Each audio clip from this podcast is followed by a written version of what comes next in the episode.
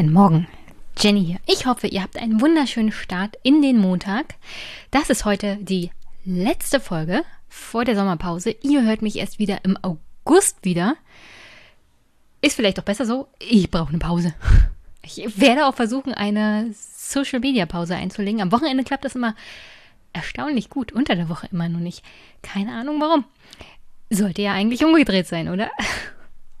Aber ja, Heute die letzte Folge vor der Sommerpause. Einiges ist auf der Strecke geblieben, inhaltlich. Ich hoffe mal, dass es noch aktuell ist, wenn ich aus der Sommerpause zurück bin. Und wenn nicht, dann ist das halt so.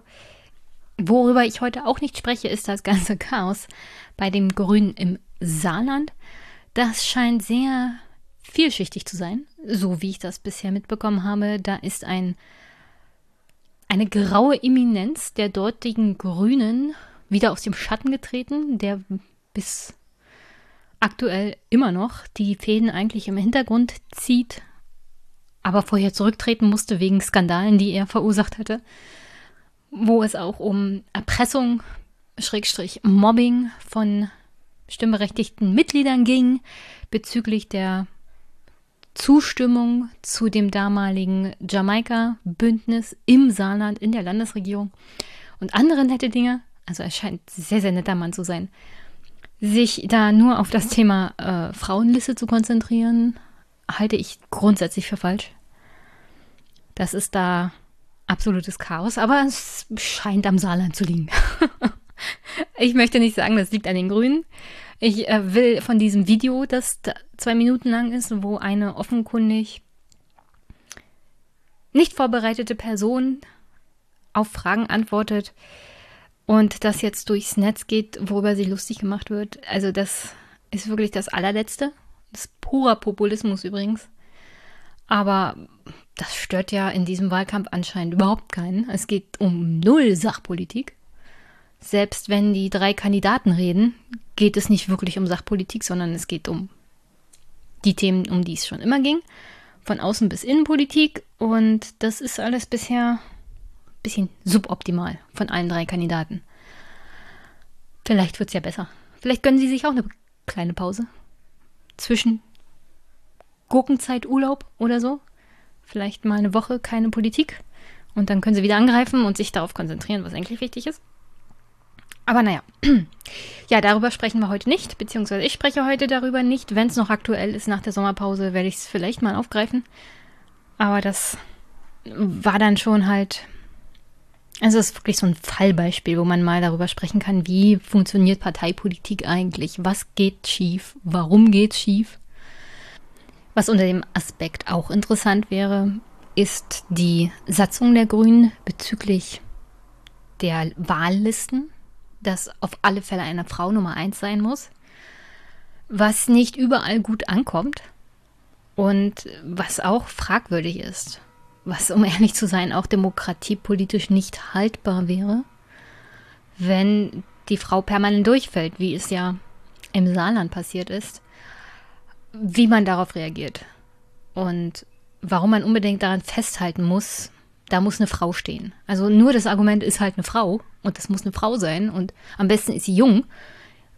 Das reicht halt nicht aus. Also nicht in einer Demokratie. Ich weiß, es kommen auch viele mit dem Thema Parität, aber das ist so ein zweiter Aspekt wo ich hier in dem Podcast schon mal aufgegriffen habe. Und die, die, Ideen, die vor allem so von links kommen bezüglich Parität im Bundestag, haben bisher halt den Prüfungen auch von Bundesverfassungsgerichten nicht so richtig standgehalten.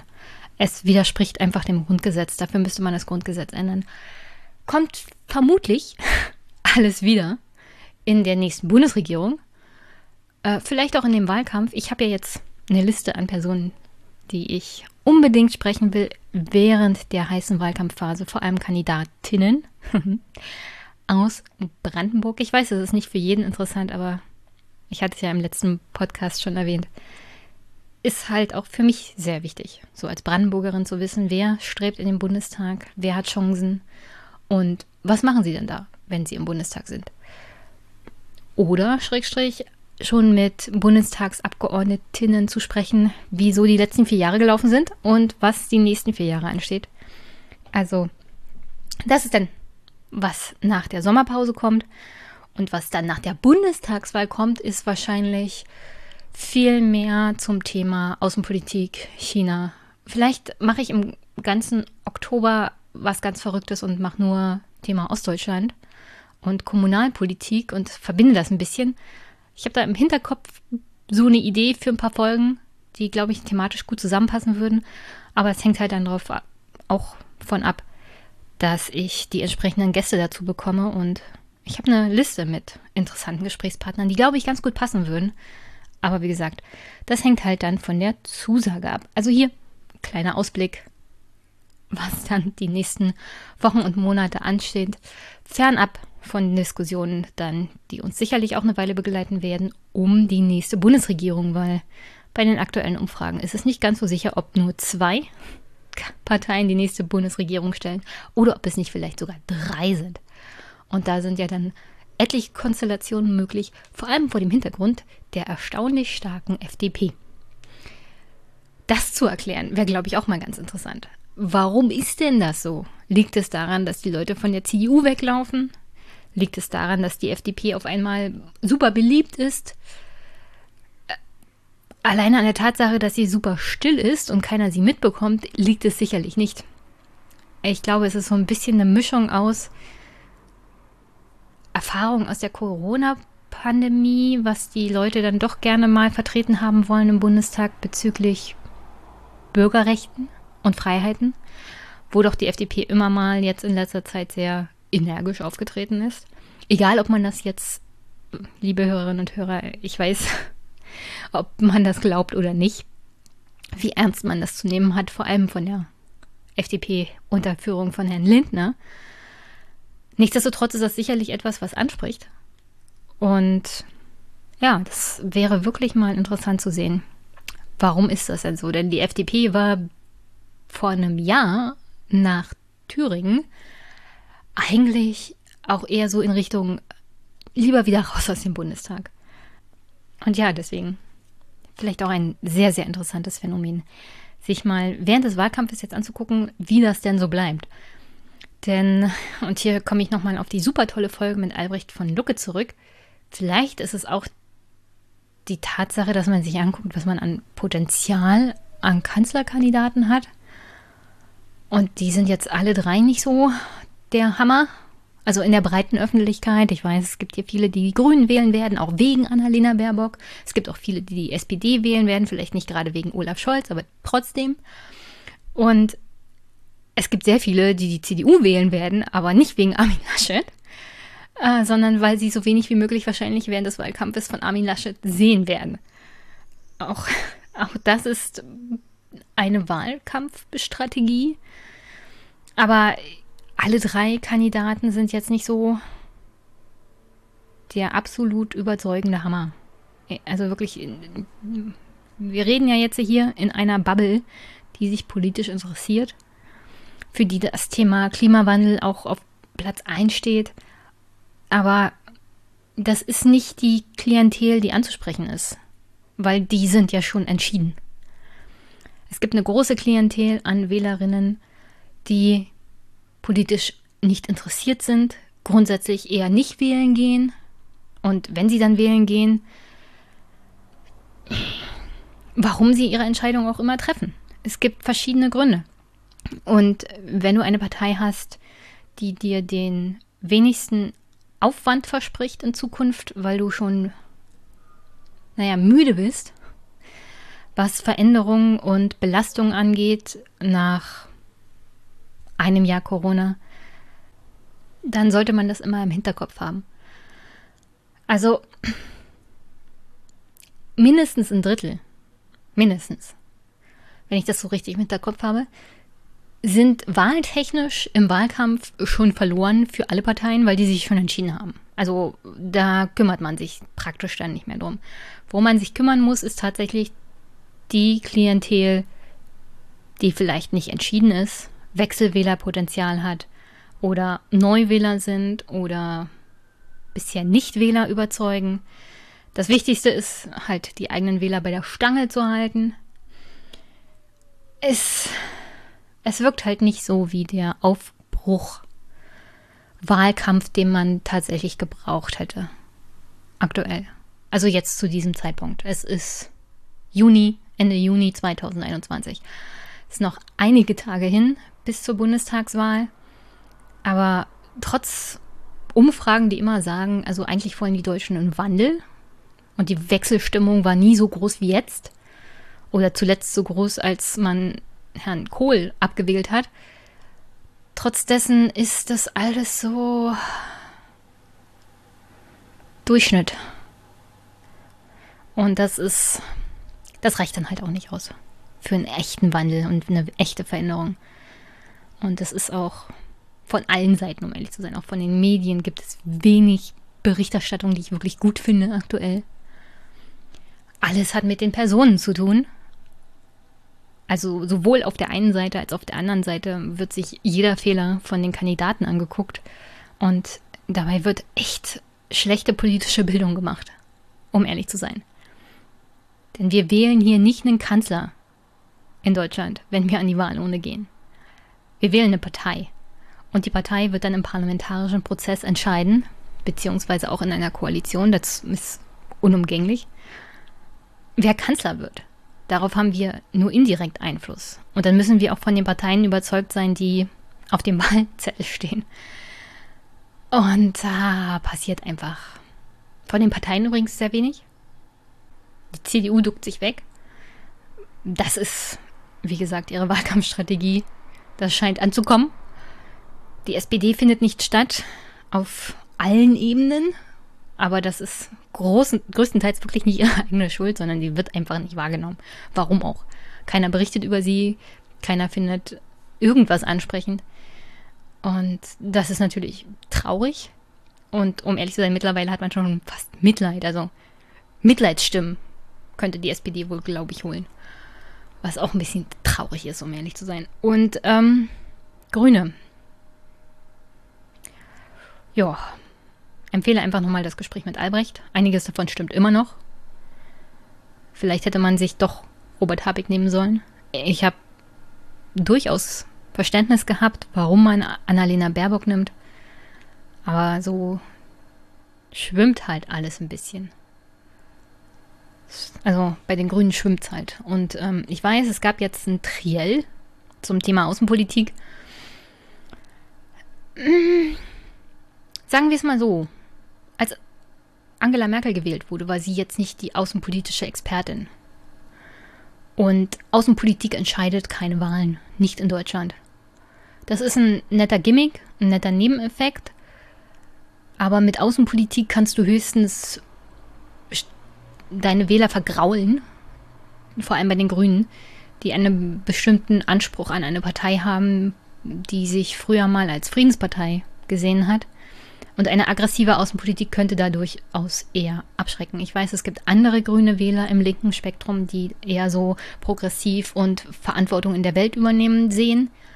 Aber für einige Wählerinnen auch, die eher traditionelle grünen Wähler sind, kann das durchaus abschrecken. Also, ja, schwimmt halt alles ein bisschen bei den Grünen.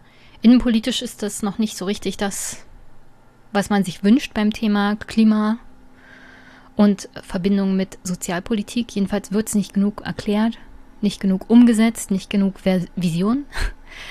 Ja, wir wollten ja mal einen Lagerwahlkampf und für Lagerwahlkämpfe braucht man auch Visionen und die muss man auch Menschen erklären können. Und da kommt einfach zu wenig. Und wenn wir auf der anderen Seite halt eine Partei wie die CDU haben, die sagt, es wird schon alles gut werden, macht euch keine Sorgen. Und das manche Menschen halt anspricht, übrigens fernab vom Alter, sondern so generell gerne mal eine Pause haben möchten. Von Politik an sich kann man schon verstehen, warum die CDU aktuell weiterhin vorne ist. Und weil es so aussieht, dass die Grünen eher vielleicht sogar noch ein paar Prozentpunkte verlieren werden. Was nicht? Also es ist ja nicht schlecht. Das Ergebnis, das die Grünen einfahren werden, ist nicht schlecht. Sie kommen von 9% auf definitiv um die 19, 20 plus Prozent. Es wird halt nicht fürs Kanzleramt reichen. Und es wird nicht fürs Kanzleramt reichen aus mehreren Gründen. Und Annalena Baerbock als Kandidatin ist davon wirklich einer der wenigen. Dass es so aussieht, als ob das der Hauptgrund ist, liegt, wie gesagt, an der Medienberichterstattung, die auch unter aller Sau ist. Wir reden nicht über Themen, wir reden nicht über Visionen und das ist grundsätzlich schlecht für einen Wahlkampf. Aber genug davon. Das war jetzt eine sehr, sehr lange Begrüßung, Ausblick und ja, monologisieren hier nochmal kurz vor der Sommerpause. Aber ich wollte ja eigentlich zu der heutigen Folge kommen. Also legen wir mal los.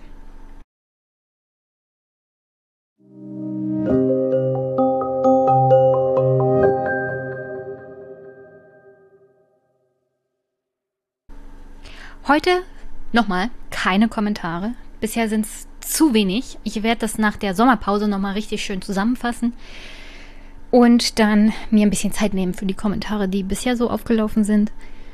Und ja, es sind halt nicht so viele, aber vielleicht gibt es ja nach der heutigen Folge einige. Erstes Gespräch heute ist ein bisschen Politik, ein bisschen Historie, ein bisschen Verfassungsgeschichte mit dem Autoren von Bismarcks Ewiger Bund. Oliver Hart hat ein über 1000-seitiges Buch geschrieben, das in drei Teile unterteilt ist, bezüglich der Reichsgründung, der Reichsverfassung und wie sich das über die Jahre unter Bismarck auch entwickelt hat, ist schwer zu empfehlen. Heute die erste von drei Folgen, die ich mit Oliver machen werde, weil es ist wirklich ein, ein Werk an Buch. Und es sind in sich drei Bü Bücher. Deswegen hatte ich mit Oliver ausgemacht, dass wir das unterteilen in jeweils eine Stunde Gespräch. Kleiner Hinweis hier, heute muss ich ein bisschen schnippeln. Das hatte verschiedene Gründe, die ich hoffe, ihr auch verstehen könnt. Unter anderem auch technische Probleme. Es wird vor allem am Anfang hin und wieder mal in Olivers Spur zu hören sein. Da ist die Verbindung hin und wieder ein bisschen krittelig. Aber vor allem dann im Laufe des Gesprächs ist es viel, viel besser und man kann es gut hören. Und dann musste ich inhaltlich was rausnehmen, worauf Oliver und ich sicherlich in einem der späteren Gespräche nochmal zu sprechen kommen. Heute erstmal nicht. Also nur damit ihr wisst, warum das zwischenzeitlich vielleicht ein bisschen inkonsistent ist mit der Gesprächsverfolgung. Ich musste ein bisschen was rausschneiden. Sonst empfehle ich euch natürlich zu diesem Buch das Buch zu lesen. Man kann es ganz gut unterteilen, man kann es auch gut weglesen. Es gibt verschiedene Anekdoten und Themen, auf die ich so nicht gekommen wäre. Zum Beispiel die Begleitung von den politischen Entwicklungen über Karikaturen und welche Rolle das gespielt hat, auch für das Aufkommen von Journalismus und Zeitungsberichten in dem vor allem Zweiten Reich in Deutschland. Vor allem unter dem Kaiserreich unter Wilhelm I. und später dem Zweiten und dann auch die Auswirkungen von Zensur. Ich glaube, Karikaturen haben da durchaus viel Spielraum gelassen. Nichtsdestotrotz sind sie gerne mal auch verboten worden. Aber es war einfacher, Karikaturen zu nehmen, zum Beispiel, um politische Sachverhalte aufzuzeigen, als zu schreiben, weil man fürs Schreiben eher ins Gefängnis kam oder angeklagt wurde oder Berufsverbot bekam unter dem Kaiser, als jetzt mit Karikaturen und Zeichnungen. Und als zweites empfehle ich euch die wirklich tolle Folge von, beziehungsweise mehrere Folgen, Serie von Extra History findet ihr in den Show Notes bezüglich Otto von Bismarck. Und ich habe ja die Folge heute Bismarck has a plan, Bismarck always has a plan genannt. Und das kommt vor allem aus diesen fünf Folgen über Otto von Bismarck und sein Leben. Das ist wirklich sehr, sehr lustig gemacht, aber auch sehr informativ. Und ich habe den YouTube-Kanal ja hier schon öfters mal empfohlen. Tue ich wieder. Aktuell haben sie eine Serie zum Thema 30-jähriger Krieg. Sehr, sehr gut. Absoluter Hammer. So, und damit ihr euch nicht weiter mit mir alleine beschäftigen müsst, sondern auch mit Oliver und seinem Buch Bismarcks ewiger Bund, spiele ich euch hier jetzt das Gespräch ein. Das haben wir geführt am 16. April. Ist schon eine Weile her.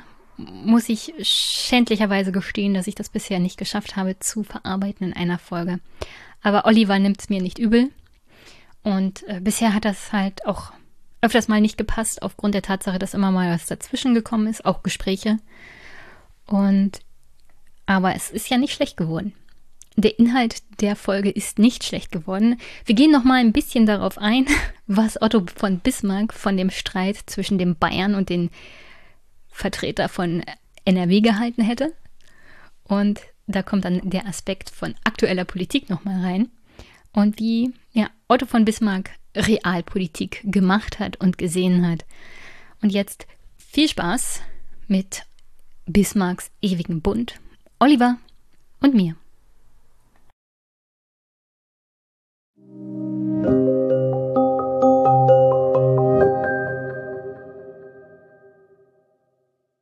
Guten Morgen, liebe Hörerinnen und Hörer. Ich habe heute einen Gast und zwar den Herrn Oliver Hart.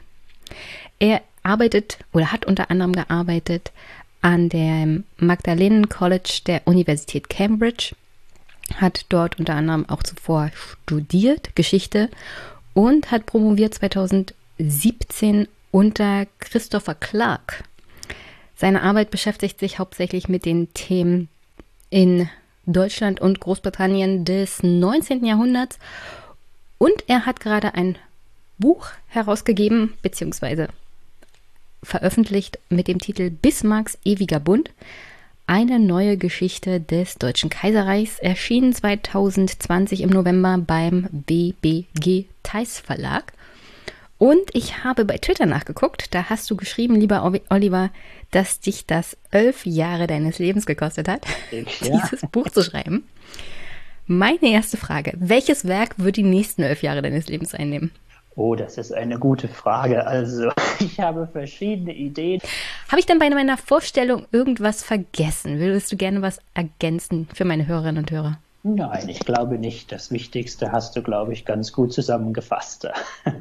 Und alles du bist jetzt aber nicht mehr in Cambridge. Nein. Was ist denn die nächste Station? Im Moment bin ich hier in Berlin, weil ich gerade eine Studie hier durchführe und dann wollen meine Frau und ich endlich nach all den Jahren zurück, daher wo ich komme, nämlich in eine schöne, wunderschöne Landschaft an die Mosel wollen wir sehr gerne zurück.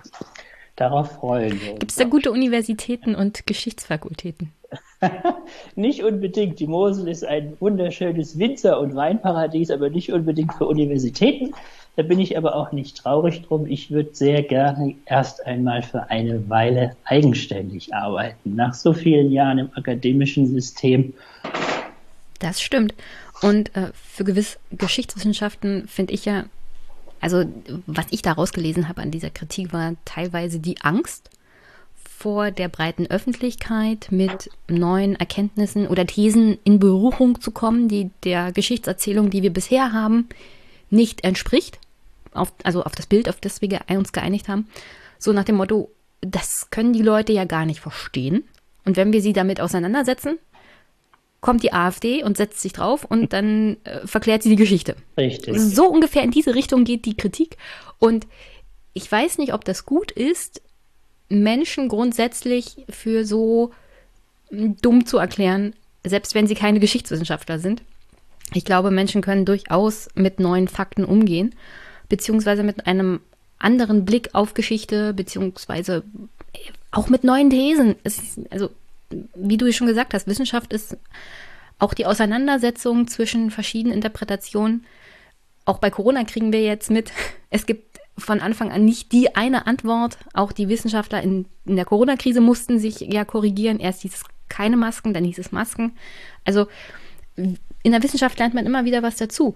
Und eine Sache möchte ich hier dann auch noch ergänzen. Es ist ja auch bei Geschichtswissenschaften möglich, über neue Quellen zu stolpern und neue Erkenntnisse zu erlangen.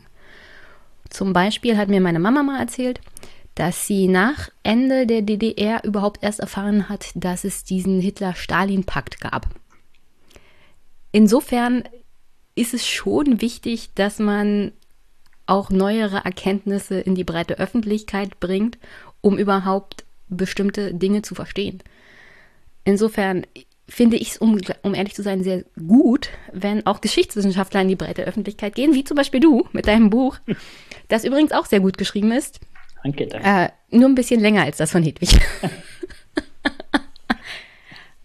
und äh, ja, einen neuen Blick unter anderem auch auf die Reichsgründung gibt.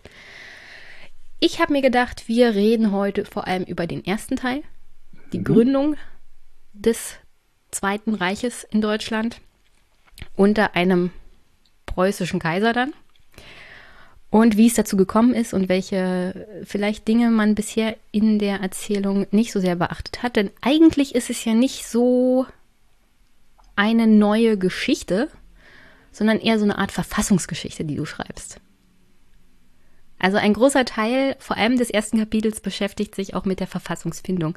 Und ich mochte, also jeder, der das Buch sich besorgt und denkt, oh, jetzt geht es hier um diese drei Kriege und jetzt setzen wir uns mit Schlachten auseinander, wird schwer, schwer enttäuscht werden. Aber dieser andere Blick auf die Reichsentwicklung, den finde ich auch sehr spannend. Vor allem diese Parallelität von der Reichsgründung und der Verfassungsfindung. Dass beides praktisch zusammen gleichzeitig lief und es ohne beides parallel unmöglich gewesen wäre, diesen ewigen Bund, den Bismarck dann schuf und der vielleicht nicht so ewig war, zu einem Erfolg zu bringen, sagen wir es mal so. Aber bevor wir auf dein Buch zu sprechen kommen, nochmal zurück zu der aktuellen politischen Lage und Corona, also dieses Bund versus Länder, Fürsten und diese, dieser Konflikt eines Bayern und eines Nordrhein-Westfalen um die Kanzlerschaft. Was würde Bismarck dazu heute sagen? Ich glaube, er würde herzhaft lachen und das Ganze nicht so ganz ernst nehmen. Ähm, naja, ähm, da, da, muss man sagen, für Bismarck gab es nie einen anderen Kanzler als ihn selber. Nicht? Er hielt jeden anderen dafür vollkommen äh, unqualifiziert. So, was, was interessant ist, nicht? es gab während der Reichsgründung, als die Verfassung ausgearbeitet wurde, bis weit danach, einige Wochen danach, äh, eigentlich den Plan, jemand ganz anderen zum Kanzler zu machen, nämlich Karl Friedrich von Savigny. Das war der damalige preußische Chefdiplomat, ähm, der das dann letztlich nicht wurde, weil Bismarck erkannte, welches Machtpotenzial da in diesem, in diesem äh, Kanzleramt denn da liegt. Ja, Söder versus Laschet, was würde Bismarck dazu sagen? Ihm würde sicherlich der Machtpoker gefallen, nicht? Also unter dem, dem Aspekt der Machtpolitik, er war ein Meister der Machtpolitik, würde er sicherlich da äh, seinen Spaß dran haben.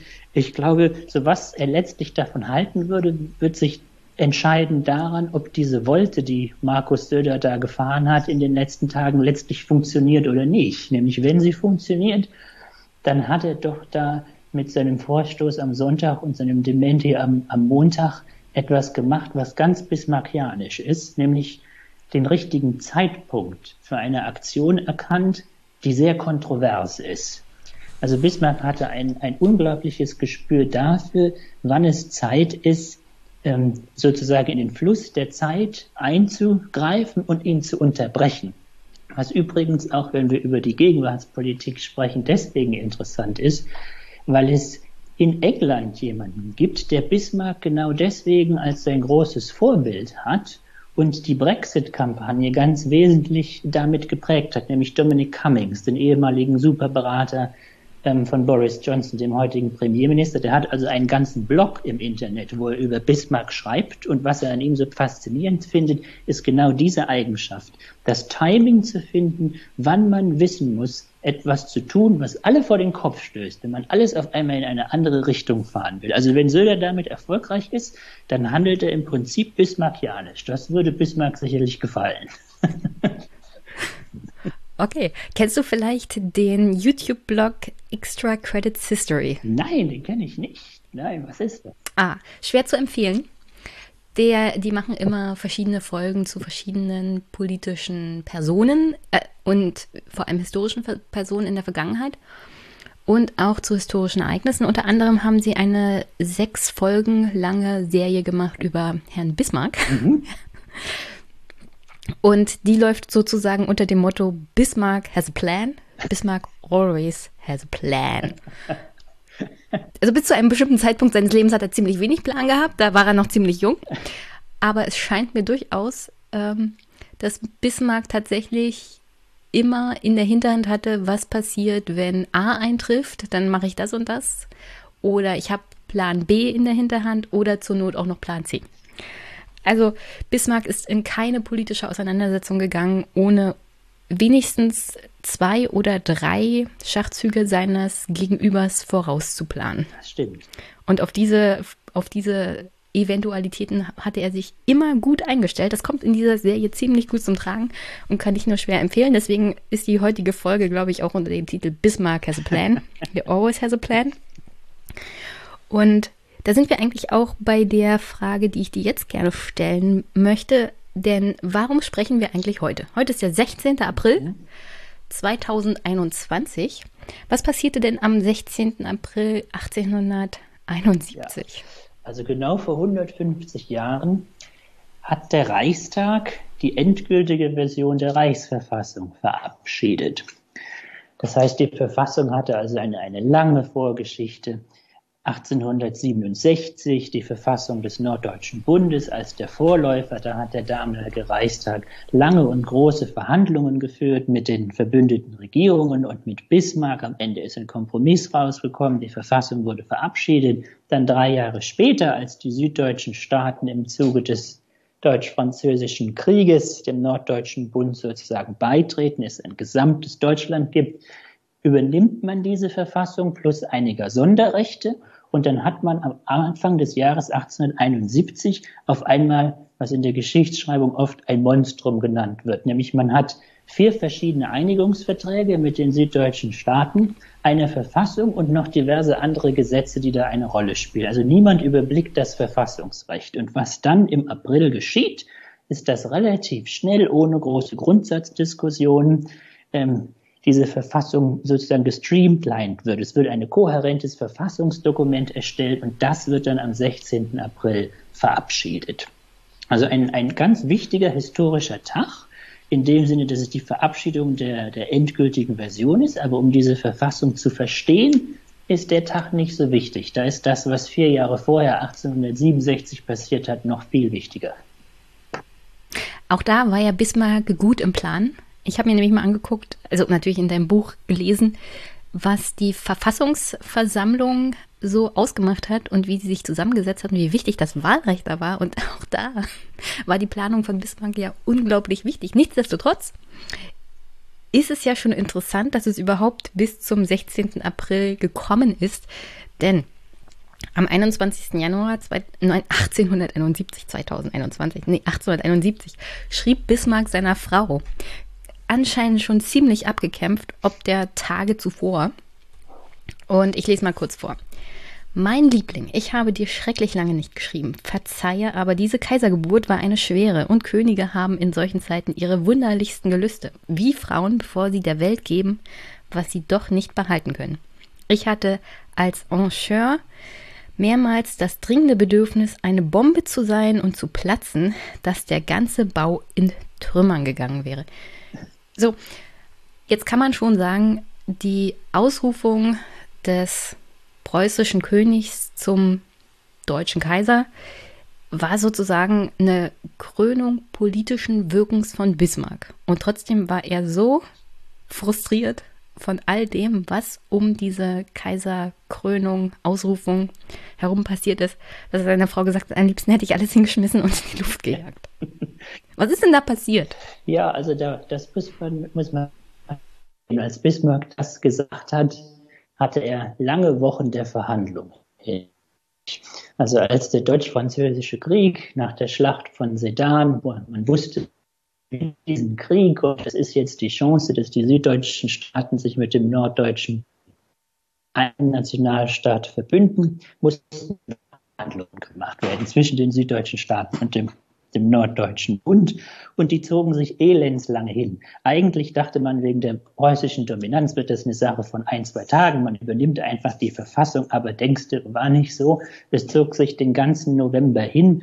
Jeder süddeutsche Staat wollte seine eigenen Sonderrechte und da ging es teilweise um wirkliche Trivialitäten. Es ging um Rangfragen und so weiter zwischen den Königen. Das fand Bismarck unglaublich nervenaufreibend, hat viele der Verhandlungen auch gar nicht selber gemacht, sondern anderen überlassen.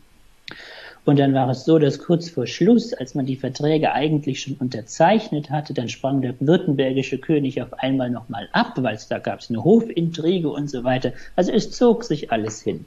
Dann dachte man, ach, jetzt ist es gemacht Anfang Dezember. Dann kam die Kaiserproklamation, sollte dann am 18. Januar kommen und dann musste sich Bismarck wieder auseinandersetzen mit, was er in dem Zitat fürstliche Gelüste nannte.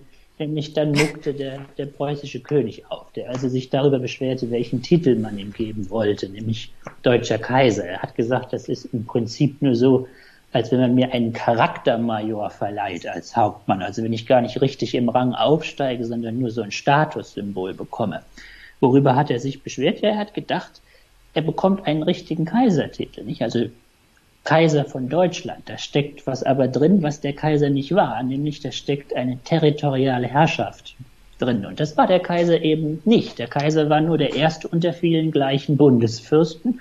Und in der Rolle trug er diesen Titel Kaiser, der aber, wenn man sich die Rechte betrachtet, letztlich ziemlich hohl gewesen ist. Also da gab es dann eine riesige Auseinandersetzung am Vorabend der Kaiserproklamation. Der Kaiser wollte schon, der preußische König wollte schon nicht mehr hingehen dann aber letztlich doch überzeugt mit viel Rotwein und sein Sohn war auch noch da und Bismarck. Letztlich ging er dann dahin am 18. Januar, ließ sich ausrufen, bedachte Bismarck mit keinem Blick, schnitt Bismarck den ganzen Tag lang und war lange, danach noch lange Wochen sauer auf seinen Kanzler über diese Angelegenheit.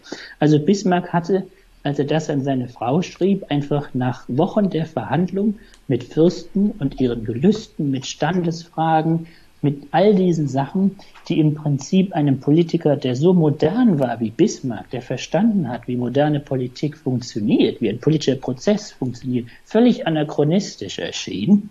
Und das ging ihm fürchterlich auf die Nerven. Und dann lief es alles über am 21. Januar und er schrieb dann dieses berühmte Zitat an seine Frau. Du hast gerade gesagt, Bismarck war ein moderner Politiker. Ja. Nichtsdestotrotz war er ja von Bismarck und ein Anhänger der Monarchie. Mhm. Also wie kann es sein, dass ihn diese auch Standesdünkel der deutschen Könige und Großherzoge so auch abgestoßen haben und ihm das Leben ja auch schwer gemacht haben und er dem trotzdem Zeit seines Lebens treu geblieben ist? Ja, das ist eine interessante Frage. Das hat sicherlich viel damit zu tun, dass Bismarck mehr dem monarchischen Prinzip, also der Idee, dass der Staat in seiner Handlung am Ende auf monarchische Souveränität zurückgeführt werden muss. Diesem Prinzip, dem war er sehr verpflichtet. Was die einzelnen Personen dann gemacht haben und ob das äh, in seinen Augen gute Besetzungen für äh, die monarchischen Throne waren oder nicht, das war eine ganz andere Frage.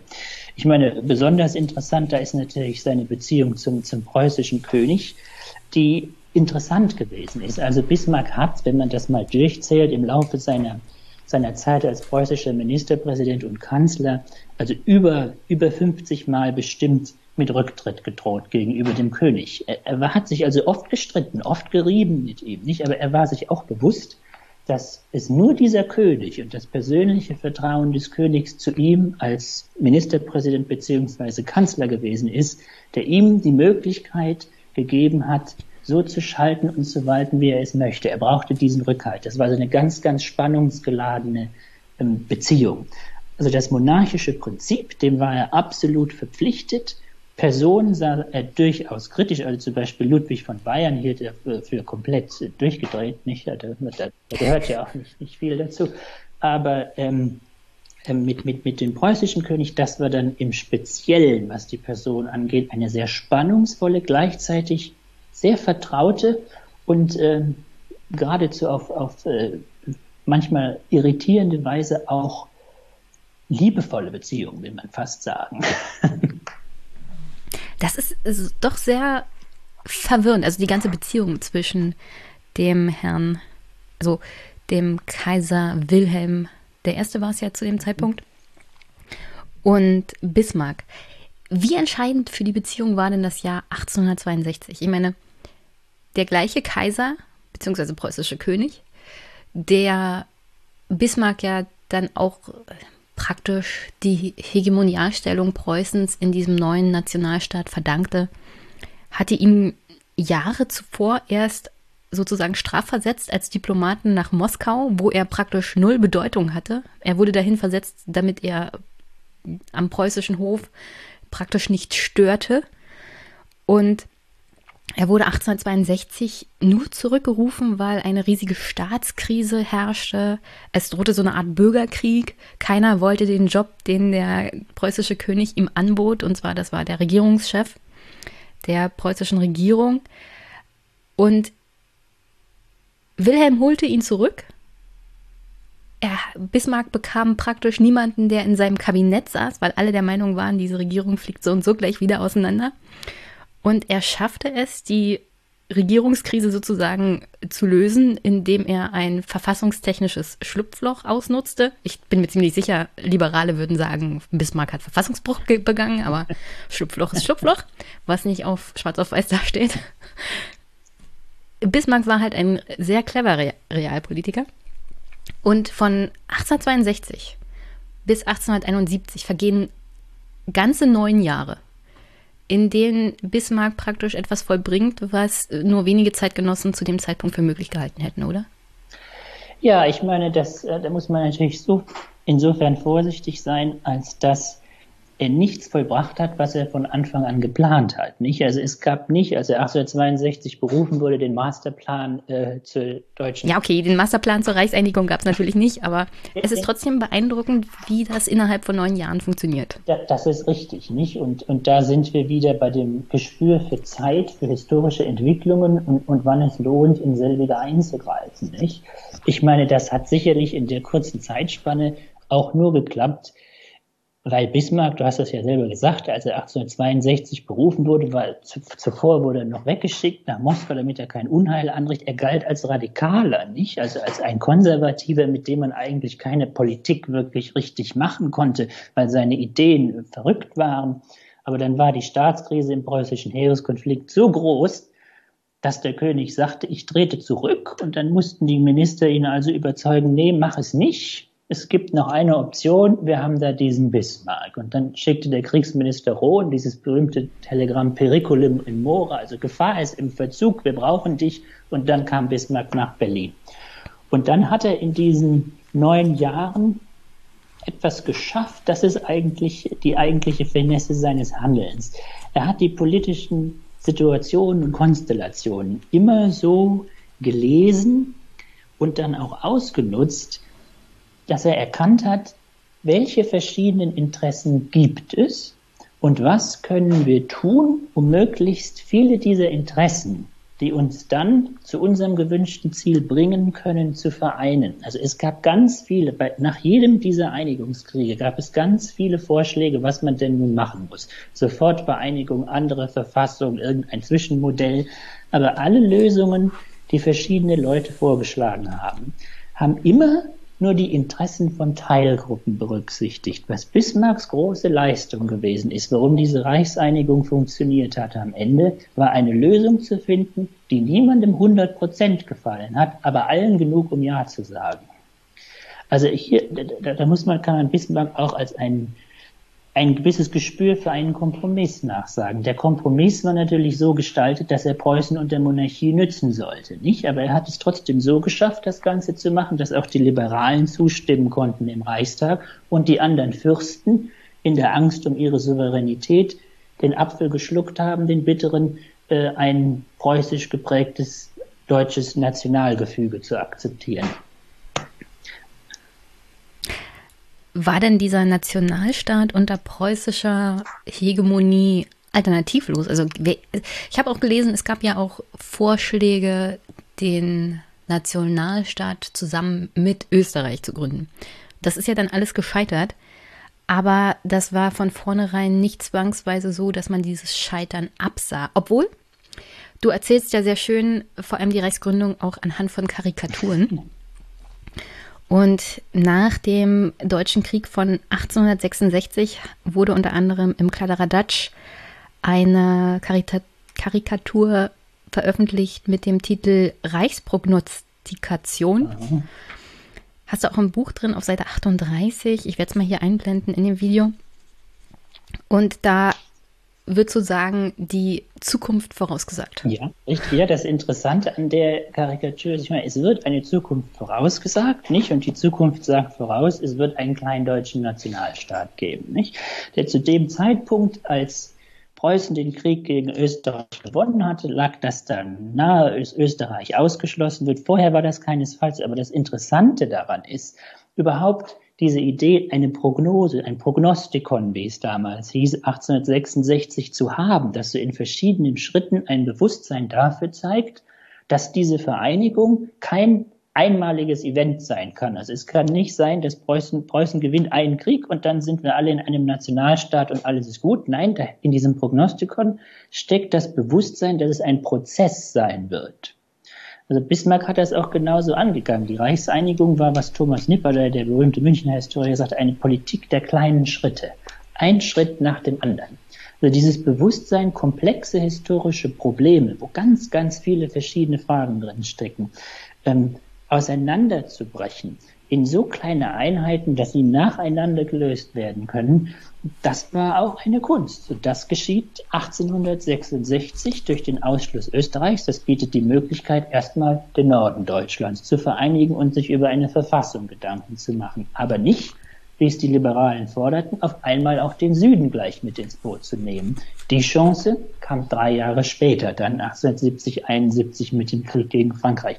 Also dieser prozessuale Charakter, das ist was in dieser Karikatur, was sehr bemerkenswert ist, weil das auch gegen etwas, das zeigt etwas, dass dieser, diese sehr weit verbreitete Sicht, dass es eine Reichsgründung gibt, also nur ein Event, das stimmt eben nicht. Es war eine, eine ganze Phase, die sich über mehrere Jahre hin verteilte, der prozessuale Charakter. Und das war auch das Moderne an, an, an Bismarcks Wirken, das Prozessuale, das Denken in Prozessen. Wie wichtig war denn dann ab 1866 die Phase der Reichsverfassungsfindung? Also, so wie ich das aus dem Buch herausgenommen habe, ging es dann vor allem ab 1867 richtig los für Bismarck, die entsprechende Reichsverfassung zu schreiben, zu finden, die dann auch na, eine Verfassung für den neuen Nationalstaat ähm, am Ende dieses ganzen Prozesses darstellte, die wirklich wie auf Bismarck zugeschnitten war, aufgrund der Tatsache, dass es halt diese Position des Reichskanzlers gab, aber gleichzeitig auch alles erfüllte, was er sich von der Einigung erhofft hatte, und zwar eine hegemoniale Stellung für Preußen mhm. und eine, ein föderales System, das es ihm ermöglichte, diese Situation auch für Preußen auszunutzen, beziehungsweise Österreich immer außen vor zu halten. Mhm. Also die, die, die Frage zielt darauf, wie diese Verfassung zustande gekommen ist. Das meinst du? Ja. Genau. Ähm, ja, das ist insofern interessant, als dass also die ersten Gedanken dazu, wie eine, eine deutsche Ordnung, deutsche staatliche Ordnung aussehen könnte, die gab es schon in Bismarcks Wirken ganz früh in den 60er Jahren. 62, 63, 64 gibt es die ersten Gedanken.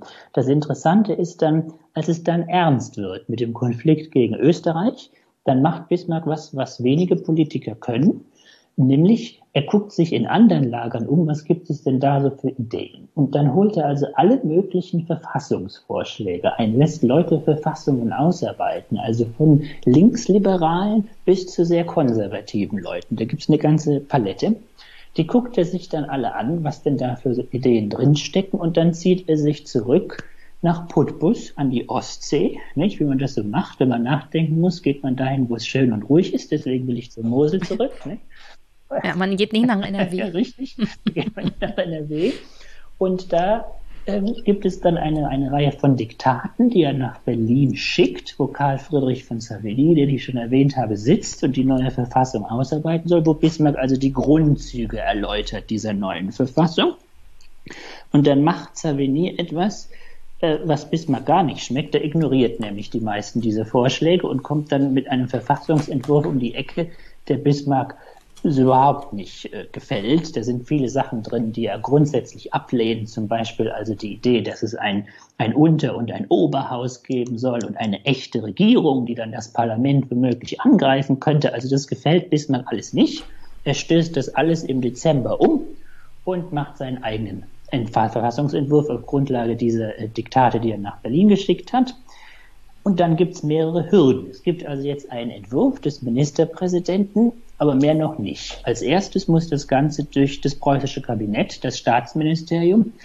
Da ist man nicht so sonderlich begeistert, weil eigentlich, wenn man sich den Verfassungsentwurf anguckt, erkennt man die preußische Hegemonie nicht so richtig. Nicht? Es gibt so einige Stellen, da wird sie deutlich in der Stellung des Bundespräsidiums, später des Kaisers, aber die meisten Sachen sind eher versteckt. Also Bismarck muss viel Überzeugungsarbeit leisten. Er kriegt das. Ja, aber wenn es nicht versteckt gewesen wäre, wäre es ja auch nicht so schnell angenommen. Richtig, das war Teil des Tricks. Er wusste, ich muss es verstecken, denn nach dem Staatsministerium muss ich noch ein anderes Gremium überzeugen, nämlich die Versammlung oder die Vereinigte Konferenz, wie immer man das nennen will, der anderen einzelstaatlichen Regierungen. Da gibt es also mehrere Tagungen Letztlich überzeugt er die auch. Die hatten auch gar nicht so viel andere Wahl zuzustimmen, aber machen einige Änderungsvorschläge. Einige werden angenommen, die meisten nicht.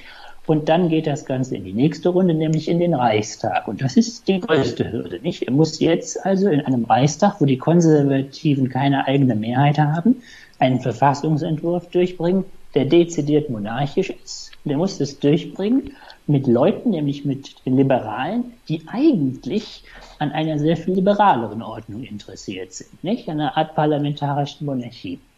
Er bringt es letztlich. Aber ist das der gleiche Reichstag von 1867? Richtig, über den sprechen wir jetzt. Der verfassungsgebende ja. Reichstag, richtig, der extra dafür gewählt wurde, um diesen Verfassungsentwurf zu beraten. Und der berät den hm. ganz eingiebig, also wenn sich die Leute interessieren, es gibt äh, selten, also es gibt keine anderen, jedenfalls meines Wissens nach nicht in deutscher Sprache, besser geschriebenen parlamentarischen Reden als in diesem Reichstag, wo es um die neue Grundordnung Deutschlands geht. Also das ist ein literarischer Genuss, auch wenn man diese Reden da von damals liest. Sind alle im Internet. Ja, ich würde, ich würde, bevor du weitermachst, hier gerne mal kurz einhaken, weil da sind wir wieder bei dieser Vorausplanung, die Bismarck unter anderem hatte, du hast es ja aufgeschrieben, sie haben sich dezidiert, beziehungsweise Bismarck hat sich auch dezidiert für das allgemeine, gleiche und direkte Wahlrecht eingesetzt. Natürlich alles Männer mhm. über 25. Das äh, schieben wir jetzt mal bitte zur Seite. Ja. Das ist jetzt nicht so, so demokratisch, wie wir uns das heute vorstellen. Es ist aber demokratischer, als Bismarck es unter anderem kannte, beziehungsweise angewandt hat, weil in Preußen galt ja unter anderem noch das Dreiklassenwahlrecht. Und es gab unter anderem die Befürchtung, wenn man das allgemeine Wahlrecht anwendet, könnte das zu eher liberaleren Ergebnissen bei der Wahl führen, beziehungsweise ähm, vielleicht auch ein Erstarken von sozialen Klassen. Und Bismarck war wieder mal sehr, sehr clever und hat gesehen, nee, wenn wir das allgemeine Wahlrecht machen und das zu so einer Art Volksabstimmung über die den Nationalstaat sozusagen in den Wahlkampf gehen. Also entweder du stimmst für unsere Kandidaten ja oder du stimmst dagegen. Dann ist das eine Volksabstimmung über den Nationalstaat. Mhm. Und den wollten ja im Großen und Ganzen die Deutschen. Und er hielt dann fest, dass es durchaus die Möglichkeit gibt, wenn man dieses Wahlrecht anwendet, man eine sehr doch konservative und seinen Plänen zugewandte einen zugewandten Reichstag haben wird. Und das tritt dann übrigens auch ein. Ich lese mal aus deinem, aus deinem Buch kurz vor. Abgesehen von den Vertretern der nationalen Minderheiten brachten die Wahlen ein sozial ausgesprochen homogenes Parlament zustande. Der konstituierte Reichstag war eine Versammlung des Großbürgertums und der Adligen, also Leute, die unter anderem auch an dem Nationalstaat interessiert waren. Es gab zwei Arbeitervertreter. Demgegenüber standen ein Prinz, zwei Herzöge, vier Fürsten, 27 Grafen, 21 Barone und 75 andere Adlige. In den konservativen Fraktionen lag der Adelsanteil bei über 80 Prozent, bei den Altliberalen immer noch bei 60 Prozent. Außerdem gehörten dem Parlament auch auffallend viele Persönlichkeiten aus Regierung und Militär an. Auf den Abgeordnetenbänken saßen insgesamt vier amtierende und sechs ehemalige Minister sowie sechs Generäle bzw. Obristen. Und was die Mehrheitsverhältnisse in diesem Reichstag anging, 297 Sitze hatte der Reichstag, davon waren 59 Konservative und Freikonservative 39, Altliberale 27 und acht Konservative, die keiner Fraktion zuzuordnen waren, unter anderem Bismarck genau, selber. Richtig, der war auch Reis, was viele gar nicht wissen, nicht? Der für Magdeburg im Reichstag, ja. ja, ja. Und also mir scheint es, trotz der nicht direkten Mehrheit hat Bismarck es geschafft, auch die doch eher, naja, Leute aus dem liberalen, nationalliberalen Lager für sich zu gewinnen, die in Preußen tatsächlich so eine Art Hass auf ihn entwickelt haben, als er da noch Ministerpräsident war, beziehungsweise Regierungschef. Er hat also diese Feindschaft mit den Liberalen sozusagen entwickelt durch den angeblichen Verfassungsbruch. Die zog er dann aber im Laufe der Zeit auf seine Seite mit dem Versprechen, also wir machen hier einen Nationalstaat und alles andere kann man ja dann ausdiskutieren. Richtig, ja, das ist die, die, die Tragik des Liberalismus, wenn man so will, in der Reichsgründung. Nicht der Liberalismus spaltet sich nach dem preußischen Sieg gegen Österreich. Man sieht, ja, da ist jemand am Werke, der hat nicht ganz so viel Respekt vor Parlamenten, vor der Idee eines liberalen Staates, aber der kriegt die Sachen irgendwie gebacken, ist so ein Macher, nicht? So, also, und dann gab es beim Liberalismus die Frage, was tun wir jetzt? setzen wir auf diesen Teufel, der aber vermutlich das Nationalstaatsprojekt umsetzen kann? Kooperieren wir? Oder machen wir Opposition und bestehen darauf, dass wir also ein parlamentarisches System, eine parlamentarische Monarchie bekommen, Grundrechte und all das? Der Liberalismus spaltet sich in zwei Lager. Es gibt jetzt äh, Nationalliberale und Linksliberale. Die Linksliberalen halten an den alten Idealen fest. Die Nationalliberalen sagen, wir müssen kooperieren. Es ist aber sehr interessant. Also es gibt in der Geschichtsschreibung immer wieder, liest man, dass, dass das also ein Verrat der Liberalen an ihren Ideen gewesen wäre, dann im, im Reichstag, dass sie mit Bismarck gestimmt haben und für seinen Verfassungsentwurf. Wenn man sich die Beratungen anguckt, kann man das, glaube ich, aber so nicht sagen. Denn die Nationalliberalen haben A, sehr viele Änderungen an dem Verfassungsentwurf durchgesetzt, die in ihrem Sinne gewesen sind.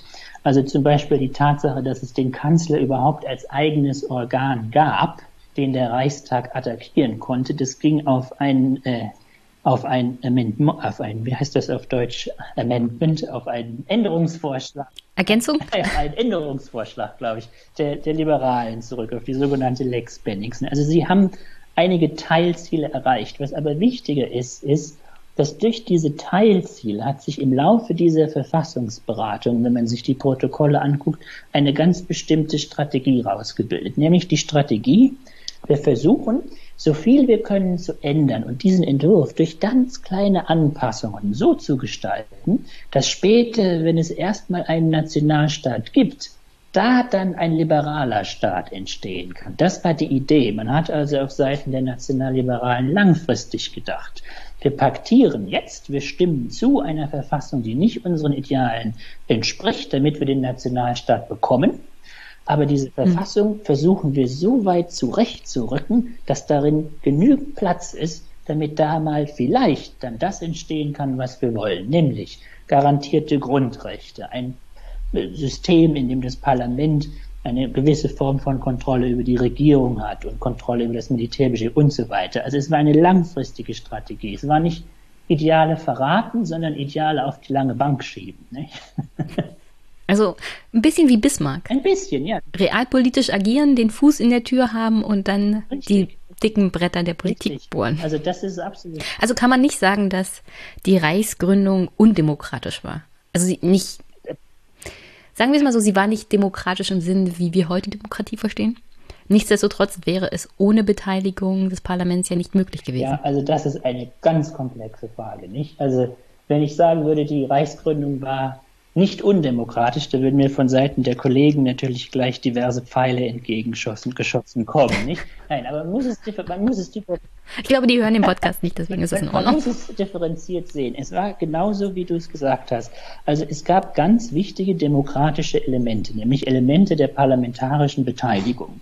Der Verfassungsentwurf kam zustande mit der Zustimmung des Reichstages, zweimal sogar, 1867 und 71, und mit der Zustimmung fast aller deutschen Landtage, weil alle Regierungen haben diesen Entwurf auf ihren Landtagen vorgelegt.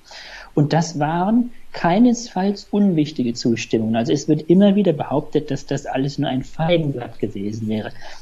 Das ist es aber mit Sicherheit nicht gewesen. Also Bismarck, du sprachst das allgemeine Wahlrecht an, hat ganz bewusst diese parlamentarische Komponente in die Verfassungsgebung eingebaut, weil er wusste, dass das Parlament das größte Druckmittel ist, was er einsetzen kann gegen diese widerspenstigen Fürsten, damit die sich von der Idee verabschieden können, wir haben eine Krone, wir sind so toll, deswegen möchten wir eigenständig bleiben. Also die, dieser Drang zur Einheit verstärkt durch das Parlament, das war ein Druckmittel. Bismarck war natürlich kein Demokrat, er hat das Parlament, den Reichstag, nicht aus Menschenfreude in die Reichsgründung inkludiert, sondern weil er es als ein Mittel verstanden hat, ein Mittel, um das Ziel zu erreichen. Also es gab verschiedene demokratische Elemente, das ist mit Sicherheit richtig, die eine nicht unwesentliche Rolle gespielt haben. Bevor wir da weitermachen, tue ich hier mal eine kleine Hörerfrage einschieben. Denn der Frederik Richter, mit dem ich schon hier im Podcast gesprochen habe über sein Buch Korruption und Schwarzgeld. Mhm. Grüße Frederik, der hat eine Frage gestellt gehabt, welche Rolle hat Schwarzgeld und Korruption bei der Einrichtung des Kaiserreichs gespielt? Stichwort ja. Welfenfonds. Ja. Und ich habe auch eine sehr gute Stelle in dem Buch dazu gefunden. Denn da kommt auch unser lieber Herr Ludwig II. von Bayern zum Tragen, der ja ein. Äh, hm, ich lese mal vor. Bismarck akzeptierte eine lange Liste bayerischer Sonderrechte, während die Münchner Regierung ihr Einverständnis dazu gab, dem preußischen König die Kaiserwürde zu verleihen. Die Details offenbarten, wie bizarr und schmutzig dieser Kuhhandel war. Ludwig II. von Bayern stemmte sich vehement gegen die Aussicht, dass sein Cousin, der preußische König, in den Rang des Kaisers aufsteigen könnte. Die Hohenzollern, diese protestantischen Emporkömmlinge von der Schwäbischen Alb, rang höher als das ehrwürdige Haus Wittelsbach, eine der ältesten Dynastien Europas. Für Ludwig ein Albtraum, Bismarck konnte den Widerstand des Königs nur überwinden, indem er seinen größten Schwachpunkt ausnutzte.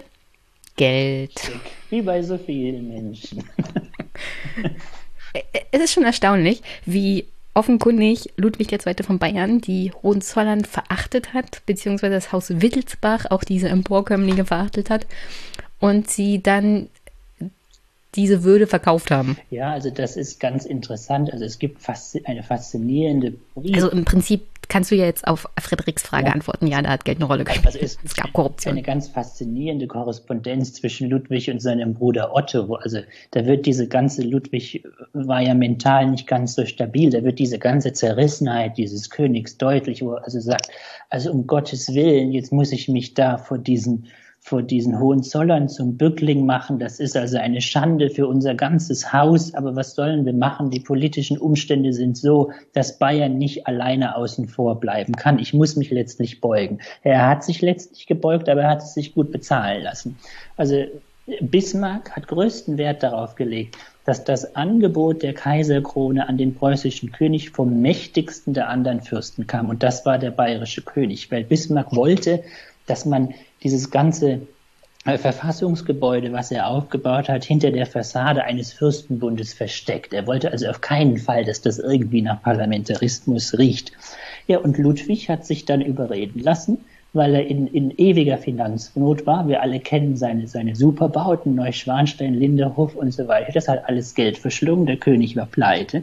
Und Bismarck hat dann aus dem konfiszierten Vermögen der Welfen, was er also erst drei Jahre vorher den Hannoveraner Königen abgenommen hat, als Hannover annektiert wurde von, von äh, Preußen, hat er dann Ludwig gegeben. Insofern kann man sagen, Neuschwanstein ist gewissermaßen das erste Denkmal der ersten deutschen Einheit. Nicht? Also immer wenn wir das angucken, müssen wir eigentlich an die Reichsgründung denken.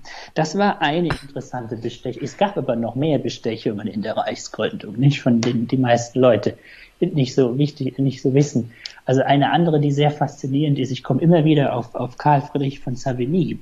Also der wollte, das habe ich schon gesagt, als diese Verfassungsverhandlungen da anstanden, unbedingt selber Bundeskanzler werden. Bismarck ließ das immer so offen und ließ ihm im Glauben, ja, du wirst das, weil er ihn brauchte. Savigny war ein ganz ausgezeichneter Diplomat, hatte viele Kontakte zu den Regierungen der anderen deutschen Einzelstaaten und hat also diese Konferenz unter den Regierungen, die dem Verfassungsentwurf zustimmen müssen, wunderbar gemanagt. Bismarck wollte ihn bei Laune halten. Und schrieb ihm dann also einen Brief nach dem anderen, wo er eben immer so durch die Zeit, so, das mit dem Bundeskanzleramt, das klappt schon, aber jetzt, damit du jetzt schon mal zufrieden bist, es gibt eine schöne äh, Dienstwohnung in Berlin, es gibt auch noch diverse andere Posten, die gut dotiert sind, also da hat Bestechung auch eine Rolle gespielt in dem Briefaustausch. Was auch interessant ist, nicht? Da ging es darum, einfach einen der wichtigsten Bürokraten, die eine Rolle gespielt haben, der Diplomaten, Bürokraten bei, bei Laune zu halten. Und da hilft Geld natürlich auch immer. Kleine Geschenke erhalten die Freundschaft. Richtig, richtig. Das kann schon für damalige Verhältnisse. Es ist ja keine Bestechung. Man gibt seinen Freunden ein Geschenk. Man gibt ja? seinen Freunden ein Geschenk, genau. Welche Rolle spielen denn diese bayerischen Sonderrechte. Also wenn, du hast ja unter anderem auch, um dein Buch vorzustellen, geschrieben, also wer wissen will, ich zitiere, woher dieses Föderalismusgedöns kommt, der kann gut mal in dein Buch reingucken. Woher kommt denn dieses Föderalismusgedöns? Und welche Rolle spielen da die Fürsten? Und wie weit muss Bismarck auf sie eingehen, damit er seinen Nationalstaat bekommt? Ja, also das ist natürlich hochinteressant. Ich meine, mit dem Föderalismusgedöns, was ich gemeint habe, war natürlich zum einen die, die, die vielen langen Leitlinien, die bis in die Gegenwart reichen von dem damaligen föderalen System, nicht, aber dann auch, und da hast du vollkommen recht, diese Tradition, die es seit damals und schon viel früher gibt, dieses, dieses Geschachere zwischen den Ländern und der übergeordneten Ebene, nicht? Und da sind die deutsche, sind die bayerischen Sonderrechte natürlich ein, ein wunderbares Beispiel. Also Bayern wollte unbedingt, so wie das heute auch noch ist, so könnte man salopp sagen, eine Extrawurst, als man in den, in den neuen Nationalstaat eingetreten ist. Und da gab es Also als Brandenburgerin kann ich die ja. Bayern in diesem Sinne natürlich nicht ernst nehmen. ja. Und dann, dann gab es also ganz lange Verhandlungen, weil man gar nicht wusste, wie man das in diesem Verfassungsentwurf überhaupt machen sollte. Nicht? Das, das ging gar nicht so einfach. Und dann müsste man teilweise einfach gewisse Sonderrechte erfinden. Also man erfindet ein paar neue Bundesratsausschüsse, wo dann gesagt wird, Bayern kann den, den Vorsitz übernehmen. Da kommt dann der besondere Rang zum Ausdruck. Dann kann man verschiedene ähm, Vorschriften einfügen in die Verfassung, die besagen, dass Bayern ähm, ausgenommen ist von Verpflichtungen, die andere Staaten haben, sogenannte Exemptionen. So musste Bayern zum Beispiel keine Brausteuer bezahlen. Das ist im Bierland Bayern natürlich äh, äußerst wichtig. Nicht? Ganz, ganz und wichtig. Dann hat man einfach noch über verschiedene Ehrenrechte nachgedacht. So hat man Bayern zum Beispiel versprochen, zum einen an den Friedensverhandlungen mit Frankreich teilzunehmen als Repräsentant der anderen deutschen Staaten. Und zum anderen hat man ihm versprochen, dass immer dann, wenn im Ausland also kein preußischer Botschafter, preußischer slash deutscher Botschafter vorhanden ist, dann darf der, der bayerische Gesandte Deutschland repräsentieren. Und dann ist die bayerische Regierung relativ schnell sehr geschockt gewesen, nämlich weil schon im Frühjahr 1871 deutlich wird, ach, in den Friedensverhandlungen, da sind wir gar nicht dran beteiligt. Und äh, Botschafter substituieren tun wir auch nicht. Das sind alles irgendwie nur so ornamentale Rechte auf dem Papier. Das hat man sehr, sehr schnell herausgefunden und dementsprechend schlecht war die Stimmung dann auch. also hat sich seit etwas über 150 Jahren nicht viel geändert, was die Stimmung der Bayern angeht, wenn sie sich beleidigt fühlen. Naja, es, es ist faszinierend, nicht? Das ist eine Kontinuitätslinie, die absolut äh, spannend und interessant ist, dieses bayerische Selbstbewusstsein, nicht? Das, hm. Äh, das sich erhalten hat in diesem föderalen Kontext. Das hat wie damals damit einfach zu tun, dass es ein Land war, das allein auf seinen Grund seiner Größe, nicht? Und was da so alles stattfindet, im Vergleich zu den anderen deutschen Ländern eine herausragende Position hat und so auch behandelt werden möchte. Und trotzdem nochmal die Frage, wie löst man das Problem dann in der Verfassung des Föderalismus? Wie man, es gab ja unter anderem auch die Idee, den Bundesrat aufzulösen, ah, ja. Ja. nicht mehr existent zu haben und das über ein Zweikammersystem zu lösen. Bismarck hielt ja von dieser Idee erstmal grundsätzlich nichts. Nee. Ja, also das ist sehr interessant ähm, wenn man sich die Verfassung dann anguckt, das ist ein föderales System voller Widersprüche.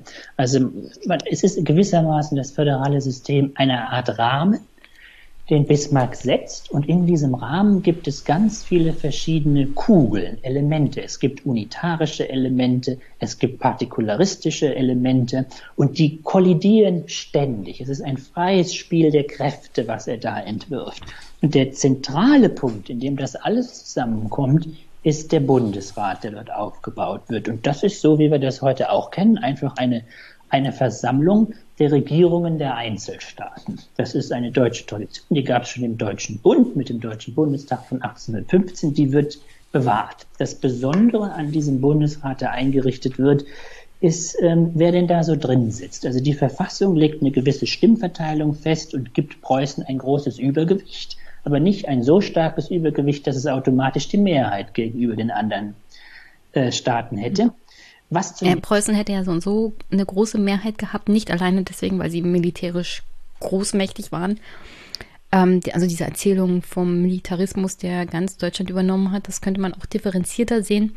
Preußen war in diesem neuen Nationalstaat an sich schon deswegen so stark, weil sie zwei Drittel der Staatsmasse bildeten. Richtig, ja. Und ich glaube, wie war das? auf alle Fälle einen sehr, sehr großen Teil der Bevölkerung auch stellten.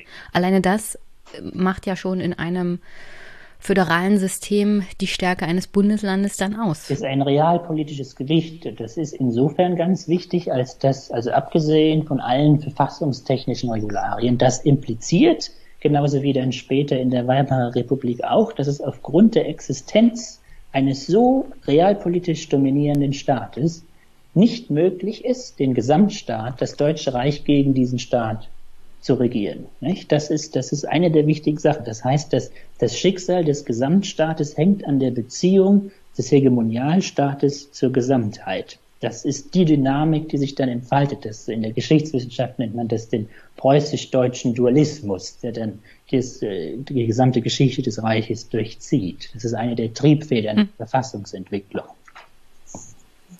was das Leben dann vor allem der Weimarer Republik ziemlich schwierig macht.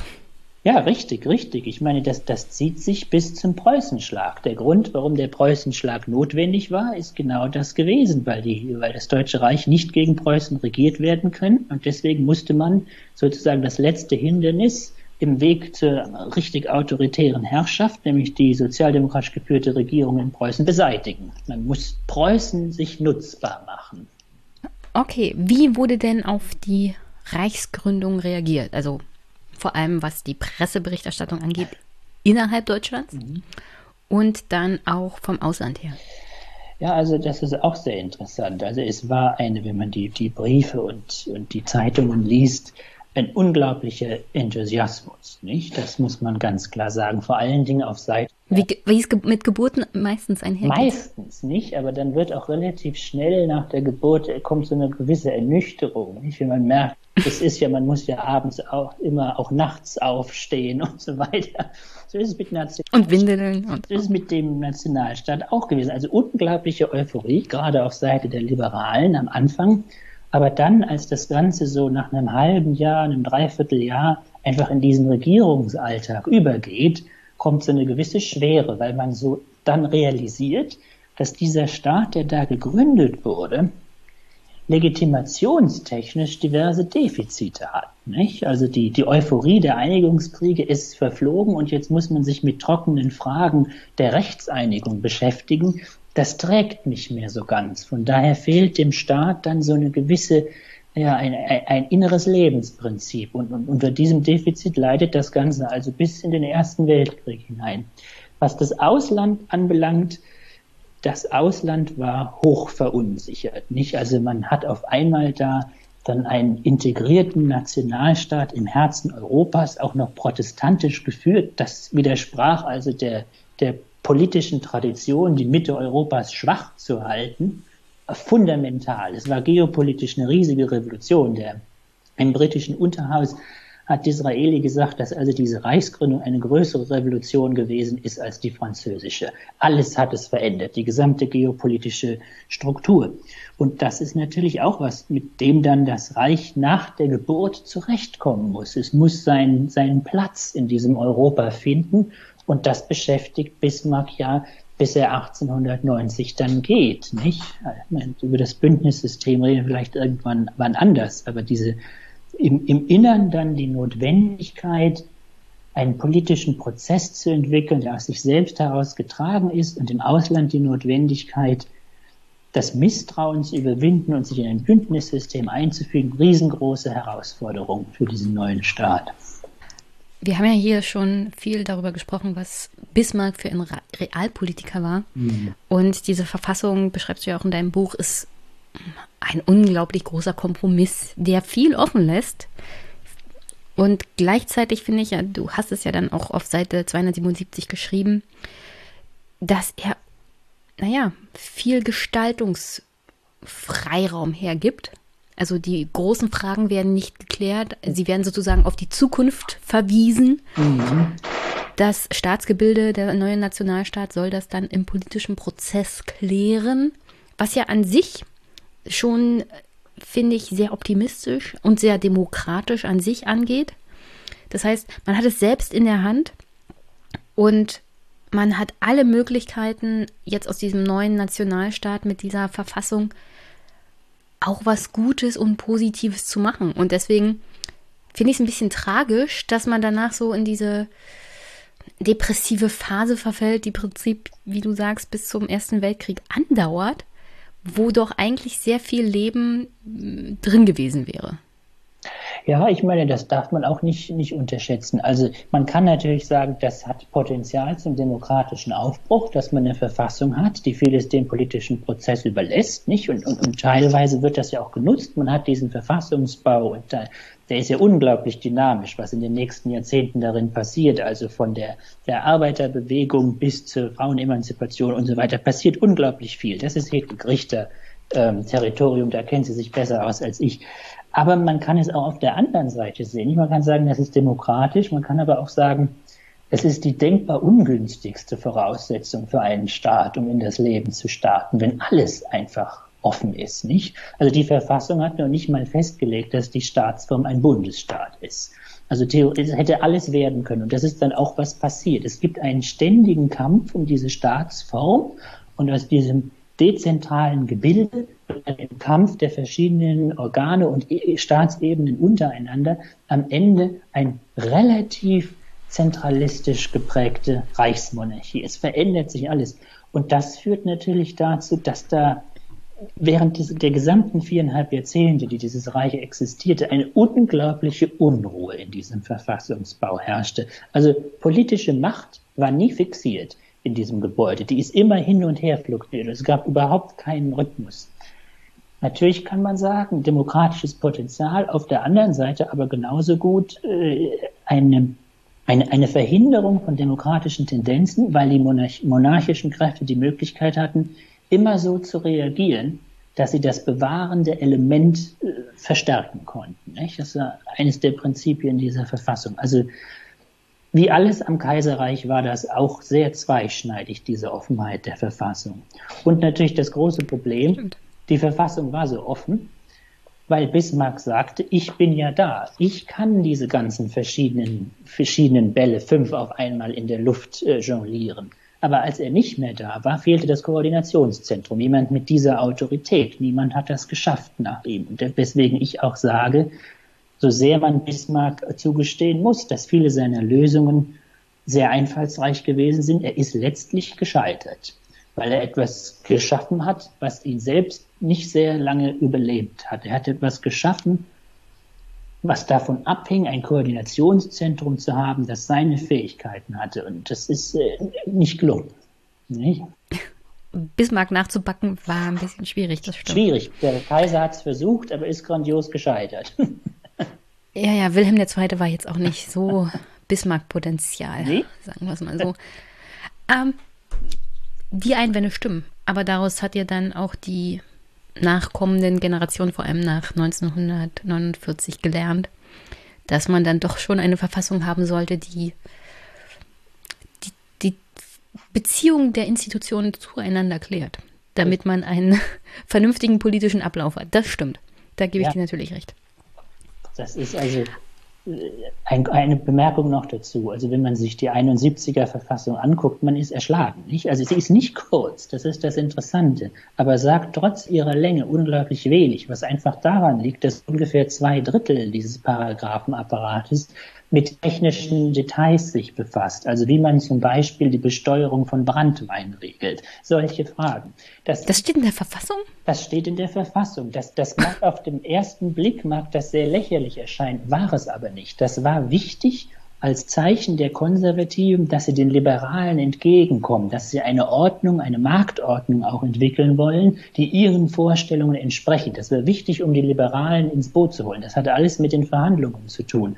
Aber die Verfassung an sich über das, was wichtig ist, wie du es sagst, also die, das Institutionengefüge, sagt erstaunlich wenig, sagt vielmehr nichts, als dass es irgendwas sagt.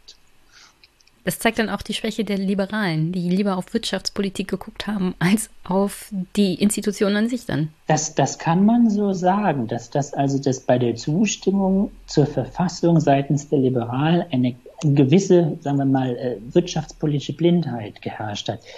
Das ist, hat auch damit zu tun, dass man auf Seiten der Konservativen also sehr geschickt ist, nicht nur in den Verfassungsverhandlungen, sondern auch danach Wen macht Bismarck zu seiner rechten Hand? Rudolf von Delbrück, der also ein ganz freihändlerisch orientierter Konservativer gewesen ist. Und mit dem können die Nationalliberalen wunderbar zusammenarbeiten. Und so entstehen dann 1867 bis Mitte der 70er Jahre ganz viele ganz große liberale Gesetzgebungsprojekte zur, zur Vereinheitlichung dieses Staates.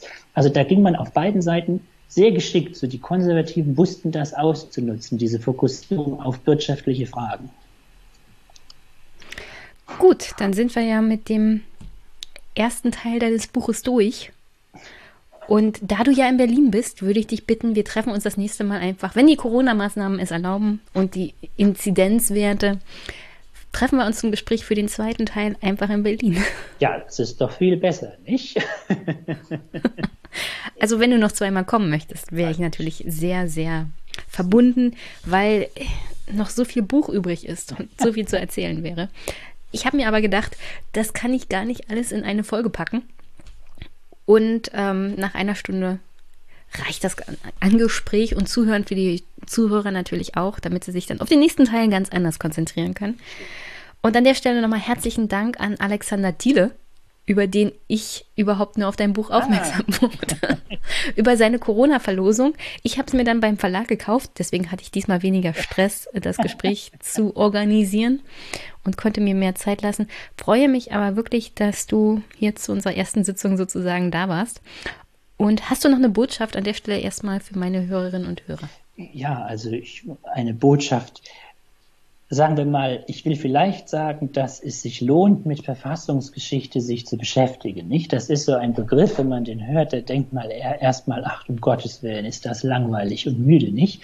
Aber das sind alles Fragen zur Organisation des Staates, einer staatlichen Ordnung, die uns heute genauso beschäftigen wie vor 150 Jahren.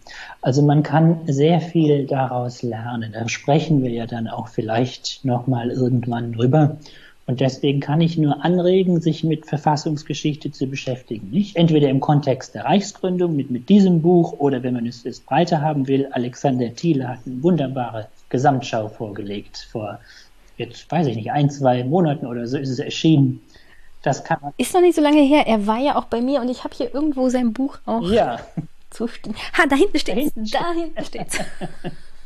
Also mit Verfassungsgeschichte nee, beschäftigen, das lohnt sich immer. Da kann ich die Leute nur zu motivieren.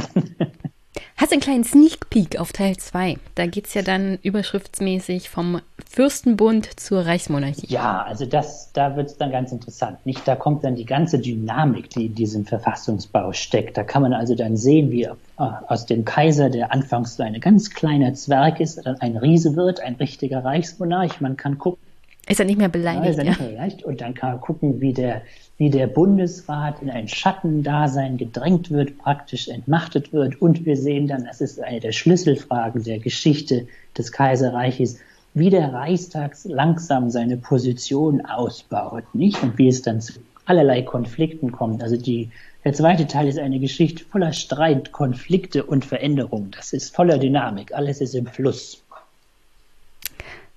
ich glaube, das passt gut in diese aktuelle Zeit, in der auch wieder mehr Dynamik und Streit in die Politik kommt.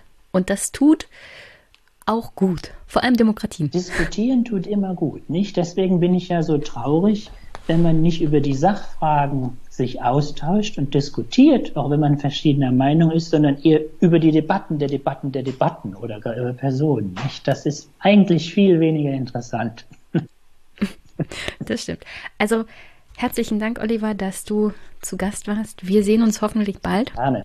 Ich schreibe dir dann für neue Termine. Und grüß deine Frau und viel Spaß mit dem englischen ich Schwarz. Danke dir, Jenny. Mach's gut. Tschüss. Tschüss.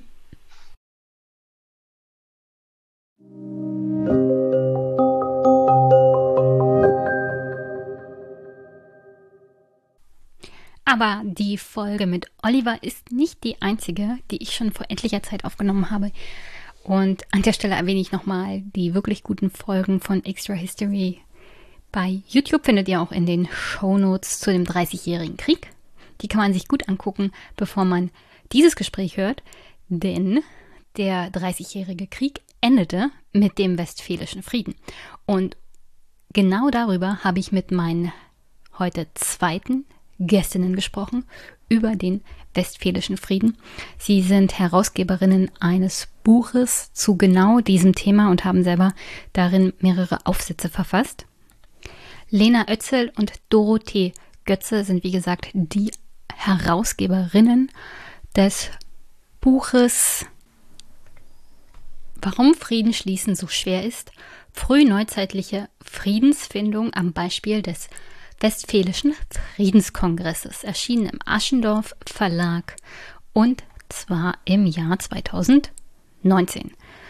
Und ich möchte euch das auch deswegen ans Herz legen, also dieses Gespräch und vor allem einige Aufsätze. Also nicht alles hat mich wirklich angesprochen, aber das ist bei solchen Aufsatzsammlungen öfters mal so. Es gibt Teile von solchen herausgegebenen Werken, die sind wirklich sehr, sehr interessant und man lernt was Neues. Aber nicht jeder Aufsatz ist was und das ist auch okay so. Was ich euch ans Herz legen möchte bei dem Thema Westfälischer Friedenskongress ist die Tatsache, dass es auch vor allem darüber diskutiert wird, ob es ein Vorbild ist für die Friedensfindung, vor allem im Nahen Osten, was jetzt den Konflikt vor allem von Israel und Palästina oder beziehungsweise der palästinensischen Bevölkerung und der israelischen Regierung angeht und wie man es auch über Vertragsbündnisse schaffen kann und gegenseitige Absicherung auch in der internationalen Gemeinschaft für einen eher dauerhaften Frieden zu sorgen. Auch wenn das am Beispiel des Westfälischen Friedens natürlich nicht ewig gehalten hat und nicht hundertprozentig durchgegriffen hat, so ist die Idee im Kern doch, dass man einen Frieden schließt, der nicht nur zwischen zwei Nationen zustande kommt, was ja bis dahin der Fall war, sondern auch aufgrund der Tatsache, wie der Dreißigjährige Krieg sich entwickelt hat und mehrere Länder, äh, es war praktisch so eine Art Weltkrieg, also der bekannten Welt im europäischen Kontext natürlich, und was dieser Krieg angerichtet hat und was dann notwendig war, um den Frieden auch zu sichern. Und zwar, das war die Einbindung mehrerer, ich würde es nicht sagen Nationen, aber auf alle Fälle Länder. Nationen in dem Sinne, wie wir sie heute kennen, gab es ja zu dem Zeitpunkt noch nicht. Aber auf alle Fälle mehrerer Länder und Königshäuser und Vertragspartner mit der jeweiligen gegenseitigen Absicherung, so war es jedenfalls im Friedensvertrag geregelt, dass wenn jemand den Frieden bricht, die anderen Beteiligten dazu aufgefordert sind, tätig zu werden. In dem Fall auch militärisch. Und das ist durchaus eine Herangehensweise, die, glaube ich, für den Bereich Nahe Osten durchaus ein Lösungspotenzial bietet. Nicht zwangsweise, dass man gleich militärisch angreift, vor allem nicht, wenn es um Israel geht, aber dass man halt gegenseitige Absicherungserklärungen macht und sich auch daran hält und genau festschreibt, was passiert, wenn sich die Vertragspartner nicht daran halten, was zum Beispiel als Vertragsbruch gilt und welche Rechte und Pflichten auch die jeweiligen Vertragspartner haben. um dann auch den Frieden zu sichern, beziehungsweise zu definieren, was der Frieden eigentlich beinhaltet. Deswegen empfehle ich euch dieses Gespräch hier und auch Teile aus dem Buch. Und wünsche euch jetzt viel Spaß mit Lena und Dorothee und mir zum Thema Westfälischer Frieden und Friedensfindung in der frühen Neuzeit. Und hier nochmal wirklich unterstrichen, dass Geschichte etwas ist, wovon wir auch zehren können in der aktuellen politischen Debatte. Es mag nicht immer hundertprozentig übersetzbar sein auf die Gegenwart, geht ja auch gar nicht, weil Vergangenheit ist halt anders. Aber es gibt durchaus Ideen, die man wieder aufgreifen kann und die man ernst nehmen kann und mit denen man durchaus auch als Politiker mit Geschichtswissenschaftlern sprechen und diskutieren kann, um aktuelle Probleme vielleicht anzugehen.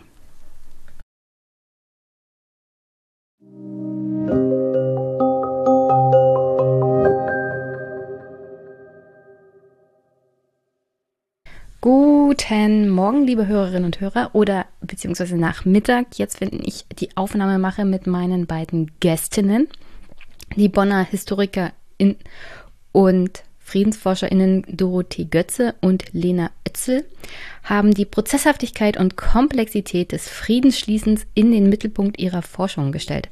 Ein Aspekt, der bisher bei der historischen Friedensforschung und Diplomatiegeschichte eher nicht so im Mittelpunkt der Untersuchungen stand und sie haben zusammen ein Buch herausgegeben mit dem Titel Warum Frieden schließen so schwer ist, der Westfälische Friedenskongress in interdisziplinärer Perspektive, erschienen im Aschendorf Verlag 2019.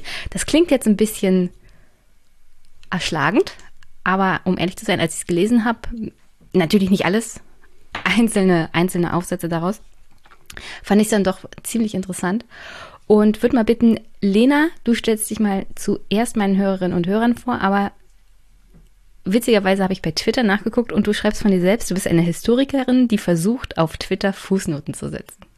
Ist dir das schon gelungen?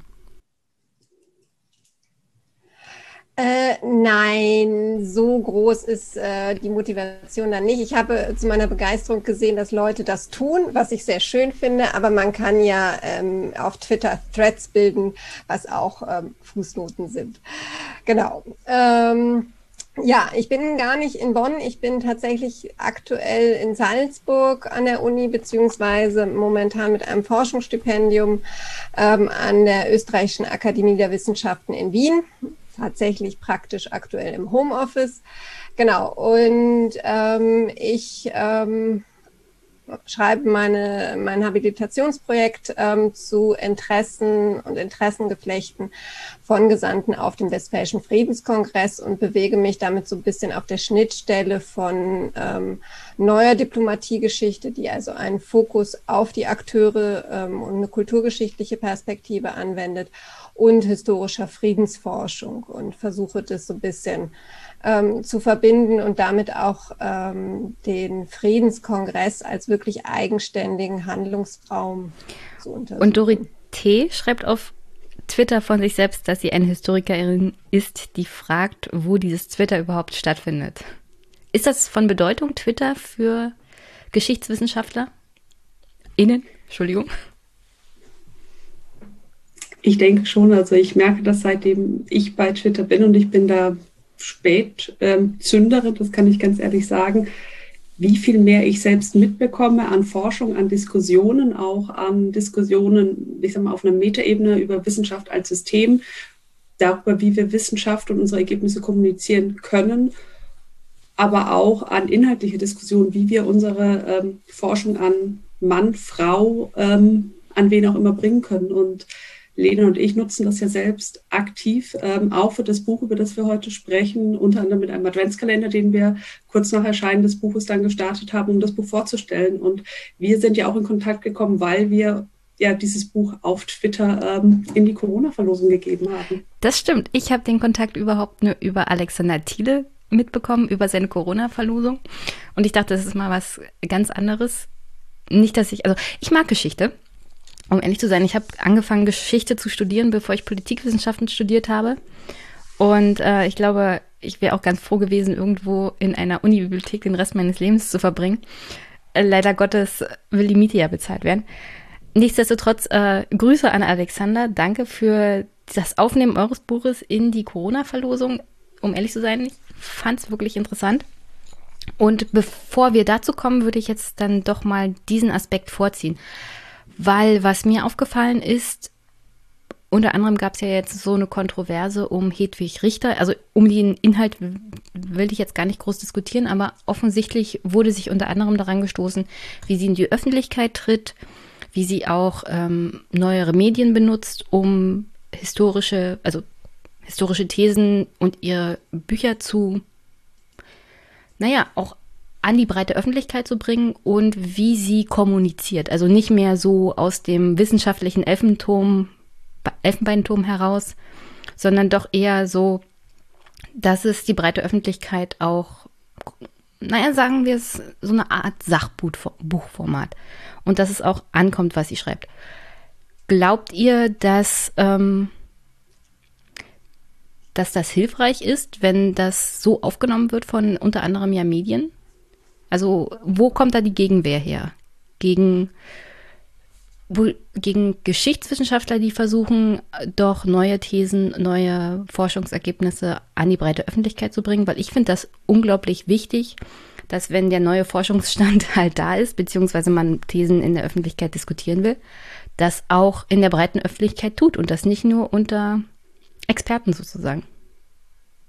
Ich, ich fange mal an, ähm, wenn ich darf, Lene.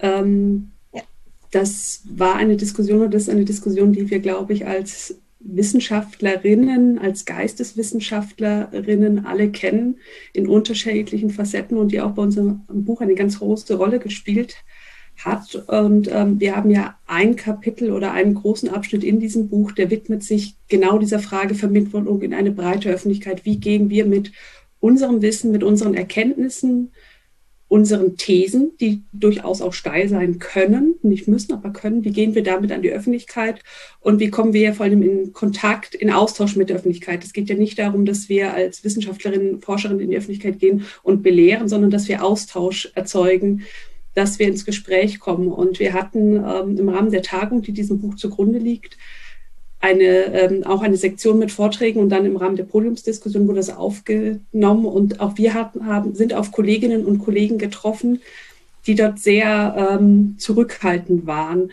und vieles auch an Projekten abgetan haben als Labeling. Und ich glaube, das ist eine ganz große Angst, die dort mitspielt, als Wissenschaftlerin nicht mehr ernst genommen zu werden, wenn man es vielleicht etwas reduziert, vielleicht etwas einfacher, nicht, vielleicht, vielleicht nicht ganz so differenziert darstellt, wie wir das in der Wissenschaft gewohnt sind. Was meinst du, Lena? Das würde ich auch so sehen. Und es ist ja gerade im deutschsprachigen Raum fehlt diese Tradition, die jetzt der angloamerikanische Raum hat. Da schreiben ähm, etablierte, hochrangige ähm, ähm, ProfessorInnen ähm, durchaus auch sehr populär, stoßen auch damit an, treten in Fernsehsendungen auf, aber es ist viel mehr Teil der Wissenschaftskultur, als es das ähm, hier im deutschsprachigen Raum ist. Da sind einfach sehr viele Vorbehalte, dass Sachen verfälscht werden, ähm, vereinfacht werden.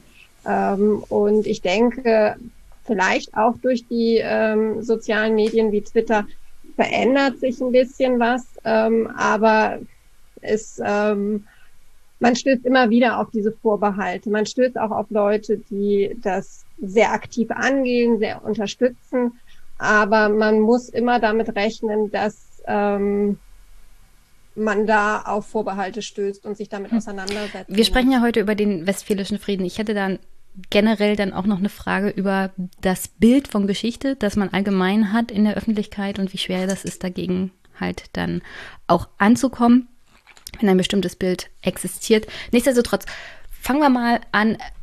Was war der Vorlauf vor dem Westfälischen Frieden?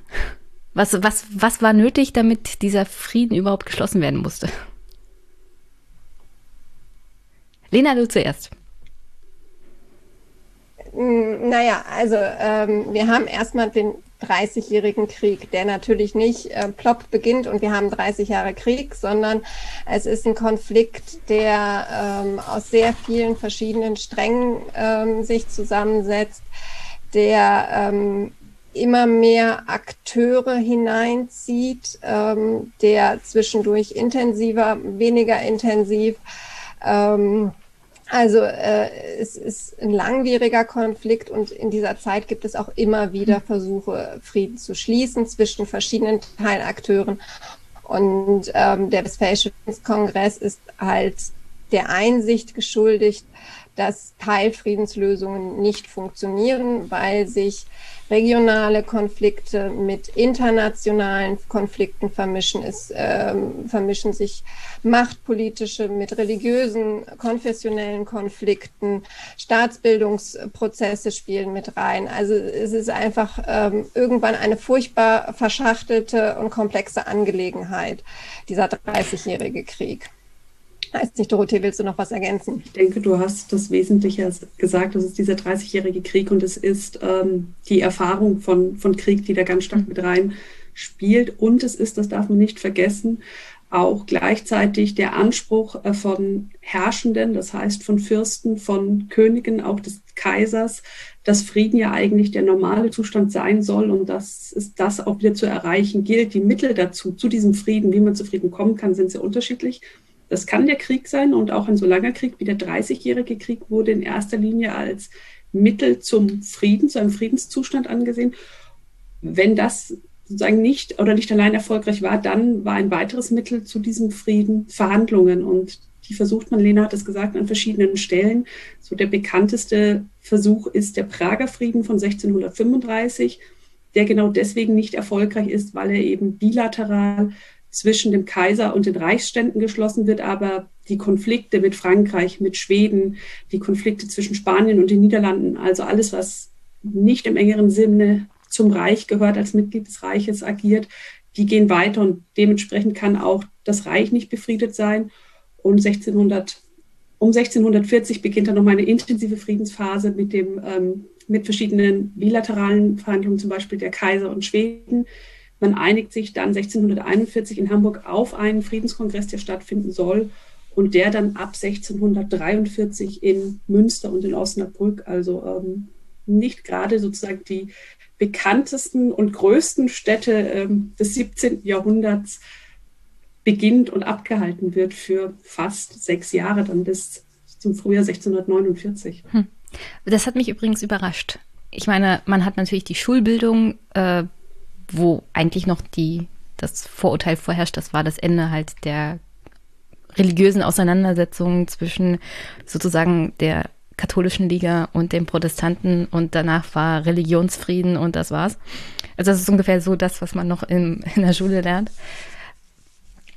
In der Uni war das dann natürlich nicht noch ein bisschen anders, wo man dann gelernt hat, dass es praktisch so eine Art, also ist jetzt vielleicht nicht sonderlich geschichtswissenschaftlich, aber ich würde das als so eine Art europäischen Bürgerkrieg bezeichnen, in dem jeder gegen jeden gekämpft hat und am Ende waren alle so erschöpft und ausgelaugt, sowohl menschlich als auch von den Ressourcen, dass Frieden einfach nur die mögliche Lösung war, weiterkämpfen war.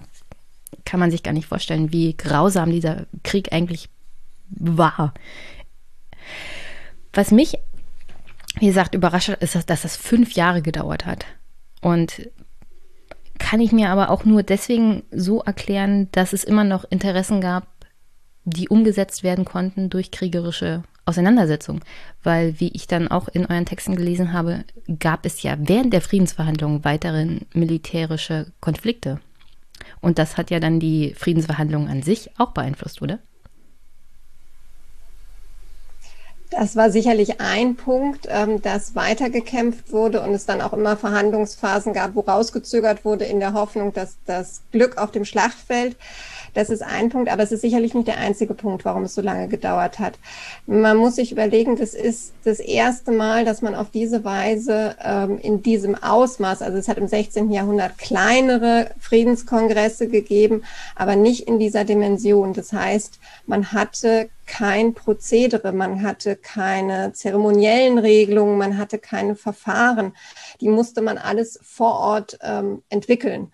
Und das musste man in Rücksprache mit den, ähm, also die Gesandten waren ja, äh, es waren Gesandte da, Diplomaten da, nicht die Herrscher selbst.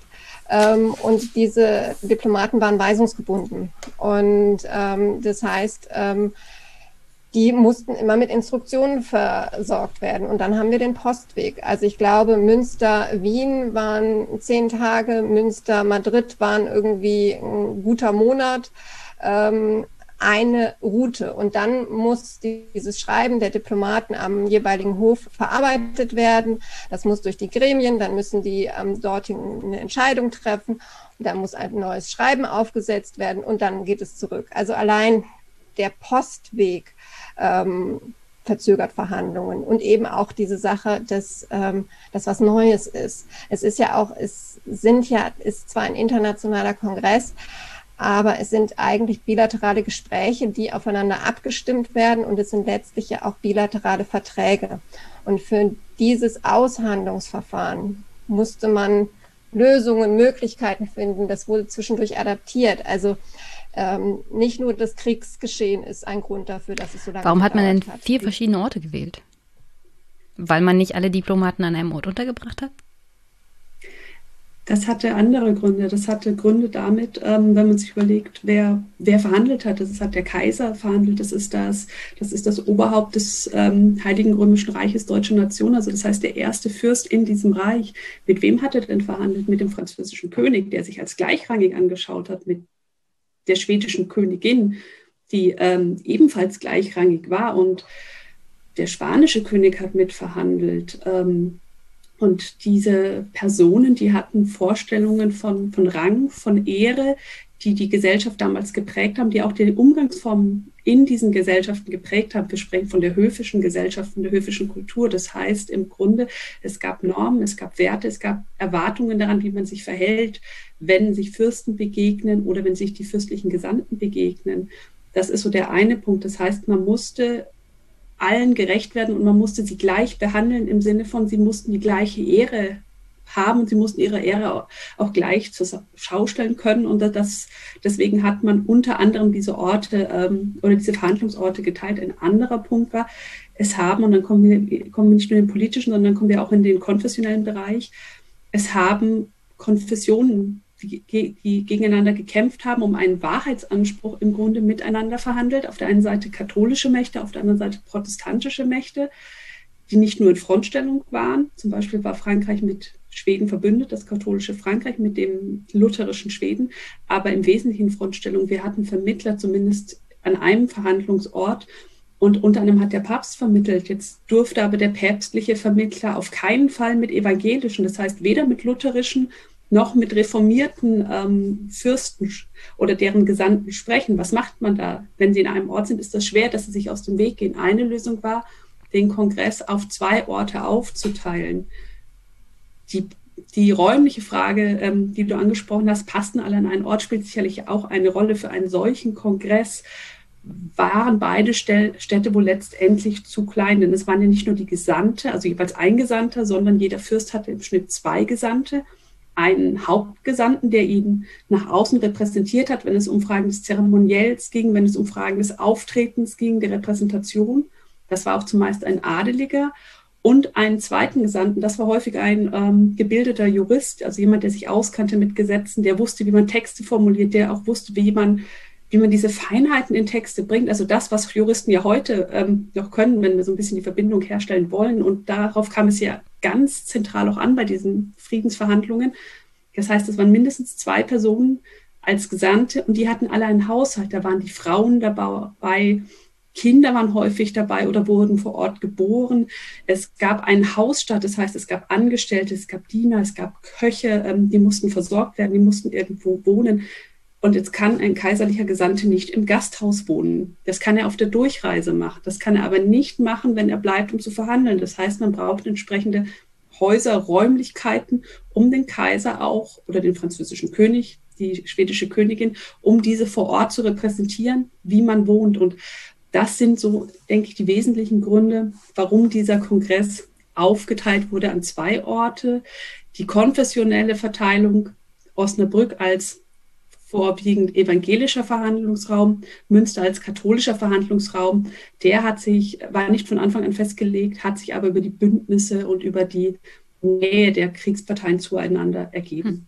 Für beide Städte hört sich das auch nach einem Wirtschaftsschub an. Bin ich mir ziemlich sicher. Vielleicht eine naive Frage, aber warum haben denn die Könige und Kaiser nicht direkt miteinander verhandelt, wenn das Problem der Kommunikation über lange Postwege die Friedensverhandlungen dermaßen hinausgezögert hat? Das ist eine gute Frage. Das ist eine Frage, die ähm, auch so in der Forschung gar nicht diskutiert wird, sondern es steht eigentlich in der Forschung, es war ein Gesandtenkongress und sie haben Gesandte geschickt. Das hat, ähm, das hat unterschiedliche Ur Ursachen. Also das eine ist, es hat sich, Diplomatie hat sich ja seit dem Mittelalter entwickelt über Gesandte. Das heißt, dass die Könige, die, die Fürsten, die Herrscher an den Orten ihrer Regentschaft geblieben sind und nach außen über Stellvertreter kommuniziert haben. Das hat zum einen Sicherheitsaspekte, wenn der, wenn der Herrscher an einem Ort ist und gerade dann auch ab der frühen Neuzeit nicht mehr als Re oder dem ausgehenden Mittelalter nicht mehr als Reiseherrscher, sondern fest an der Residenz ist, ist er geschützt oder geschützt er vor Angriffen, vor Krankheit und so weiter. Das hat aber auch praktische ähm, Gründe, denn so ein, so ein Herrscher, der hat ja mehr Aufgaben als nur den Frieden zu ver ähm, verhandeln, in Anführungszeichen nur den Frieden. Er musste Innenpolitik betreiben, er musste Beziehungen zu anderen nicht im Krieg befindlichen Mächten ausführen. Ähm, er musste Handelspolitik gestalten. Also ich denke, es hat auch ganz viel damit zu tun, dass eben Gesandte verhandelten und nicht die Herrschenden selber. Was meinst du, Lena? Hast du darüber schon nochmal nachgedacht?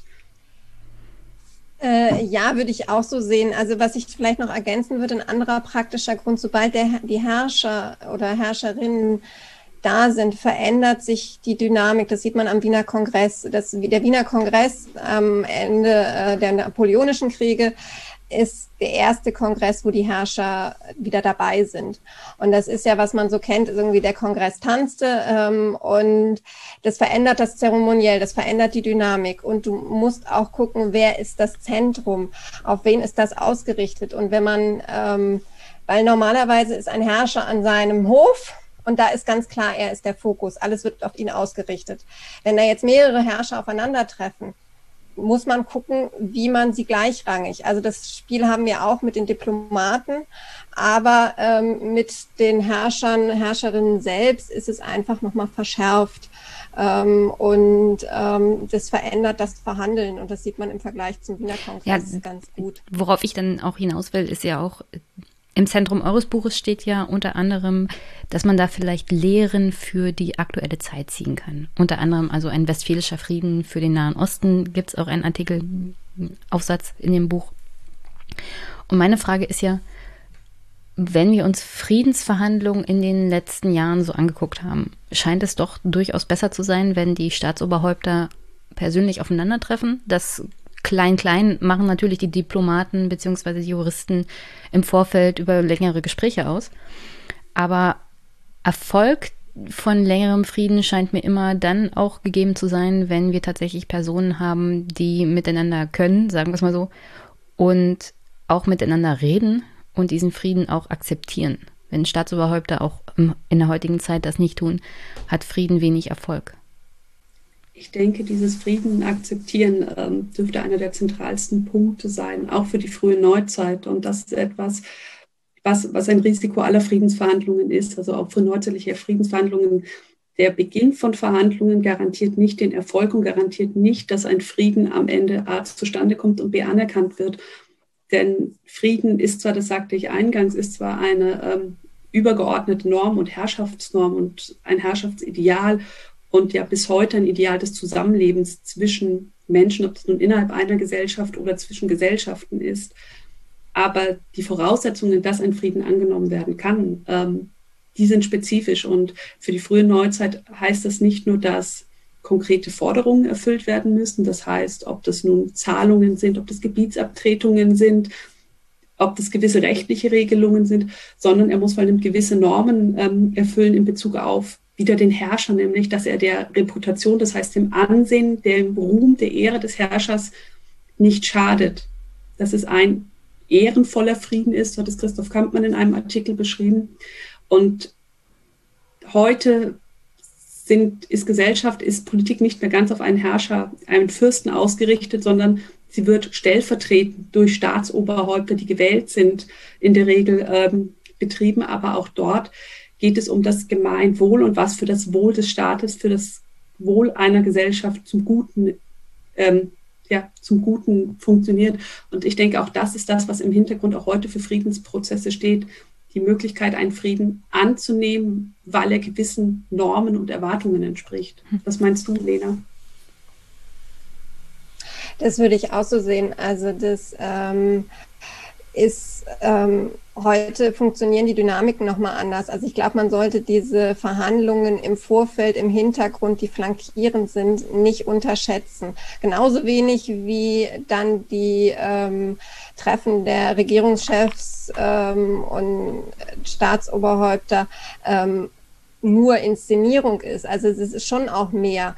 Ähm, es spielt zusammen, aber ähm, dahinter läuft eine Maschinerie und ähm, die dann für die Akzeptanz ist dann aber eben diese das Treffen, das Miteinander können, das ähm, ähm, sich einlassen sehr wichtig. Ähm, dass es dann auch in die heute in moderne äh, Gesellschaften ähm, übertragen wird. Ähm, und die Akzeptanz des Friedens. Ähm, Dorothee hatte ja Krankheiten erwähnt.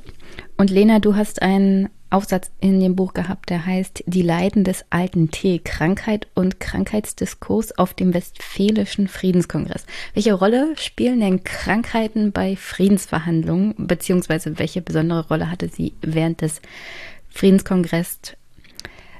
Und ich muss die Frage stellen, weil wir ja Coronavirus haben da lässt sich die Verbindung zwischen Krankheiten und die Auswirkungen auf Politik und Prozesse doch sehr gut beobachten, auch in der heutigen Zeit.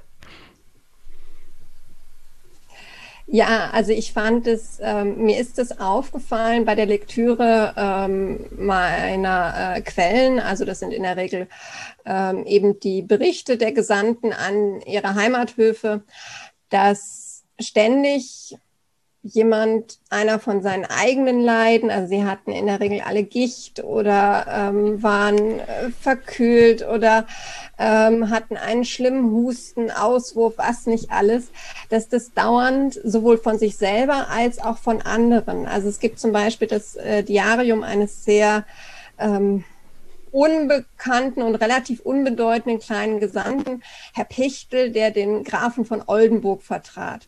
Und dieses Diarium, ähm, das ist sehr unterhaltsam zu lesen, weil er dauernd einem mitteilt, ähm, wen er gerade nicht treffen konnte, weil dieser krank war. Und er sagt nicht nur, er war krank, sondern er schildert in ähm, diversen ähm, äh, Details, was sie alle hatten. Und das, ähm, das war dann für mich so die Frage, warum macht er das? So, und ähm, ein Grund ist, ähm, um zu zeigen, ich bin zwar klein und ich habe zwar nicht den Einfluss von den Großen, aber ich habe den Kontakt zu denen. Und das ist, ist ein ganz anderes, also es spielen auch andere Sachen mit rein, es ist ein ganz anderes Sprechen über Krankheit. Und es ist auch ein gesandtes Schreiben, ähm, dass sie trotz Krankheit gearbeitet haben. Ähm, und das ist auch eine Art der Inszenierung, wie, wie aufopferungsvoll sie im Dienst ähm, ihres Dienstherrn äh, stehen. Und gestern ist in Österreich der Gesundheitsminister zurückgetreten, der sehr offen darüber gesprochen hat, ähm, dass er aus gesundheitlichen Gründen.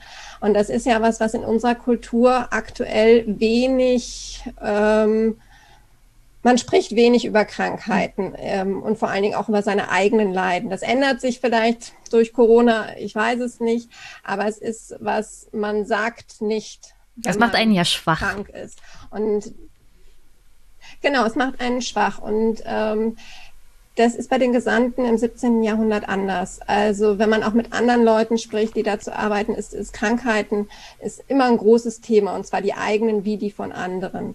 Und dann ist es natürlich auch, wirkt es sich auch auf die Verhandlungen aus. Ähm, das ist ganz klar. Ähm, also Verhandlungen verzögern sich, weil der Hauptgesandte nicht ähm, unpässlich ist. Ähm, also ich finde es interessant von, du hast ja von einem Gesandten geschrieben, der immer wieder auf äh, Kollegen traf, die dann zufälligerweise krank waren und er dann teilweise darüber schrieb, dass ähm, er das, den Verdacht hatte, dass sie nicht krank seien, sondern Krankheit vorschoben, um nicht mit ihm reden zu müssen. Oder die Anekdote, dass ein anderer Gesandter einer Gesandten seinen Leibarzt sozusagen geschickt hat, weil dessen Frau krank war. Und dann hat man während der Leibarzt die Untersuchung an der Frau vornahm, noch über den Kongress geredet, also die Krankheit sozusagen von Familienmitgliedern zu weiteren informellen Diskussionen genutzt. Das fand ich schon sehr interessant. Ich glaube, das ist heutzutage, heutzutage findet man andere Wege, aber der Prozess an sich wird so fortgesetzt. Aber Krankheiten sind ja nicht mehr so groß, das Thema, wenn wir nicht gerade Pandemie haben ist ja Krankheit nicht etwas, was den das Alltag so sehr bestimmt, wie zum Beispiel auf dem Friedenskongress im 17. Jahrhundert. Genau, und also es ist tatsächlich das das Sprechen über Krankheiten öffnet ähm, informelle Räume, wo man Sachen miteinander reden kann. Du hast das Beispiel angesprochen von der äh, kranken äh, Diplomatengattin. Das ist insofern besonders interessant, weil es ähm, sich um die Franzosen und die Spanier handelt. Und die haben offiziell nie miteinander verkehrt. Also diese haben immer nur über einen Vermittler miteinander kommuniziert. Und ähm, solche Vorfälle wie ähm, die kranke Ehefrau und äh, der Arzt, der vorbeigeschickt wird, ähm, öffnet die Möglichkeit zu einem informellen Austausch, was formell offiziell nicht gegangen wäre. Und das ist, es ist nicht nur Krankheit, es sind auch Todesfälle, die solche Räume von ähm, Kondolenzbesuche ähm, oder auch Glückwünschbesuche zu ähm, irgendwelchen Hochzeiten oder dergleichen, die einfach Möglichkeiten der Kommunikation eröffnen, die jenseits des hm. Zeremoniells sind. Ihr schreibt ja sowohl über die Bedeutung vom Zeremoniell als auch über die Bedeutung von informeller Kommunikation. Was ist wichtiger für die Friedensverhandlungen?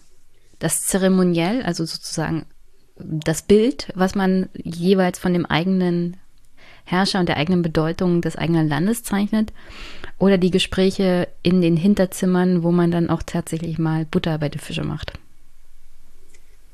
Ich denke, man braucht beides und ähm, das, das sieht man ja auch, auch heute. Also das ist ja, wenn man sich heute so Gipfeldiplomatie anschaut, G8-Gipfel, G20-Gipfel, wir kennen die Bilder. Man hat einerseits das Zeremoniell, wo alle zusammenstehen, wo man in, ähm, natürlich auch dort choreografiert, wer neben wem steht, ähm, wie man sich aufstellt, in welcher Reihenfolge, wer beim Essen neben wem oder wem gegenüber sitzt. Das wird ja heute auch nach wie vor ähm, genau durchgedacht und durchgeplant und das war damals auch so. Also wer geht wem entgegen, wer holt wem ab, wer ist miteinander, wer trifft sich wie.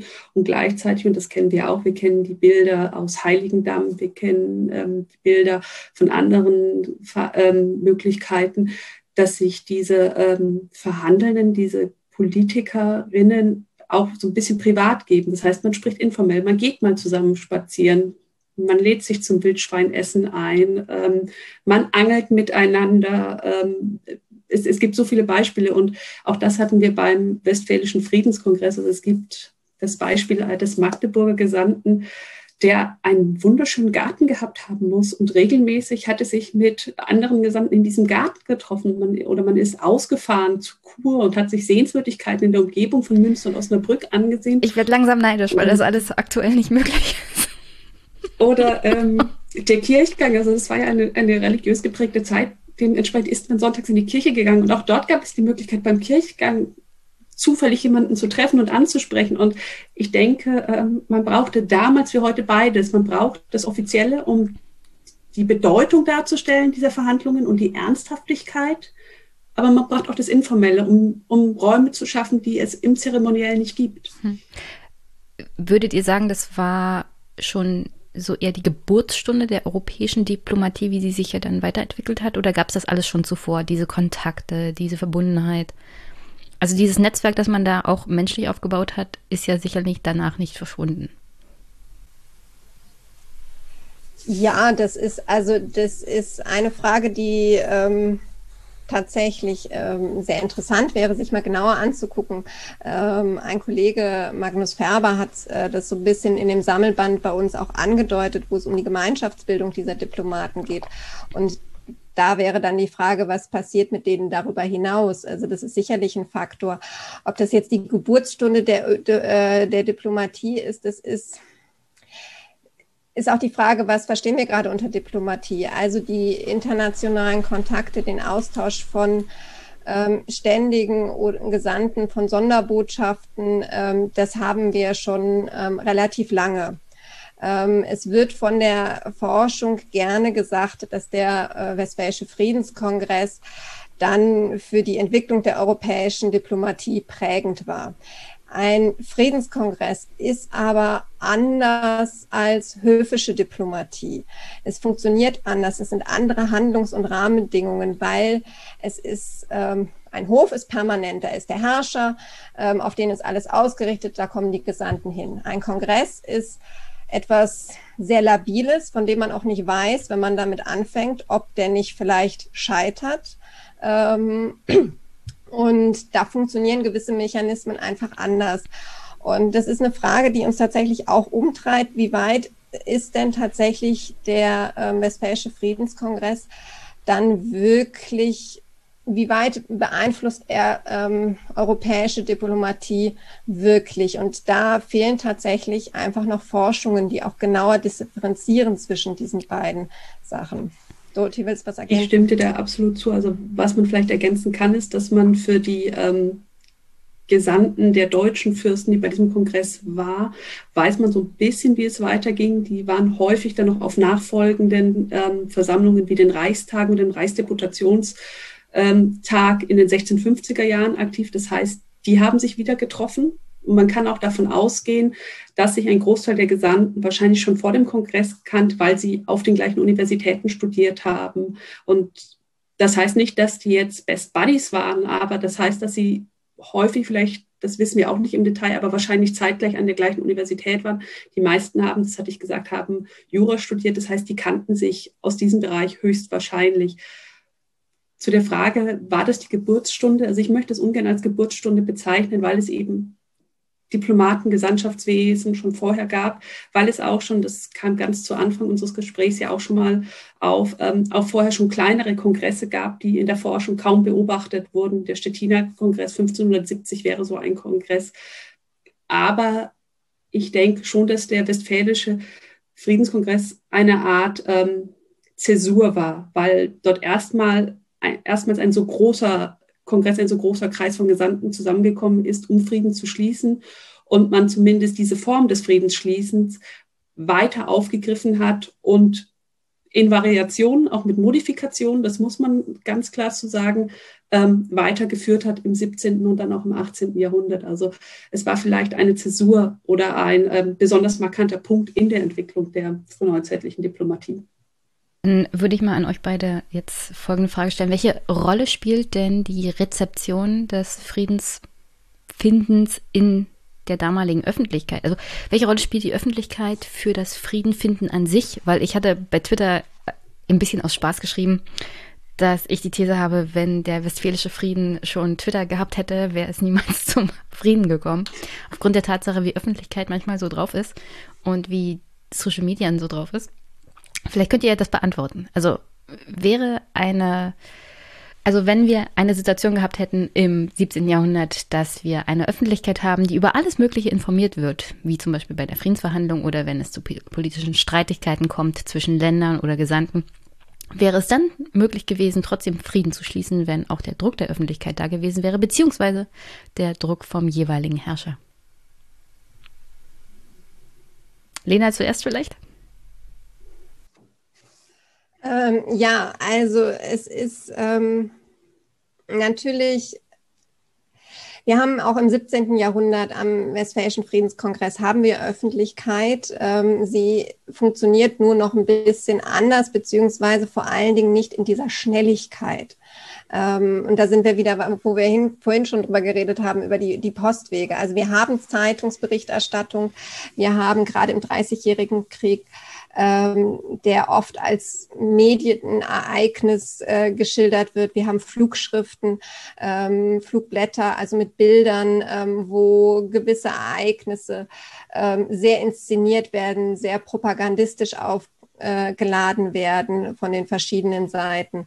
Ähm, also wir haben eine mediale Öffentlichkeit, die damit reinspielt. Wir haben Gesandte auf dem Kongress, die als Informationsquellen dienen für diese Zeitungen, ähm, die es zu dieser Zeit schon gibt. Ähm, es gibt auch immer mal wieder Lecks, ähm, manchmal absichtlich, manchmal nicht. Es gibt auch Gesandte, ähm, was ganz interessant ist, die ähm, portugiesischen Gesandten, ähm, die um ihre Anerkennung oder die Anerkennung ihres ähm, Königs kämpfen und eigentlich offiziell überhaupt nicht zugelassen sind auf diesem Kongress. Die sind so bei den Franzosen mitgereist, aber off off offiziell dürfen sie gar nicht da sein. Ähm, und die nutzen ähm, ganz stark Flugschriften, um sich und ihre Anliegen nochmal zu inszenieren. Also wir haben durchaus ähm, eine mediale Öffentlichkeit, die da mit reinspielt. Gleichzeitig ist es natürlich ein ganz anderes System. Wir haben monarchische Herrschaft. Ähm, wir haben dynastische Herrschaft, ähm, das heißt, wir haben keine ähm, modernen Demokratien, die in dem Sinne ähm, de, äh, Druck ausüben, weil ähm, äh, Regierungen wiedergewählt werden wollen. Also das ist, was fehlt. Und es ist natürlich, wie gesagt, nochmal ein anderes Tempo ähm, der Kommunikation. Ähm, das heißt, wenn da was ähm, nach außen dreht, dann braucht das seine Zeit, bis es der Wiener Hof davon erfährt. So, ähm, wohingegen äh, Twitter, das ist ja eine Frage von Sekunden. Ähm, wie man seit Trump weiß. Also es ist, man hat ähnliche Dynamiken, aber es ist natürlich schon nochmal anders. Dorothee, wie siehst du das? Ich würde dir zustimmen, dass es anders ist, aber dass es diese Öffentlichkeit gibt. Und ähm, du hast jetzt schon ganz, ganz viele Beispiele gebracht. Man kann noch ergänzen, dass die französische Krone, also der König von Frankreich und sein Hofstaat, sich auch aktiv in der Propaganda auch ähm, beteiligt haben über Zeitungen, auch gerade in Bezug auf diesen Frieden, um Öffentlichkeit ähm, zu schaffen und eine Stimmung in der Öffentlichkeit zu schaffen. Und zwar nicht nur in der eigenen französischen Öffentlichkeit, sondern ihnen war bewusst, dass diese Zeitungen darüber hinaus gelesen werden und auch die Gesandten sind sehr gut informiert, nicht nur darüber, was passiert an den Kongressorten, sondern sie empfangen Zeitungen. Und das muss man vielleicht noch sagen, Zeitungen, das war nicht so wie heute, das wird gedruckt, sondern Zeitung bedeutet in erster Linie Nachrichten, Neuigkeiten. Das waren häufig, waren das geschriebene Briefe. Das heißt, man hatte Informanten an anderen Orten, überall in Europa, die regelmäßig berichtet haben und dort Informationen wiederum aus anderen Orten zusammengetragen haben. Zum Teil wurden diese Zeitungen gedruckt, dann sind sie gedruckte Zeitungen, aber häufig waren sie, häufig waren sie handschriftlich. Und auch die Gesandten haben diese Zeitungen wahrgenommen zum Kriegsgeschehen, zum politischen Geschehen, zu dem, was zum Beispiel in England passierte, dann ab Mitte der 40er Jahre oder in der zweiten Hälfte der 40er Jahre mit der Revolution und der Absetzung und Hinrichtung des Königs. Also das wurde ganz, ganz ähm, ja, wirklich bewusst und sensibel aufgegriffen. Das wird berichtet an die Höfe und die Höfe reagieren darauf. Also wir haben nicht Twitter, aber Öffentlichkeit spielte eine Rolle, Wahrnehmung von Öffentlichkeit, von Nachrichten spielte eine Rolle und wirkte sich auch auf die Beratungen aus. Das würde ich schon sagen. Du, Dorothee, hast ja dann auch noch einen Text geschrieben, da geht es unter anderem um Geschenke und Korruption, auch etwas, was aktuell in Deutschland in der Politik ziemlich wichtig ist. Ich lese mal vor dass uns dergleichen anzunehmen unverantwortlich fallen wollte. Diplomatische Gratwanderung zwischen Verehrung und Korruption.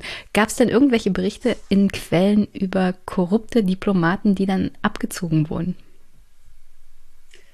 Also abgezogen wurde niemand, weil er angeblich korrupt war. Und das ist ein ganz, ganz wichtiger Punkt. Das ist der Vorwurf der Korruption. Korruption ist ähm, wahr schwer nachzuweisen, ist ja auch heute ähm, als heikles Thema, der, Vorwurf ist sehr, sehr schnell geäußert. Inwieweit dann Korruption im strafrechtlichen Sinne tatsächlich vorliegt, wird ja, muss geprüft werden, wird immer wieder geprüft und häufig haben wir diese Grauzonen.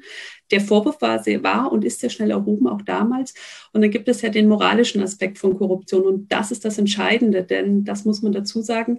Geschenke gehören und gehörten zur Diplomatie. Also das wissen wir auch heute noch. Die Bundesregierung hat, hat eine Sammlung mit Staatsgeschenken. Das heißt, ähm, Minister, die Kanzlerin, Bundespräsidenten, die in ihrer, in ihrer Amtsausübung ein Geschenk erhalten, nehmen das ja nicht mit nach Hause. Also von Merkel oder Herr Steinmeier, ähm, Herr Maas, die haben ja kein, keine Schränke mit geschenkten Pelzmänteln, Büchern, Schwerten, was auch immer es sonst für Kuriosität Stimmt, aber ich stelle mir das lustig vor. Sondern die, die landen ja in, in der Staatssammlung sozusagen. Das ist ja ein Geschenk an die Bundesrepublik, die vertreten wird durch eine Person. Und so war es auch im Grunde in der frühen Neuzeit. Das heißt, die Gesandten haben Geschenke erhalten in Anerkennung als Zeichen der Ehrerweisung, als Zeichen des Respekts. Und da fängt es jetzt an, wann ist, und das ist das, was ich thematisiere, wann ist ein Geschenk ein Geschenk und wann ist ein Geschenk Bestechung. Korruption. Das heißt, wann Bestechung, wann, was, was, was ist damit verbunden? Welche Intention ist mit diesem Geschenk verbunden? Wenn zum Beispiel der Graf von Oldenburg, wir sprachen darüber, ähm, den gesamten Kongress mit Pferden, er hat eine berühmte Pferdezucht und teure Pferde mit Pferden und mit Wildbret versorgt, denn er hatte wohl offenbar auch eine Jagd und dieser man liest überall und ich habe vom Graf von Oldenburg Pferde, Wildbret oder einen Ochsen oder einen halben Ochsen bekommen und wo ist diese Grenze? Der, der hat es nicht nur gemacht, weil er ein netter Kerl war, der wollte was, der wollte einen, Zoll haben, der wollte Zolleinnahmen bestätigt bekommen und das ist die Diskussion und auch das ist im Grunde im Kongress ähm, der Fall ist ganz schnell ist der Vorwurf erhoben. Es wird selten, ähm, ist es wirklich nachprüfbar und es ist vor allen Dingen, und darauf bezieht sich dieses Zitat, auch immer die eigene Position. Also sehe, sehen sich die Gesandten als korrupt und es ist durchaus so, dass viele Gesandte Geschenke annehmen, aber für sich selbst eigentlich immer verneinen würden, dass sie korrupt sind, denn sie würden keine Bestechungsgelder annehmen. Das wäre nicht verantwortlich, das würde ihrem Ethos widersprechen. Aber der Gegner, bei dem ist ja bekannt, dass der Gelder annimmt oder Geschenke. Und man weiß ja, dass der ganz gierig ist und dass der eigentlich immer mehr möchte. Und das dient auch dazu, sich zu rechtfertigen und den Verhandlungspartner zumindest abzuwerten im Diskurs mit dem Herrscher. Also es ist vor allem ja. auch moralisch. Man ist selber moralisch. der moralisch überlegene Diplomat ja. und das Gegenüber. Genau.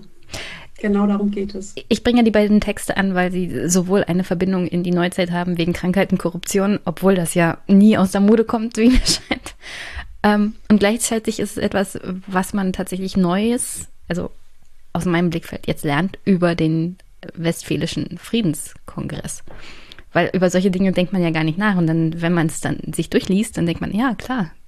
Weil im Großen und Ganzen sind wir ja immer noch Menschen und man kann ja sagen, vor 400 Jahren war es auch nicht groß anders, großartig anders wie heute. Die gleichen Probleme, die gleichen Herausforderungen im Großen und Ganzen, außer vielleicht die moderne Welt. Was war denn dann der Inhalt? Also womit ging man aus diesen ganzen Verhandlungen raus? Mit einem Frieden, der dann die nächsten 100 Jahre gedauert hat? Das nicht. Also dieser Frieden sollte ein ewiger Frieden sein, ähm, Pax Perpetua. Es sollte ein christlicher Frieden sein. Das ist ähm, gelungen. Und es sollte vor allem, und das ist das Entscheidende, ein Friede sein, der den aktuellen Konflikt beendet. Und dieser Ewigkeitsanspruch bezieht sich ähm, sozusagen auf den aktuellen Konflikt, dass dieser aktuelle Konflikt nicht mehr aufbrechen sollte. Diese, aktuelle, diese aktuellen Konflikte, die beigelegt worden sind, sind nicht wieder aufgebrochen. Es gab neue Konflikte. Die hatten andere Auslöser, die, wenn wir sie heute ex post ähm, analysieren, durchaus auch auf die Vorgeschichte des 30-jährigen, äh, des Westfälischen Friedens zurückgeführt werden können.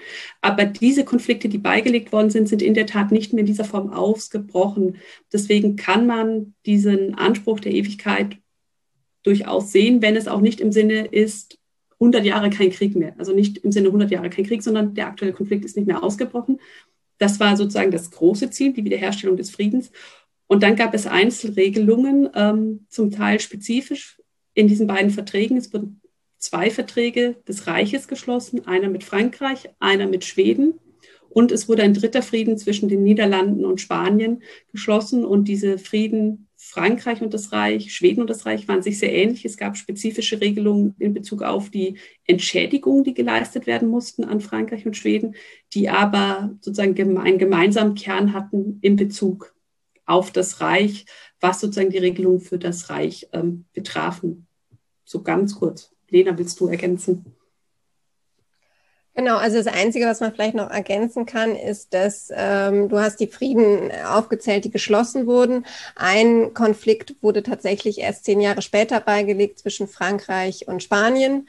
Ähm, die haben tatsächlich weiter gekämpft. Ähm, und ähm, insofern dauerte das dann noch. Aber ja, ähm, Frieden, man hatte erstmal die zentralen Konflikte gerade fürs Reich ähm, mit diesem hm. Friedensschluss. Könnte man sagen, es gibt auch so eine Art Verfassungsordnung jetzt, dass die Fürsten nicht mehr sozusagen hundertprozentig alles dürften, sondern dass es gewisse Grundrechte gibt ihrer Untertanen, die zu respektieren wären, wie zum Beispiel eine gewisse Art von Religionsfreiheit, also dass sie nicht mehr einfach so ihre Religion wechseln können und dann müssen das die Untertanen auch weiterhin tun?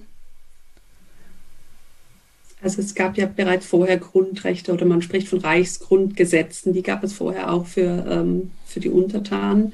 Man muss aber beachten für die frühe Neuzeit, dass ähm, dieses Recht von oben nach unten gilt. Das heißt, Recht bezieht sich in, auf die Herrschenden wird dann von den Herrschenden nach unten weitergegeben, weiter definiert über Landesgesetze, über die Handhabung im Land. Also das ist ähm, ein Prozess von oben nach unten. Das ist jetzt sehr vereinfacht und ähm, da könnte man rechtshistorisch und verfassungsgeschichtlich auch dagegen nochmal argumentieren oder es differenzieren, nur um es ganz grob zu, zu erläutern. Also es gab auch vorher schon die Anerkennung von verschiedenen Konfessionen.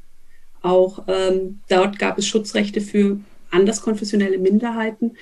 Das Besondere ist jetzt, dass ähm, Fragen, die bislang ungeklärt waren, gerade in Bezug auf Religion, nochmal differenziert worden sind, ähm, die seit dem 16. Jahrhundert mitgelaufen sind. Das betrifft zum einen die Anerkennung der Reformierten im Augsburger Religionsfrieden, der sozusagen Bezugspunkt war. 1555 werden nur Katholiken und Lutheraner anerkannt. Jetzt werden auch die anderen evangelischen Stände, das heißt die Reformierten, anerkannt und bekommen gleiche Rechte. Das Zweite ist, man geht von Mehrheitsentscheidungen weg in politischen Streitfragen, gerade in konfessionell-religiösen Streitfragen, weil es eine katholische Mehrheit gab und das heißt, die andere Seite immer unterlegen wäre, sondern dort muss man ähm, sich sozusagen in, in konfessionellen Gruppen verständigen und das Ganze verhandeln. Das ist so ein zweiter Punkt. Ähm, der ganz zentral ist. Und ich denke, der dritte Punkt ist das Recht der Fürsten gegenüber dem Kaiser. Also der Machtanspruch des Kaisers wird nicht beschnitten, sondern er wird sozusagen in seiner Beschränkung bestätigt. Die Kaiser im 17. Jahrhundert haben sehr, sehr stark nach einer dominanten Macht, das ist von den Fürsten wahrgenommen, gestrebt. Und die Fürsten haben im Westfälischen Frieden ihren Anspruch auf Herrschaft und auf ähm, eigenständige Herrschaft im Rahmen der Reichsverfassung verteidigt. Fällt dir noch was ein, Lena? Nein, das sind, denke ich, gerade so mit Blick auf Reich und Reichsverfassung so die wesentlichen. Wenn ich jetzt die Behauptung Punkte. aufstelle, es hat äh, vor allem den Bereich Mitteleuropas schon doch arg stabilisiert. Könntet ihr da mitgehen? Okay. Dann meine ja. Frage: Wie wird die Stabilität garantiert? Also es sind in den Verträgen, ähm, treten alle Vertragsparteien als Garantiemächte auf. Ähm, und das ist dann auch insofern interessant, dass in den, also es brechen ja wieder neue Konflikte auf und man, vertritt, äh, man schließt neue Friedensverträge. Ähm, und der Westfälische Frieden ist ähm, immer ein Referenzfriede. Ähm, genau, also für die, äh, Willst du noch was Ergänzendes ausführen für die späteren ähm, Verweise, wo dann ähm, nochmal auf diese Garantiefunktion verwiesen wird? Dorothee, da bist du, kennst du dich besser aus ähm, im Kontext immer während der Reichstag. Genau, also du hast es gesagt, ähm, die beteiligten Mächte werden zu Garantiemächten. Das heißt, sie garantieren, dass das, was dort steht, auch Gültigkeit haben soll. Und das trägt bei zu diesem Ewigkeitsgedanken, über den wir ja gerade schon mal kurz gesprochen hatten. Und man sieht es dann gerade in Bezug auf das reicht, denn es gab ja ein, ein großer Bestandteil äh, dieses Friedens sind ja Konflikte, die tatsächlich nicht Frankreich, nicht Schweden, nicht die Niederlande betreffen, nicht Spanien, sondern das Verhältnis von Reichsständen und Kaiser, also den Mitgliedern des Heiligen Römischen Reiches. Und in späteren Konflikten wird immer wieder darauf verwiesen, es gibt religiöse Fragen, gerade bei Religionswechseln in einzelnen Territorien aber auch Bündnisfragen. Es wird immer wieder auf diesen Frieden verwiesen und sagt, ja, aber der westfälische Frieden und das ist ein Argument und da zeigt sich, dass dieser Frieden Gültigkeit hat und tatsächlich, wenn man so möchte, in seiner Wirkmächtigkeit eine ewige Gültigkeit hatte, die man ja angestrebt hatte, als eine Ordnung. Diese Ordnung wurde verändert durch neue Gesetze, sie wurde angepasst, aber nicht ersetzt, sondern man hat darauf aufgebaut. Und auch das spricht meines Erachtens dafür, dass dieser Friede eine, eine gewisse Ewigkeit, eine gewisse, also tatsächlich eine Dauer hatte, weil man eben immer wieder darauf Bezug genommen hat, ähm, zum Beispiel Ende des 17. Jahrhunderts, als es um die nachdem die Pfalz französisch besetzt war und durch die, in der, während dieser Besetzung katholisch geworden ist und es dann darum ging, ähm, nach der Ende der französischen Besetzung, was passiert denn jetzt mit den Reformierten dort?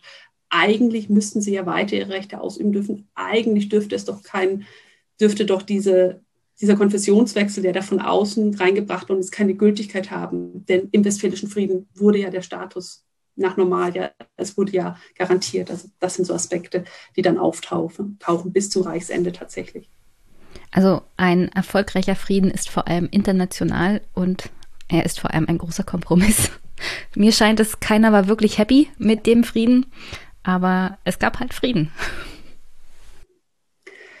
Ja, und ich glaube, also natürlich gab es für die einen oder anderen äh, waren haben nicht alle ihre Interessen durchsetzen können und waren an verschiedenen Stellen nicht glücklich. Aber ähm, das finde ich ist auch eine interessante Perspektive, wenn man auf die Gesandten guckt.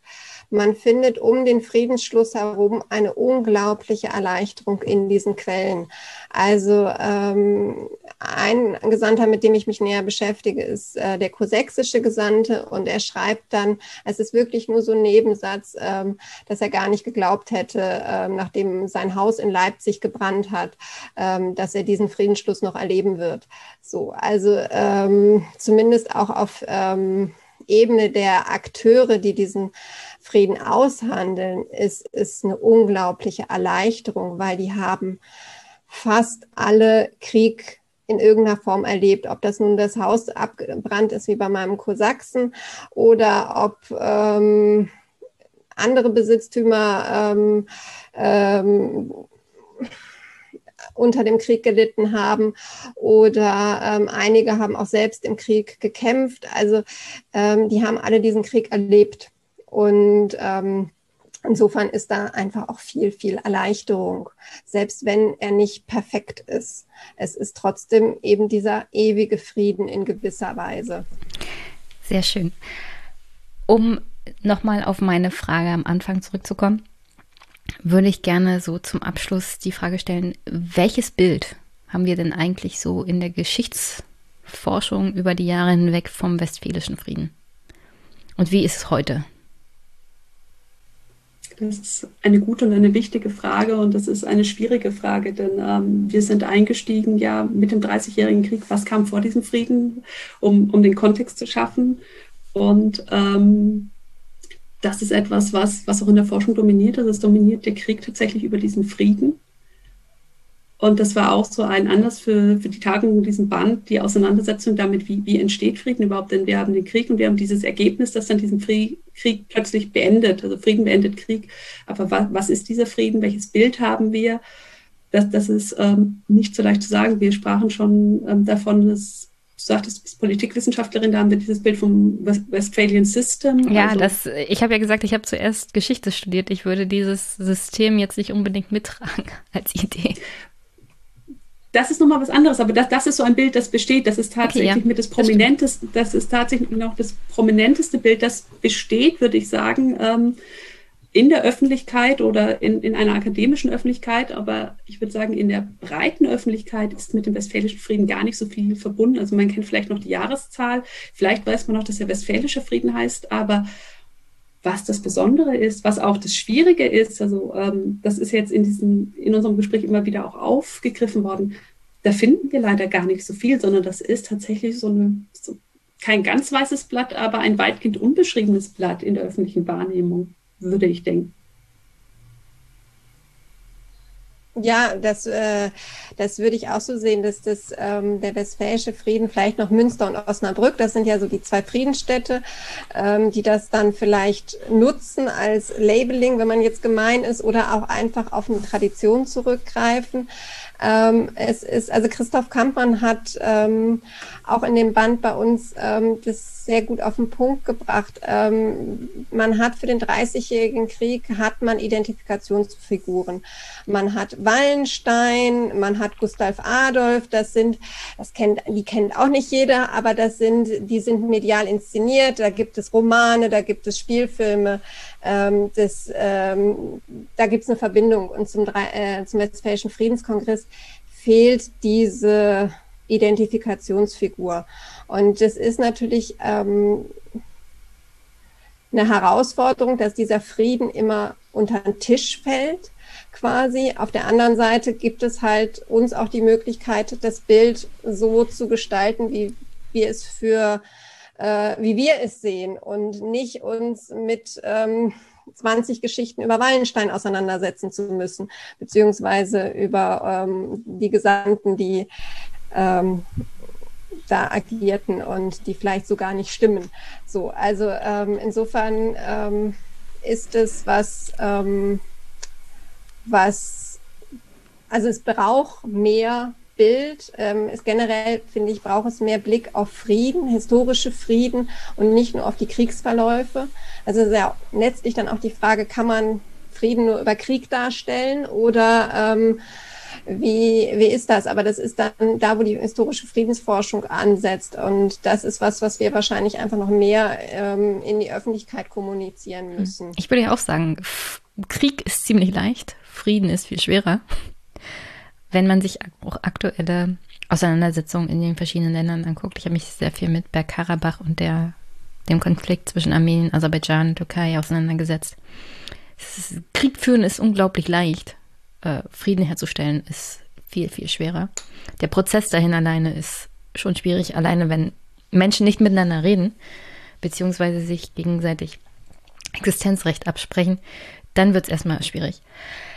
Aber herzlichen Dank, dass ihr hier zu Gast wart. Ich würde auf alle Fälle den Text von Siegfried Westphal nochmal empfehlen. Der schreibt nämlich von dem Westfälischen Frieden von dem Referenzfrieden zum größten Unglück der Deutschen und zurück. Ein sehr, sehr interessanter Text in dem Buch.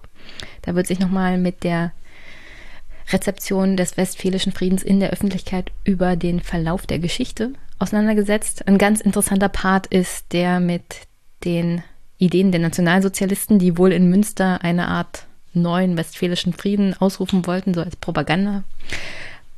Also ich empfehle den Text sehr. Und an euch beide jetzt, hättet ihr noch eine Botschaft an die beiden Hörer, äh, hättet ihr noch eine Botschaft an meine Hörerinnen und Hörer? Dorothee zuerst und dann Lena.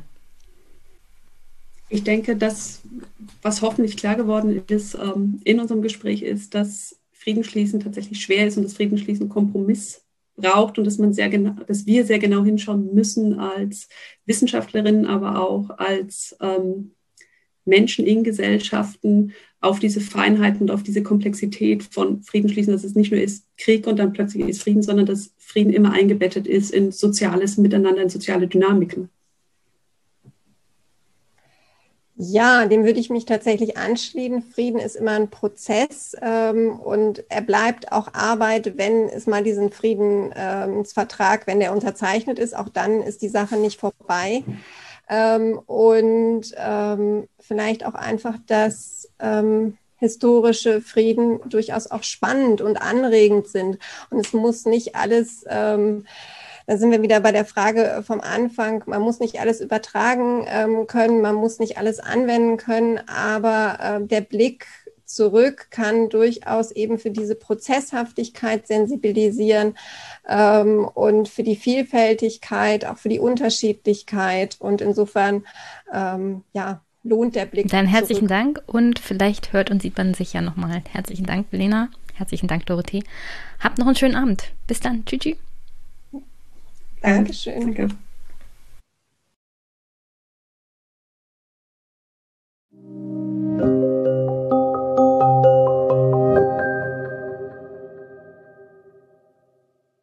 Und dann heute das last but not least Gespräch mit Tabea Rösner. Mit ihr habe ich gesprochen über die deutsch-südkaukasische Parlamentariergruppe. Das ist die Parlamentariergruppe, die sich auch mit dem Thema Aserbaidschan beschäftigt. Und ich hatte die Empfehlung sozusagen von Sascha Dürkop bekommen, der ja hier schon öfters mal zum Thema auch Bergkarabach zu Gast war und den Konflikt zwischen Armenien und Aserbaidschan und Sascha beschäftigt sich schon seit etlichen Jahren mit der Aserbaidschan Connection, die vor allem im Rahmen der Maskenaffäre im Deutschen Bundestag nochmal so richtig aufgeschwappt ist, was die Aufmerksamkeit angeht. Aber hier hat es natürlich sehr viel mit einem strukturellen Problem zu tun, was die Einflussnahme von verschiedenen Ländern, vor allem Ländern mit fragwürdigen demokratischen Verständnis, aber dafür sehr, sehr viel Geld angeht, doch mal ein gutes Beispiel bekommen im negativen Sinne. Und das ist halt die Aserbaidschan Connection. Ich bin mir ziemlich sicher, da gibt es verschiedene Connections bis rein in den Deutschen Bundestag, bis zu Abgeordneten, die sich um die Problematik vielleicht teilweise gar keine Gedanken machen. Und durchaus finden, dass die Verbindung und doch Einflussnahme von solchen Ländern auf deutsche Abgeordnete, die vor allem bei Aserbaidschan offenkundig ist, kein Problem darstellen. Und deswegen bin ich eigentlich ganz froh, dass man sich mal mit dem Thema so richtig schön beschäftigt und da nicht locker lässt. Vor allem was bestimmte Medien angeht. Nicht alle, aber wenigstens ein paar. Und vielleicht auch im nächsten Bundestag da Veränderungen anstehen, vor allem was die Transparenz angeht. Denn nur die Transparenz hilft überhaupt, solche Connections aufzudecken, sonst ist das echt harte Arbeit. Und wie skandalös der ganze Vorgang an sich ist, hat ja schon die Untersuchungskommission des Europarats festgestellt, der damals selber extrem von den Vorgängen betroffen war, der dann unter anderem auch Karin Strenz Hausverbot erteilt hat, wo dann teilweise Millionen an Abgeordnete aus Italien, von Aserbaidschan geflossen sind. Also wirklich katastrophal. Und deswegen habe ich Tabea mal eingeladen, weil Sascha sagte, also eine der wenigen, die in Aserbaidschan waren und das Land danach weiterhin kritisiert haben, ist Tabea Rösner von den Grünen, die in dieser südkaukasischen Parlamentariergruppe sitzt und sich auch mit anderen Ländern auseinandersetzt.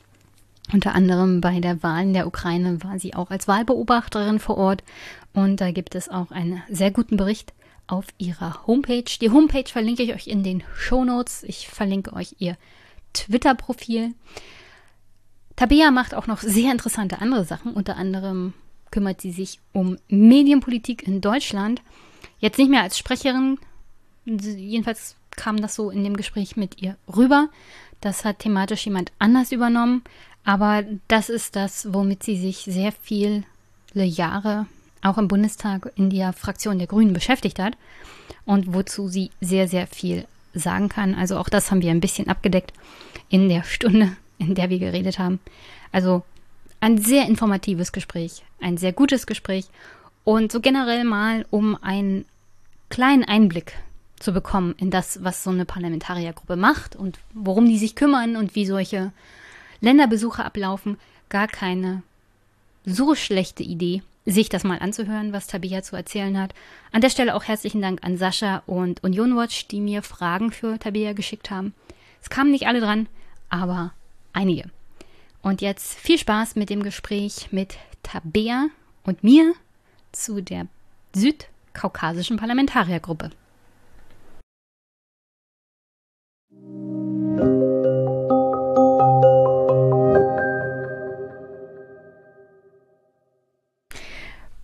Guten Nachmittag oder Morgen, wenn ihr das hier hört, liebe Hörerinnen und Hörer.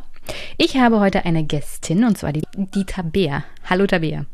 Ah, hallo. Und mit ihr rede ich heute über eine Influencer-Maschine, aber ist bestimmt nicht die Maschine oder die Influencer, an die ihr denkt, sondern es ist eine Influencer-Maschine staatlicher Art und Weise, gefördert durch einen ganz großen Ölfonds. Und an der Stelle möchte ich nochmal Grüße ausrichten an Sascha Dürkop, mein Lieblingskorrespondent, in Anführungsstrichen, zum Thema Bergkarabach. Der hat nämlich bei Twitter geschrieben, ich lese mal vor. Ich re recherchiere wie andere seit Monaten zur Aserbaidschan Connection. In meinen Notizen steht Tabea Rösner als eine der wenigen PolitikerInnen, die nach einem Treffen mit Aliyev offen Kritik übten. Und da dachte ich mir, wenn Sascha schon sowas schreibt, dann muss ich Tabea hier mal einladen und wir reden über die Aserbaidschaner Connection und dann kann sie mal richtig kritisch werden. Okay, gut. Willst du dich noch kurz vorstellen? Ja, also wie gesagt, mein Name ist Tabea Rössner. Ich bin Mitglied des Bundestages seit äh, 2009, war vorher Journalistin, und deshalb liegen mir auch ähm, Pressefreiheit, Staatsferne und so weiter sehr stark am Herzen. Und das ist ein Thema, das mich seit meiner Zeit im Bundestag immer wieder umtreibt. Oh, beim Thema Pressefreiheit sind wir bei Aserbaidschan so an der richtigen Stelle. Platz 167 von 180 in der, also in der Aufstellung von Reporter ohne Grenzen. Und die sind ja tatsächlich in den letzten Jahren noch abgefallen. Kann man sich kaum vorstellen, aber ja. Aserbaidschan, das Land der Pressefreiheit und äh, ich habe gehört, der einwandfreien Wahlen, wenn ich deine Ex-Vorsitzende der parlamentarischen deutschen Südkaukasus-Gruppe richtig zitiert habe. Frau Strenz. Ja, die war wohl, genau, Frau Strenz war wohl bei den Wahlen ähm, dort. Und es ist ja so, dass sowohl die OECD, äh, OECD als auch der Europarat äh, Wahlen beobachtet. Ähm, ich war auch schon bei Wahlbeobachtungen dabei. In Aserbaidschan konnte ich es nicht einrichten, da wäre ich aber gerne hingefahren. Es ist aber in der Tat immer schwierig, ähm, als Beobachterin kann man selber wenig sehen, was tatsächlich vorfällt. Ne? Also ich habe mal in, in der Türkei ähm, im kurdischen Gebiet äh, mitbekommen, dass Leute tatsächlich gehindert wurden, ähm, an die Wahlurne zu gehen. Aber sowas kann ich jetzt von Aserbaidschan leider auch nicht sagen, weil ich nicht dabei war. Und ähm, da muss man, glaube ich, auch vor allen Dingen den äh, Nichtregierungsorganisationen äh, zuhören, was die für Beobachtungen gemacht haben und wie ähm, ja, wie deren Einschätzung ist. Also ich denke mal, ein Land, in dem der Staatschef seine Ehefrau zur Vizepräsidentin macht, kann nur einwandfreie Wahlen abhalten. Aber das ist meine Meinung. genau. Du, ja, also du siehst, hier ist, schon, ein bisschen, hier ist ein bisschen. Das ist schon, äh, also als ich das gelesen habe, habe ich gedacht, ähm, jetzt treiben sie es wirklich noch weiter auf die Spitze. Ne? Also seine Frau ähm, hat immer schon auch eine besondere Rolle gespielt. Ich weiß, dass als wir da waren, ein äh, größerer Gebäudekomplex auch im Rahmen der Europäischen Spiele äh, für sie war oder ihr gewidmet wurde. Ähm, also die Frau von Aliyev spielt tatsächlich immer wieder eine Rolle und jetzt natürlich als Vizepräsidentin erst recht. Kommen wir noch ein bisschen zu deinem Lebenslauf, bevor wir uns tief eintauchend mit der Parlamentariergruppe beschäftigen. Du bist ja 1986 Mitglied der Grünen geworden. Das ist noch relativ frisch gewesen. Die Grünen wurden 1980 gegründet. Wieso die Partei? Also ich bin als Jugendliche schon politisch interessiert gewesen. Ich habe äh, äh, in der Schülervertretung ähm, eigentlich muss man ja Schülerinnenvertretung sagen heute. Ne? also wenn hier nicht gegendert wird, ist das auch völlig in Ordnung. Nein, ich achte ja selber drauf, aber damals hieß das halt noch Schülervertretung. Ähm, da war, äh, da haben wir damals äh, für fürs BAföG äh, demonstriert und ich war in der Friedensbewegung. Ich war äh, in, äh, damals hieß das auch noch Dritte Weltgruppen. Also ich habe in so einem Dritte Weltladen verkauft. Heute heißt es ja eine Welt. Ähm, das heißt also fair gehandelte Produkte. Ähm, die Ökologie war mir immer schon wichtig. Damals gab es ja viele Kontroversen zu dem Bau von Atomkraftwerken. Also das hat mich alles sehr stark sozialisiert und meine Familie ähm, hat einen Bezug zu äh, Südwestafrika. Damals hieß ähm, das, als mein Vater nach ähm, Afrika ging, also er war Missionar, ist das noch Deutsch-Südwest, äh, also zu Namibia. Und äh, dadurch haben wir auch immer sehr starke ähm, Diskussionen geführt am Küchentisch oder am, am, Essemat, äh, am Esstisch über äh, die Gerechtigkeit zwischen dem Norden und dem Süden. Also das heißt, ich bin sehr stark so sozialisiert worden. Und als dann die Grünen gegründet wurden und das erste Mal zur Wahl antraten, das war 1980, da war ich 13. Damals habe ich so gedacht, wow, das ist eine Partei, die genau meine Anliegen vertritt. Und ich habe denen die Daumen gedrückt und sie sind damals ja noch nicht in den Bundestag eingezogen. Das passierte dann erst 1983. Ähm, und ähm, die, die, ja, die Grünen waren für mich so, ja, plötzlich war da jemand Neues, der den Laden aufgemischt hat. Ne? Also die sind damals mit Norweger Pullis äh, in den Bundestag eingezogen mit Blumen. Da waren Frauen, die sprachen von sexueller äh, Gewalt äh, gegen Frauen und so weiter. Das, was man vorher im Bundestag, der ja steif war und der vor allen Dingen männlich dominiert war. Also als Kind habe ich irgendwie Politik wahrgenommen, äh, als dicke Männer Zigarre rauchen. Ne? So, das war so meine Zeit in den 70er Jahren. Wenn ich so nachdenke. Und ähm, ich wäre aber tatsächlich nie auf die Idee gekommen, Mitglied einer Partei zu werden, weil äh, wir in der Familie auch nie parteipolitisch irgendwie Bezüge hatten. Ne? Und ich bin dann zum Studium nach Frankfurt gekommen 1986 und habe am ersten Tag an der Uni, damals gab es ja noch kein Internet, das heißt, man musste zu den Instituten laufen und sich die, ähm, die Studienordnung und die, äh, den Studienplan holen. Und da habe ich eine Frau kennengelernt, die am nächsten Tag Geburtstag hatte und mich eingeladen hat und Joschka Fischer machte mir die Tür auf. Und er war damals schon Umweltminister in Hessen, also er war mir auch ein Begriff.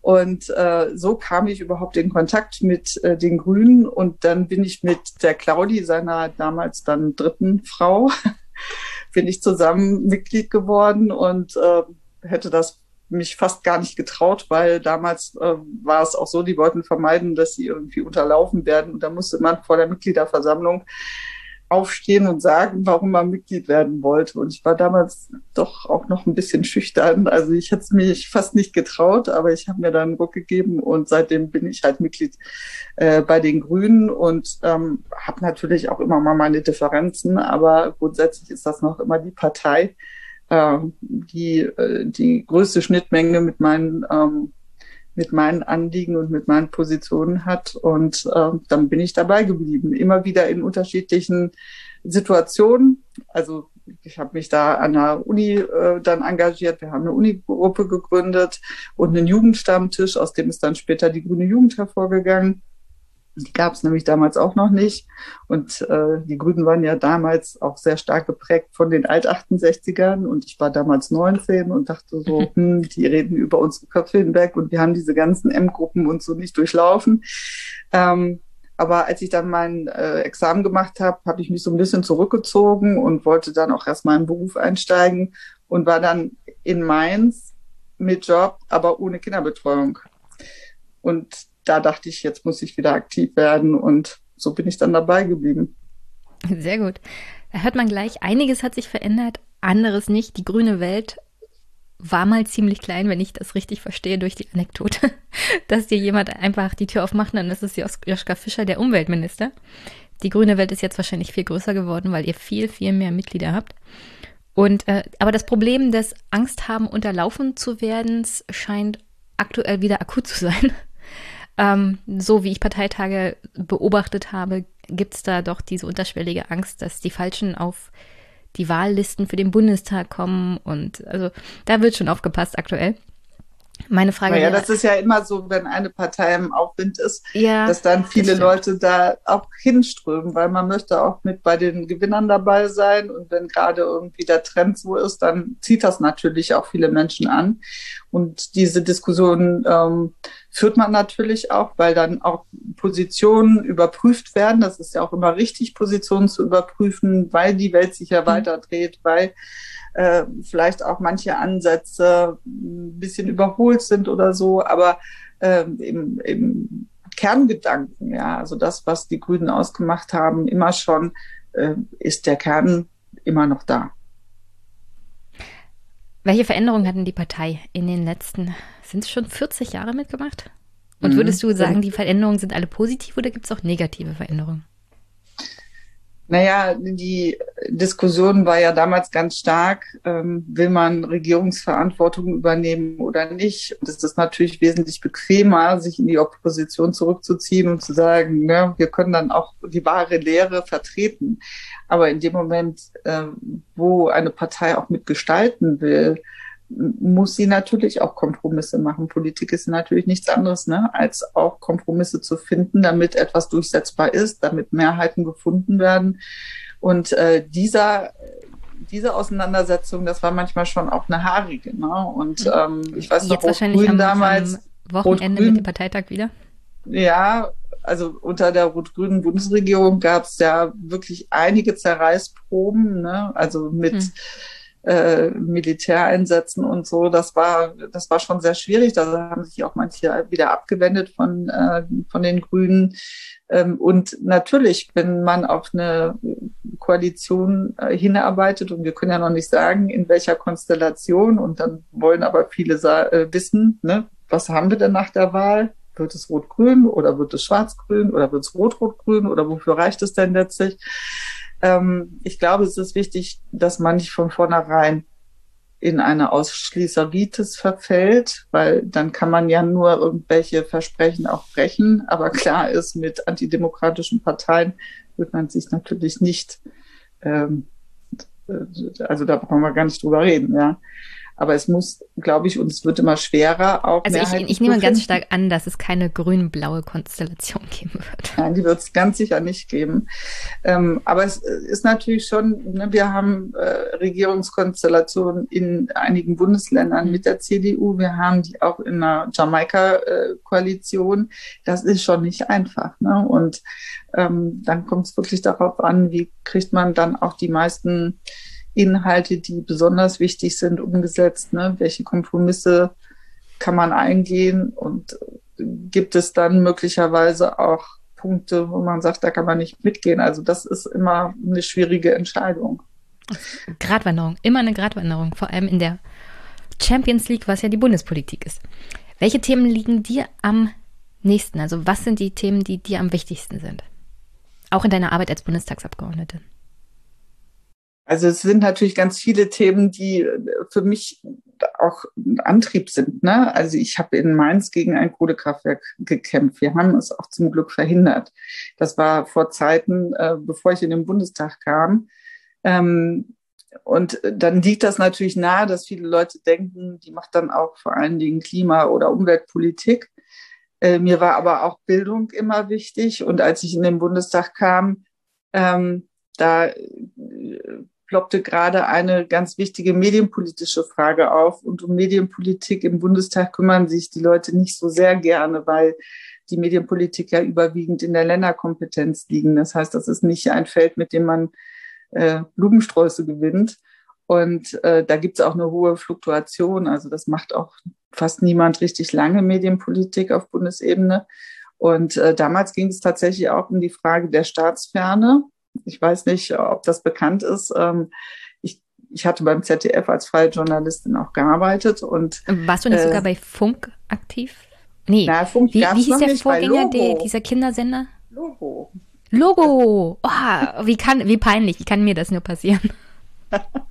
ja, ich hab, äh, Eine sehr Jahre gute Sendung. Gearbeitet. Ja, habe ich auch echt mit Herzblut gemacht und ähm, ja, ich kam in den Bundestag oder die Wahl war gerade und es deutete sich an, dass der Chefredakteur seinen Vertrag nicht verlängert bekommen sollte. Mhm. Und zwar, weil es eine Sperrminorität, also das ist ein bisschen kompliziert, jedenfalls die Gremien so zusammengesetzt waren, dass verhindert werden konnte. Roland Koch hatte eine unrühmliche Rolle damals gespielt. Ich glaube, ich kann mich dunkel erinnern an genau. die jüngeren Tage und die Diskussion. Und damals habe ich gedacht, das geht überhaupt nicht, weil so wird natürlich Einfluss genommen ne, über eine Personalentscheidung und das darf nicht sein. Äh, wir haben die Rundfunkfreiheit verankert und die Staatsferne muss ausgestaltet sein. Und äh, alle haben sich damals aufgeregt und haben geschimpft und haben gesagt, das geht nicht. Ne? Und keiner wollte etwas unternehmen. Und dann habe ich gedacht, nee, jetzt müssen wir nach Karlsruhe gehen. Also haben wir als Grüne ähm, einen Gutachter beauftragt ähm, und wollten dann die Klage auf den Weg bringen. Und damals wurde auch gerade das Quorum verändert. Also bis dahin mussten, glaube ich, ein Drittel äh, der Abgeordneten äh, eine Klage unterstützen, damit die dann als Normenkontrollverfahren, als abstrakte Normenkontrollklage beim Bundesverfassungsgericht eingereicht werden konnte. Und da gab es gerade einen Wechsel, es war nur noch ein Viertel notwendig.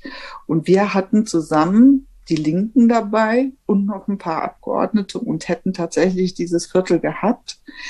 Und dann hat aber der damalige Ministerpräsident in Rheinland-Pfalz, der auch ähm, Chef der Rundfunkkommission der Länder war, seine Leute von der SPD zurückgepfiffen und hat gesagt, er ähm, er möchte diesen Vertrag erst neu aushandeln und, ähm, und wenn das nicht klappt, dann würde er selber klagen. Ähm, und er hat das natürlich nicht geschafft, mit Roland Koch einen neuen Staatsvertrag auf den Weg zu bringen. Und dann musste er, und er wollte partout nicht, er hat mich sogar irgendwo mal beschimpft, ähm, und er wollte diese Klage nicht einreichen. Und wir waren halt hartnäckig, sind da dran geblieben und es kam dann tatsächlich zu der Klage in Karlsruhe und die haben uns natürlich, die sind uns weitgehend gefolgt und haben dann nochmal äh, ausdifferenziert, was bedeutet denn Staatsferne, wie müssten die Gremien zusammengesetzt sein, damit sie auch staatsfern sind. Und ähm, das ist ein wichtiges Urteil gewesen und alle Rundfunkstaatsverträge mussten danach noch geändert werden. Also das war schon eine richtig große Nummer. Das heißt also, weil die Frage ja heißt war, was unterm Strich, Medienpolitik ist super wichtig. Naja, Medienpolitik ist Demokratiepolitik ja. und deshalb ist es wichtig, ja. Und wir erleben ja auch eine Zeit, äh, wo der demokratische Diskurs ja ganz stark ähm, sich verschiebt, auch durch das ähm, durch Algorithmen der Plattform, ja, hm. und Social Media ähm, macht es nicht gerade leichter. Genau, ja. Und äh, die Frage, wie kann man gewährleisten, dass dieser, Demo dieser Diskurs trotzdem demokratisch stattfindet, man sich frei eine Meinung bilden kann, dass auch alle Menschen ähm, dabei sind. Ne? Also es gibt ja viele, die sich auch angewidert wieder abwenden und die Plattform nicht mehr nutzen. Und wenn der demokratische Diskurs sich halt vor allen Dingen ins Netz verlagert, dann muss auch gewährleistet sein, dass die Gesellschaft daran teilnehmen kann.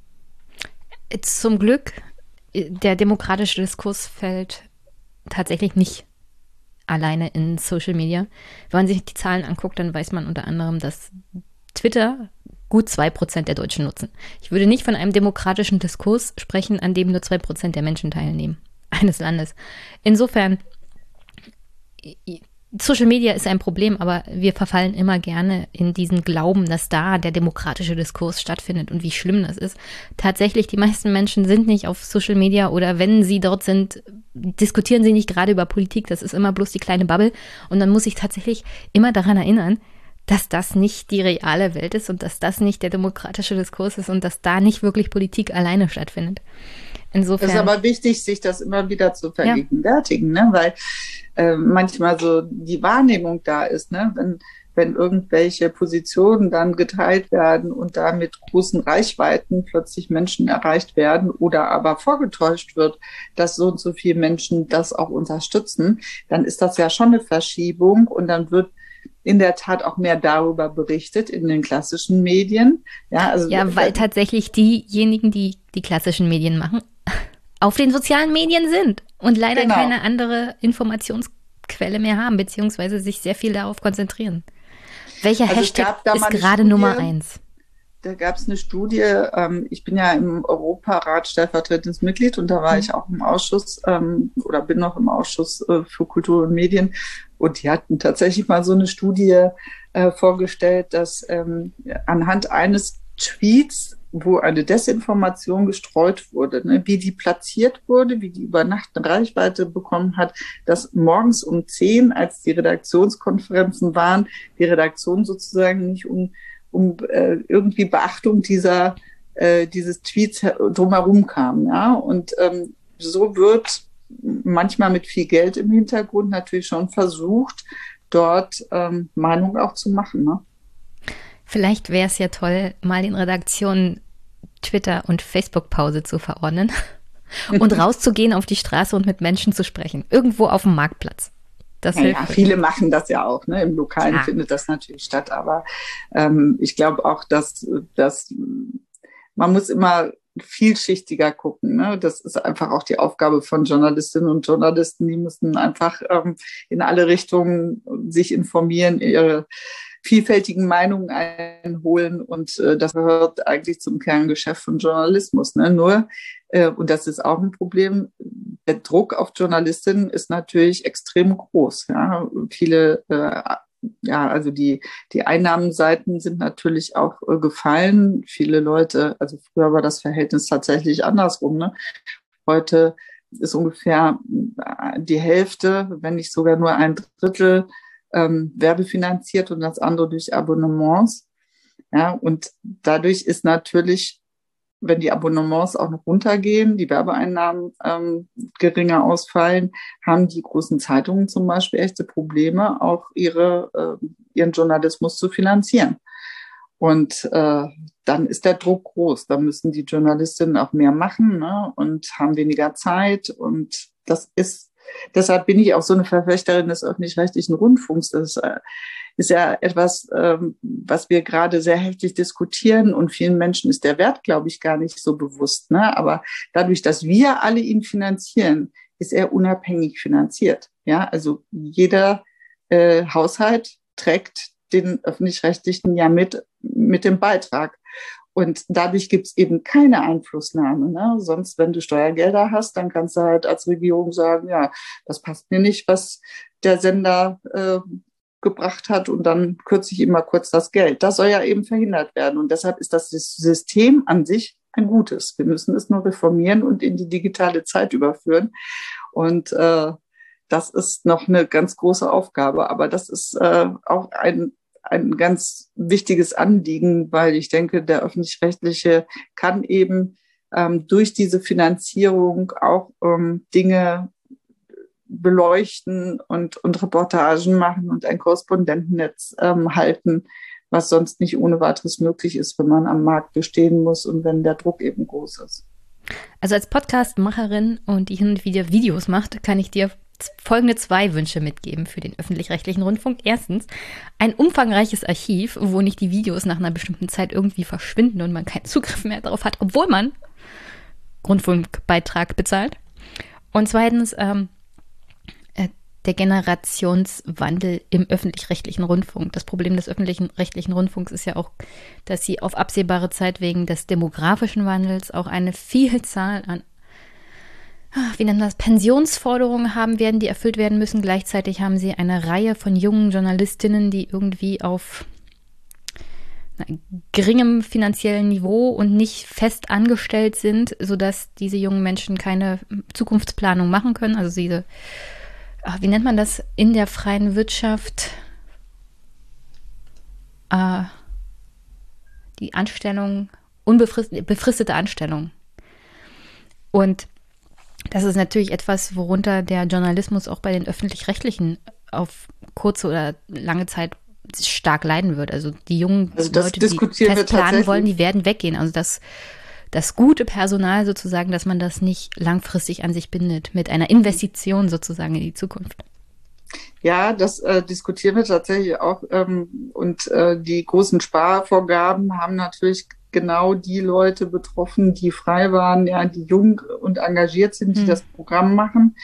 Ähm, jetzt ist der Journalismus eben auch Tendenzbetrieb, ne? deshalb muss er auch flexibler sein dürfen. Deshalb äh, ist das so eine Sache, aber ich finde auch, dass auch wieder eine Festanstellung stimmt. Deshalb, ja, es gibt so viele Gratwanderungen. Ähm, aber deshalb ist es schon wichtig, dass, äh, dass dort mehr Perspektive den Leuten gegeben mhm. wird. Und da haben sie sich auch schon ein bisschen aufgestellt. Also ich weiß noch, beim ZDF damals waren wir alle Freie und Freifreie und so. Äh, inzwischen gibt's da äh, Kreise. Wenn man viel dort arbeitet, hat man auch mehr Rechte und mehr Absicherung und so. Also das gibt es schon. Und äh, die andere äh, Forderung, die du äh, aufgestellt hast, sehe ich auch so. Aber es ist natürlich ähm, bei den Sachen, wo die Rechte nicht ähm, zu 100 Prozent bei den öffentlich-rechtlichen liegen, schwierig, ähm, weil sie können eben nicht alle, äh, alle Beiträge zu 100 Prozent finanzieren. Und deshalb ähm, ist das mit der Rechterklärung nicht immer so ganz einfach. Ne? Also, äh, also falls, falls, du Fußballspiele meinst, die werden mir so und so im Internet gar nicht erst angezeigt. Dann können sie auch, auch dieses verpixelte, verpixelte Video dann ins Archiv stellen. Das ist nicht, damit habe ich keine Probleme. Ich will ja bloß den Politikteil. Ja, ja, das ist richtig. Aber ich habe ja nun mal auch bei Kindernachrichten gearbeitet. Wir haben viel mit Archivmaterial gearbeitet und da muss man auch schon die Rechte klären. Also wenn du einen Beitrag machst über äh, den Vogel des Jahres zum Beispiel, dann hast du natürlich nicht sofort irgendwie ein Kamerateam, das sofort diesen Vogel irgendwie filmen kann. Das heißt, du bedienst dich aus Naturdokumentation und so weiter. Und wenn die eben äh, rechtemäßig nicht zu 100 Prozent bei den Sendern liegen, dann ist das halt schwierig. Also okay. Also das, das sind so, ne? Die, da gibt es ja Probleme, die sich auftun für so einen kleinen Wunsch. okay, ja, ich wollte noch mal zu. Man, wie kompliziert es ist, ne? Ja, genau. Ich wollte nochmal darauf zurückkommen. Du hast ja gesagt, medienpolitische Sprecherin, dafür interessiert sich dann nicht so sehr jemand. Aber gleichzeitig habt ihr eine Fraktion mit ähm, 9% bei der letzten Bundestagswahl besetzt. Ich denke mal, diese Bundestagswahl werdet ihr mehr als 9% bekommen. Wie viel mehr steht ja dann noch aus? Nichtsdestotrotz ist das, glaube ich, eine Erleichterung, wenn die Fraktion größer wird und man die Arbeit auf mehr Schultern verteilen kann. Weil du hast ja eine Vielzahl an Mitgliedschaften, sowohl in den Ausschüssen als auch in Parlamentariergruppen und du hast deine Tätigkeit als Abgeordnete und die ehrenamtlichen Tätigkeiten nebenbei. Da ist man auch dann froh auf oder freut sich auf die neuen Kollegen und Kolleginnen. Ja, total. Also ich, äh, viele Leute haben das, glaube ich, gar nicht so im Blick, was man alles für Verpflichtungen auch hat. Ne? Und bei mir sind jetzt auch noch Querschnittsthemen, was heißt, dass man sich mit ganz vielen anderen Abgeordneten erstmal in deinen eigenen Reihen auch abstimmen muss. Ne? Ich bin ja für Verbraucherschutz zuständig und ich bin für Netzpolitik zuständig. Und ich sitze eben auch noch im Kultur- und Medienausschuss mit dem Stellvertretersitz und bin da für Filmpolitik und für den öffentlich-rechtlichen Rundfunk zuständig. Also es ist schon ein großer Strauß an Themen generell. Und äh, manchmal wünscht man sich auch, dass man mehr Zeit hat, äh, mehr zu lesen, auch mehr Konferenzen zu besuchen. Das schafft man nur, wenn man wirklich ähm, rund um die Uhr sozusagen arbeitet. Und das ist dann für die Work-Life-Balance natürlich nicht so gut. Das ähm, Problem kenne ich. Wenn ja. Podcast nebenbei ist, irgendwas kommt immer zu kurz. Ja, das stimmt. Ne? Also so mehr in die Tiefe zu gehen, das wünsche ich mir und da hoffe ich auch drauf, dass wenn wir mehr sind, da tatsächlich mehr auf die auf mehr Schultern verteilen können. Okay, zweite Runde. Frecherweise hat Aserbaidschan uns die Internetverbindung das letzte Mal gekappt. Deswegen müssen wir es nochmal versuchen, Tabea. Und zum Glück hast du dir ja spontan Zeit genommen. Und ich darf solche Verschwörungstheorien hier behaupten. Tabea ist hier die Bundestagsabgeordnete. Die muss da ein bisschen diplomatisch. Ich wäre da sehr zurückhaltend, genau. nee. Aber es war schon erstaunlich, warum das warum plötzlich das Netz weg war, oder? Zumal du ja gesagt hast, dass das bisher noch nicht der Fall war. Ja, das ist mir noch nie passiert, dass einfach alles abgebrochen ist. Eine halbe Stunde später ging es wieder. Aber es kann natürlich auch an meinem Anbieter liegen. Ähm, der hat momentan öfters mal Aussetzer. So bundesweit. Und ich will ihn hier an der Stelle nicht nennen. Aber er fängt nicht mit T an. Und ja, also sonst ist für südbrandenburgische Verhältnisse mein Internet sehr stabil und ich habe sogar aufge, also geupdatet, damit ich hier den Podcast auch regelmäßig machen kann und auch mit Internetverbindungen machen kann. Nun ja, du hattest halt mal Pech. Irgendwann muss es ja mal schief gehen. Aber ich gehe einfach zurück zu der Frage, an der wir so rüde unterbrochen wurden. Und zwar, aber kommen wir mal zu dem Hauptthema. Du bist ja Mitglied der deutschen südkaukasischen Parlamentariergruppe. Was ist das für eine Parlamentariergruppe und was interessiert dich eigentlich an der Region? Also im Großen und Ganzen, erzähl mir mal, wie du in dieser Gruppe gelandet bist und warum. Ja, es gibt äh, verschiedene Parlamentariergruppen, ähm, also die deutsch-amerikanische, äh, die deutsch-kanadische, die deutsch-französische, die deutsch-britische. Und es gibt natürlich äh, Regionen, wo es dann nicht mit einem Land, äh, sondern mit einer Region äh, verbunden ist. Und es geht um den Austausch. Also Parlamentarier tauschen sich aus mit Parlamentariern, aber eben auch manchmal mit RegierungsvertreterInnen oder mit zivilgesellschaftlichen Gruppen. Und äh, am Anfang einer Legislaturperiode werden diese Parlamentariergruppen auch eingesetzt und dann werden wir als Abgeordnete gefragt, wo wollen wir denn eigentlich dabei sein? Und ich war das erste Mal, ähm, als ich das erste Mal in den Bundestag kam, habe ich mir so überlegt, welche Interessen habe ich denn? Und dann waren die Gruppen so voll, dass ich da wenig mit, mitmachen konnte. So. Und ähm, dann habe ich mir überlegt, welche Regionen interessieren dich denn und wo kennst du dich am wenigsten aus? Und so bin ich dann bei der zentralasiatischen und auch ein bisschen bei der südkaukasischen gelandet. Also ich hatte mal eine Stipendiatin bei mir, die aus Georgien kam und ich fand es sehr spannend, wie sich diese Region entwickelt hat, gerade Ge Georgien auch. Und dann habe ich gedacht, dann gehe ich in diese Parlamentariergruppe. Und so kam es, dass ich dann ja mit dieser Gruppe auch nach Aserbaidschan reisen durfte. Also der Zweck der Parlamentariergruppen ist sozusagen Völkerverständigung, Diplomatie über die außenpolitischen und Außenministeriumskanäle hinaus. Genau, also die, ähm, diejenigen, die Außenpolitik machen, die sind natürlich ganz anders äh, befasst mit den unterschiedlichen Ländern. Ich bin jetzt keine Außenpolitikerin, sondern eine Medien- und Digitalpolitikerin.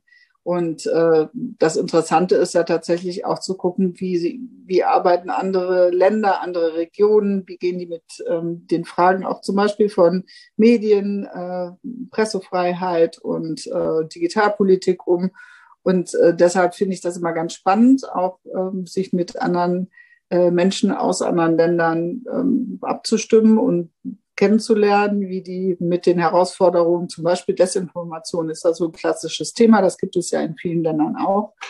Und ähm, ja, deshalb bin ich als Nicht-Außenpolitikerin interessiert gewesen an dieser Region, die sich ja nach dem Zusammenbruch der Sowjetunion haben sich ja die Länder sehr unterschiedlich entwickelt. Und das ist ja schon auch sehr spannend. Hm.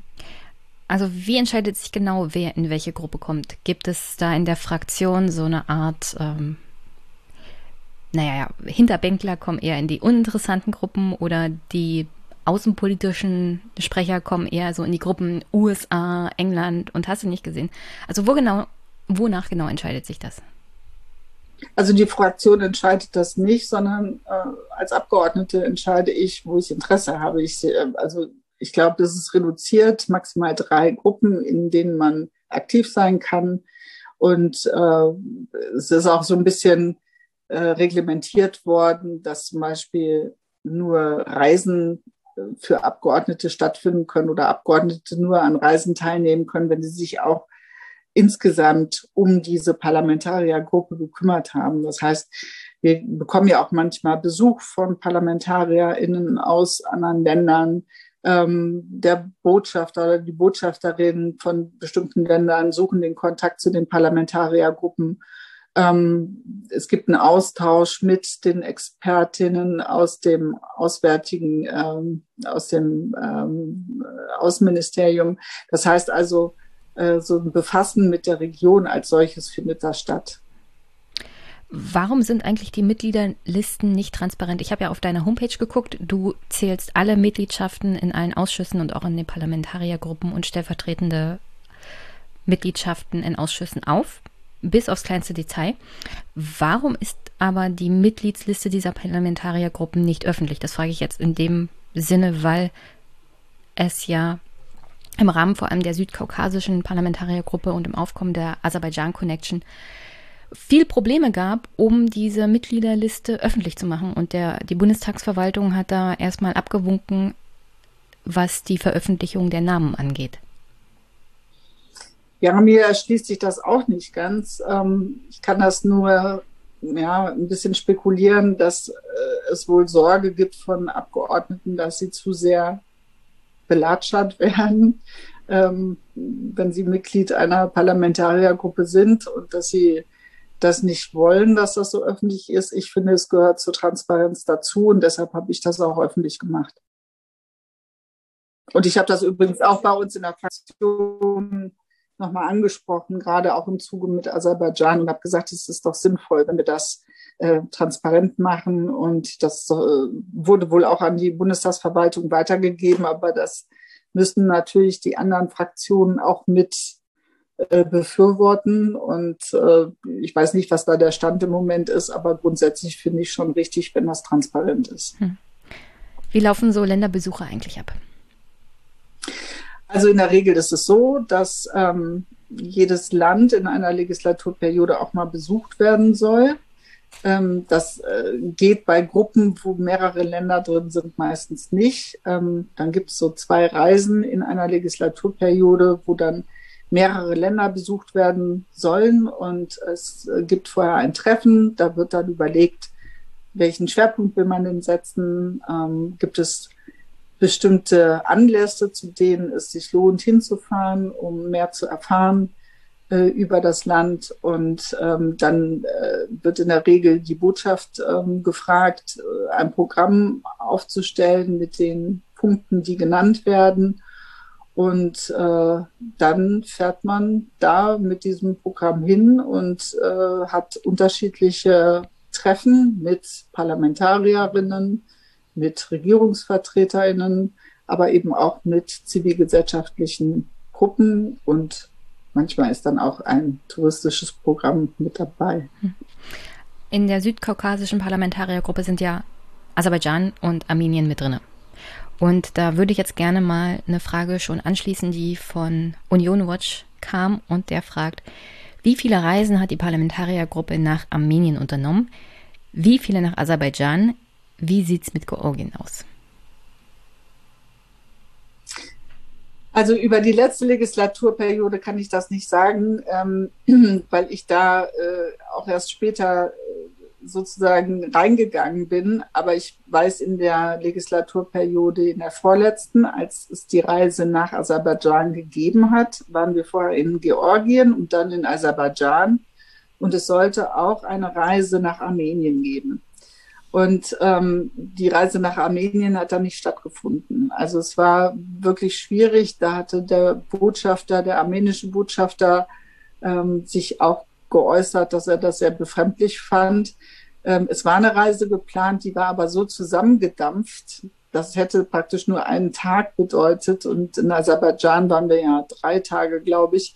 Das heißt, ähm, man hätte gar nicht ein umfangreiches Programm besuchen können oder absolvieren können. Und dann wurde diese Reise gecancelt. Hm. Naja, drei Tage sind ja schon ambitioniert, wenn man so eine Länderreise macht, indem man sich auch mit der Zivilgesellschaft austauschen will. Oder Menschenrechtsgruppen vielleicht in Aserbaidschan. Insofern, ähm, ein Tag ist absolut zu wenig. Hast du mitbekommen, wie höchstpreisige Geschenke auf Gastreisen verschenkt wurden? Und wenn ja, wie wurde damit umgegangen? Also man weiß natürlich nie, was der Wert eines jeden Geschenkes ist, aber es ist in der Regel üblich, dass es ein kleines Geschenk, eine kleine Aufmerksamkeit gibt. Ähm, entweder ein Geschenk, das dann der Vorsitzende oder die Vorsitzende der äh, Parlamentariergruppe oder Leiter, Leiterin äh, der Delegation bekommt. Und manchmal gibt es so kleine Aufmerksamkeiten ähm, wie einen Tee. Also man bekommt am Anfang ähm, ein bisschen was von der Botschaft und vielleicht auch noch irgendwas anderes. Aber an Aserbaidschan kann ich mich jetzt nicht erinnern, dass wir da ein kleines Begrüßungsgeschenk bekommen haben. Ich weiß aber auch nicht, ob das jetzt nur für mich gilt oder andere was bekommen haben. Darüber haben wir uns gar nicht ausgetauscht. Du kannst ja das nächste Mal genauer hingucken, wenn sie dich wieder nach Aserbaidschan lassen. Ich habe ja gehört, äh, kritische Menschen landen da oftmals auf schwarzen Listen bezüglich der Einreise. Ich kenne ja Sascha ja, das auch. weiß ich auch nicht, ob ich noch mal reinkomme. Hast du irgendwelche anderen Einflussnahmeversuche mitbekommen, die nicht zwangsweise was mit Geschenken zu tun haben, sondern das ganze Auftreten in Aserbaidschan, vor allem von Seiten der dortigen Regierungsvertreter? Also die Reise, die war schon sehr besonders, weil ähm, erst war das Programm da und es gab eben kein Treffen mit Menschenrechtsgruppen, die ich aber vorher eingefordert hatte. Das fand ich sehr befremdlich und habe dann ähm, darauf bestanden, dass es noch so ein Treffen geben sollte. Äh, das wurde dann auch gerichtet, obwohl man gesagt hat, es ist schon so ein volles Programm. Wir wissen gar nicht, ob wir das noch runterkriegen. Ähm, und die Termine standen soweit alle fest. Und ähm, es gab noch ein oder zwei Stunden zwischendrin, die mal frei waren. Und dann hat es aber äh, dummerweise nur ein Treffen gegeben, das parallel zum Besuch des großen Öl- und Gaskonzerns Soka ähm, äh, das, das zur gleichen Zeit hätte stattfinden sollen. Und äh, dann hieß es, okay, wer nimmt bei der beim Treffen mit den Menschenrechtsorganisationen teil und wer geht zu Soka. Und am Ende war ich alleine mit den Menschenrechtsorganisationen. Das fand ich schon schade und befremdlich. Und, ähm, naja, Soka macht auch sehr viel in allen Ländern dieser Welt für alle möglichen Organisationen und Parteien und Politiker und Medien. Das stimmt. Soka wirkt auch. Ich finde es immer ganz interessant, wenn dann bei irgendwelchen Fußball-Events äh, Soka zum Beispiel groß wirbt. Äh, weil zum Beispiel hier in, in, Deutschland kann man ja nicht, gibt es keine Soka-Tankstelle mhm. oder so. Ne? Also das heißt, die Endkunden haben ja gar keinen Kontakt zu dem Konzern. Ähm, das ist ein mächtiges Unternehmen, klar. Und äh, ich finde es äh, schon auch lustig, dass ich als äh, Mitglied der Parlamentariergruppe dann zu Weihnachten ein Soka-Räuchermännchen oder so bekomme. Äh, das gab es tatsächlich auch oder so eine Pyramide. Ähm, aber du fragtest ja vor allen Dingen auch nochmal auf den Einfluss von Regierungsvertreterinnen ähm, im, bei dem Besuch. Und äh, was außergewöhnlich war bei der Reise, dass der Präsident uns tatsächlich auch empfangen hat. Da wurde ein großer Bohai drum gemacht und es war eines der ersten Treffen und wir mussten ziemlich lange warten, äh, bis äh, wir dann zu ihm gelassen wurden.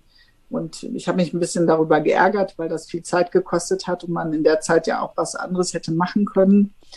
Und ähm, dann fing halt dieses Gespräch an und die damalige Vorsitzende der Parlamentariergruppe, die inzwischen verstorben ist, die Karin Strenz, hatte dann auch nochmal deutlich gemacht, dass sie das Gespräch führt.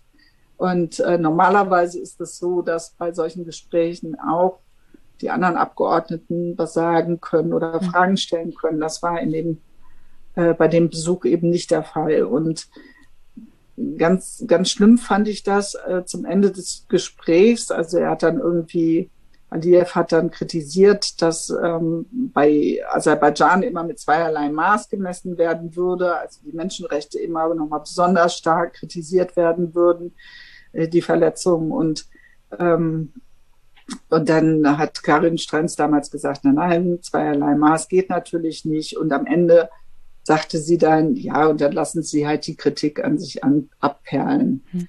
Und da wollte ich mich eigentlich noch äußern, dann wurde aber das Gespräch abgebrochen, da war es zu Ende. Und ich habe mich sehr unwohl gefühlt und äh, wollte dann eigentlich auch gar nicht auf das Foto und habe mich abseits gestellt. Aber es gab dann ein gemeinsames Foto, wo ich dann halt ganz am Rand stehe. Du hast ja gerade Karin Stranz erwähnt. Wie gesagt, sie ist ja mittlerweile verstorben.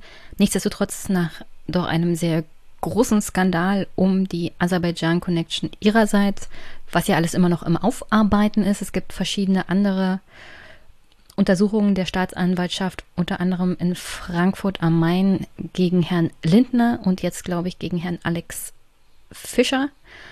Ähm, Herr Fischer ist auch Bundestagsabgeordneter. Frau Karin Stranz war weiterhin in der südkaukasischen Parlamentariergruppe und zwischenzeitlich, ich denke mal, bevor ihr, ihre Verwicklung in die Korruptionsaffäre um Aserbaidschan vor allem in Richtung Europarat aufkam, war sie ja auch Vorsitzende der Parlamentariergruppe.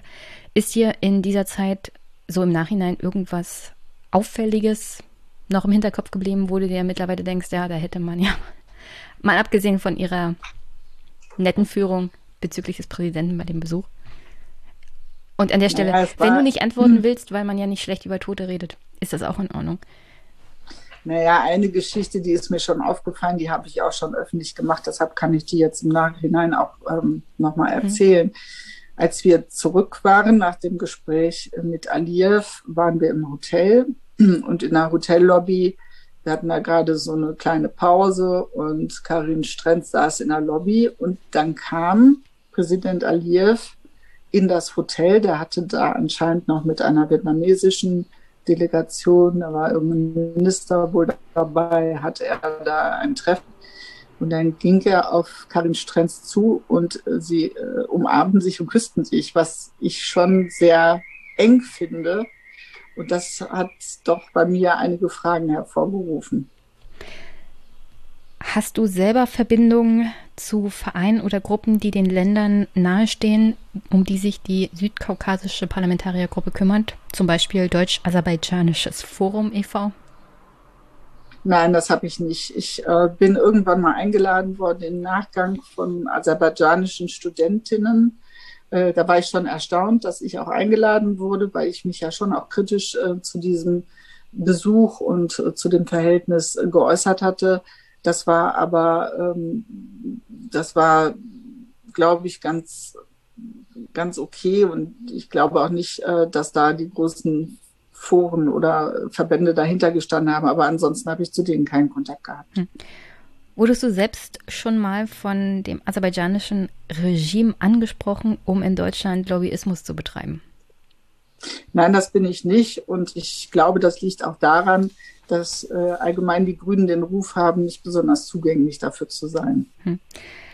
Dann hätte ich hier noch ein paar Fragen von Sascha Dürkop. Grüße an dich. Der schreibt, oh, die letzte Frage, äh, da schließe ich mich an. Und dann schreibt er weiter, Wieso ist die Arbeit der Parlamentariergruppe allgemein so intransparent? Also da geht es natürlich über die Mitgliederliste hinaus. Wieso gibt es, also oder wo findet man allgemein Berichte über die Länderbesuche? Oder finden wir sie bloß nicht, weil wir uns dafür als Bürger in der Regel nicht interessieren? Naja, soweit ich weiß, gibt es ja immer vor Reisen ähm, schon auch eine Pressemitteilung, dass es eine Reise gibt. Ähm, ich kann mich nicht daran entsinnen, dass jetzt überall nur allgemein drin stand. Also es gab, glaube ich, schon auch Pressemitteilungen, wo die äh, Abgeordneten genannt wurden, die mitgefahren sind. Aber wie gesagt, ich halte diese Intransparenz auch für nicht richtig. Und wenn es solche Verbindungen gibt, wie die Parlamentariergruppen und es gegenseitige Besuche gibt, dann sollte man das schon auch öffentlich machen, weil die anderen, äh, die, die uns besuchen aus den Ländern zum Beispiel, machen damit ja auch Öffentlichkeitsarbeit. Und äh, ich meine, gut, wir Abgeordnete machen das zum Teil ja auch, indem wir über Social-Media-Kanäle äh, oder hinterher Pressegespräche führen, darüber berichten. Aber es machen eben, wie gesagt, nicht alle. Und deshalb sollte es dafür schon auch ein einheitliches Verfahren geben, damit klar ist, welche Reisen gibt es, wer nimmt daran teil ähm, und vielleicht auch tatsächlich die Offenlegung oder gerade die Offenlegung, wer in welchen Parlamentariergruppen äh, aktiv sind. Ne? Wie ist die Parlamentariergruppe eigentlich mit den Enthüllungen jetzt den neuen Enthüllungen oder das, was wieder aufkam, weil viel davon war ja nicht geheim, um die Aserbaidschan Connection umgegangen? Gab es da auch Diskussionen innerhalb der Gruppe mit den Kolleginnen und Kollegen? Ähm, weniger als, als es hätte sein müssen, glaube ich. Ne? Also es ist ja immer so, dass äh, also der, der, der Axel Fischer ist jetzt nicht in der Parlamentariergruppe. Ja. Und ähm, äh, es gab dann halt den Wunsch, ja, oder es gab zumindest nach, äh, nach dem Besuch oder nach der Legislaturperiode, wo dieser Besuch stattgefunden hat und dann auch die Enthüllungen über den Europaratsbericht kamen, ähm, wurde dann klar, dass jemand anderes den Vorsitz übernimmt. Und das wird ja auch so entschieden nach Proports im Bundestag, wer, ähm, also man kann dann sagen, wer welche Vorsitze übernimmt. Und dann lag das bei der SPD äh, das ist auch immer noch der Fall. Ähm, aber ja, es wurde ein bisschen drüber diskutiert, aber nicht so in der Tiefe, wie es hätte sein müssen. Dann hoffe ich mal auf den nächsten Bundestag und die nächste Legislatur. Da könnte man zum Beispiel auch ähm, in die Geschäftsordnung des Deutschen Bundestages solche Dinge reinschreiben und regeln, was Parlamentariergruppen und die Transparenz angeht. Was meinst du? Die Aserbaidschan Connection, ist sie jetzt zu Ende oder wird sie im nächsten Bundestag weiter bestehen? Das betrifft ja nicht nur Aserbaidschan, sondern auch andere Länder, Russland, China, alles das, was an Einfluss möglich ist von anderen Ländern, die nicht zwangsweise das Beste für Menschenrechte in, naja, auf dem Plan haben. Wie würdest du sagen, sind solche Connections beendet oder müssen wir da immer wieder drauf aufpassen? Nicht schon wieder. Hörst du mich? Ja. Hörst du mich? Du warst gerade weg. Okay, du warst. Oder ja, du warst eingefroren. Eingefroren. eingefroren. Hast du meine Frage ähm, noch gehört? Wie man in Zukunft damit umgehen sollte, hm. ne? Und ob die Aserbaidschan Connection am Ende ist. Also ich, ich halte es für richtig und notwendig, dass wir in der nächsten Legislaturperiode tatsächlich da mehr Transparenz ähm, herstellen und das auch in die Geschäftsordnung mit aufnehmen sollten. Ich habe diese Anregung ja auch schon gemacht und werde auch unsere parlamentarische Geschäftsführung nochmal und den Fraktionsvorstand da nochmal drauf ähm, aufmerksam machen. Ich glaube, Achtsamkeit insgesamt ist generell wichtig. Und es gibt ja wirtschaftliche Verbindungen mit verschiedenen Ländern und dann kommen Abgeordnete aus Wahlkreisen, wo vielleicht ein Unternehmen ist, das äh, Handelsbeziehungen hat oder andere Verträge mit anderen Ländern.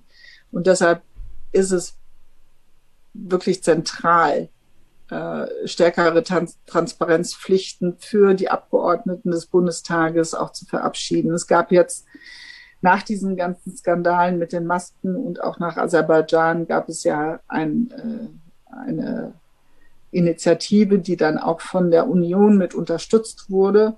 Ähm, das ist schon mal ein Schritt in die richtige Richtung. Und ich glaube, ähm, die, ähm, die Skandale haben dazu geführt, dass auch in den Reihen der anderen Fraktionen mehr darüber diskutiert wird. Also ich weiß, dass es bei der Union tatsächlich da äh, heftige Diskussionen gab und dass natürlich da auch ganz viele Abgeordnete sind, die überhaupt kein Interesse daran haben, ähm, dass sich da, also weil sie selber moralisch anständig sind und diese Verbindung auch nicht ähm, in ihrer eigenen Fraktion sehen wollen, dass es deshalb schon auch einen großen Druck gegeben hat und das ist auch gut und richtig so.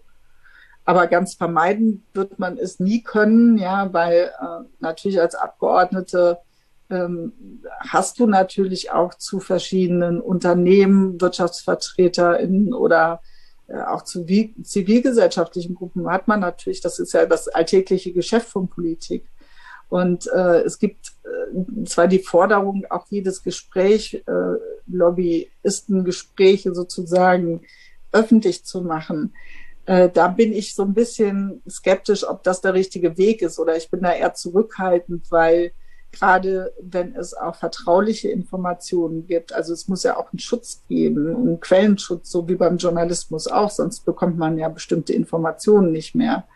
Ja, also das ist ein schmaler Grad, das muss sich auch jeder Abgeordnete und jede Abgeordnete bewusst sein. Ähm, aber grundsätzlich ist mehr Transparenz natürlich notwendig und ich glaube auch, dass ähm, dass das im nächsten Bundestag äh, wichtig ist, das auch weiter zu verfolgen. Okay, dann herzlichen Dank. Hast du noch eine Botschaft an meine Hörerinnen und Hörer? Äh, ich war jetzt das erste Mal bei dir im Podcast und finde das sehr spannend und toll, dass du dich da auch um dieses Thema kümmerst. Das ist ja eher so ein ähm, etwas spezielleres Thema, äh, aber es hat schon auch viel äh, Wirbel für viel, viel Wirbel gesorgt. Ähm, und es ist auch gut, dass es solche, ähm, solche Initiativen gibt, darüber zu diskutieren, weil das jetzt vielleicht mit Aserbaidschan ist das eine, ne? aber es kann natürlich mit anderen Ländern immer wieder aufkommen. Und wenn man den Fokus jetzt auf Aserbaidschan hat, äh, verliert man vielleicht andere Beziehungen aus dem Auge. Und deshalb ist es wichtig, dass immer wieder nachgefragt wird und dass es da auch Diskussionen gibt und die auch weiter geführt werden. Also von daher vielen Dank dafür. Herzlichen Dank für das Lob. Ähm, ja, das ist das Land, woran sich gerade alles aufhängt, aber es geht ja am Ende des Tages um die strukturellen Probleme und die Aserbaidschan Connection ist dann eine wunderbare Möglichkeit, das sich mal ganz genau anzugucken. Ich danke dir, dass du in den Podcast gekommen bist. Vielleicht gibt es ja mal wieder eine Möglichkeit. Würde mich freuen und genieße den Restsonntag. Und das wünsche ich dir auch. und kühl dich ein bisschen ab. Bis dann. Tschüss. Das werde ich machen. Tschüss.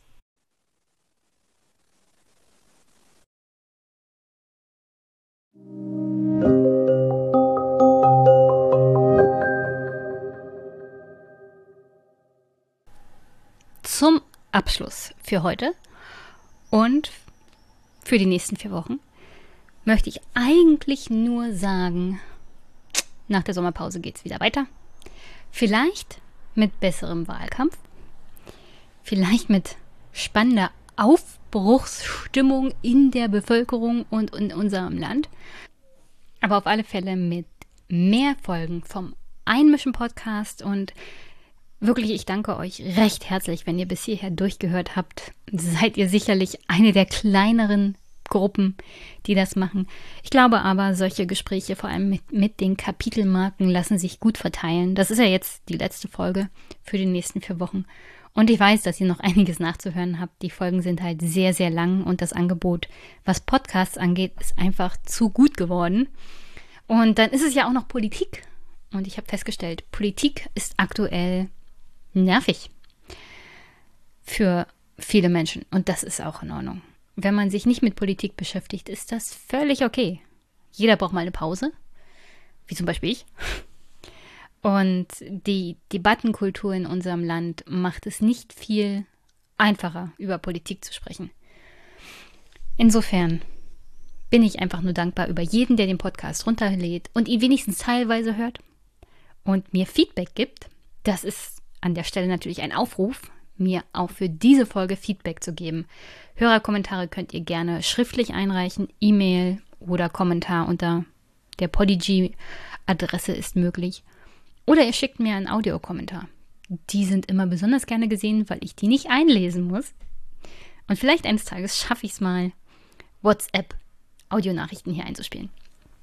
Und ihr könnt den Podcast, wie gesagt, dadurch unterstützen. Ihr könnt ihn dadurch unterstützen, indem ihr die Folgen teilt oder liked, mir nette Bewertungen da lasst bei iTunes oder beim Podcatcher eurer Wahl, wie ihr das wollt. Dann habe ich Wunschlisten, wo sehr interessante Bücher drauf sind, wo ich vielleicht den einen oder anderen Autor noch dazu überreden kann, hierher zu kommen. Oder es sind einfach nur Bücher, die ich wirklich gerne mal lesen möchte. Und vielleicht habe ich ja jetzt auch die Zeit dafür.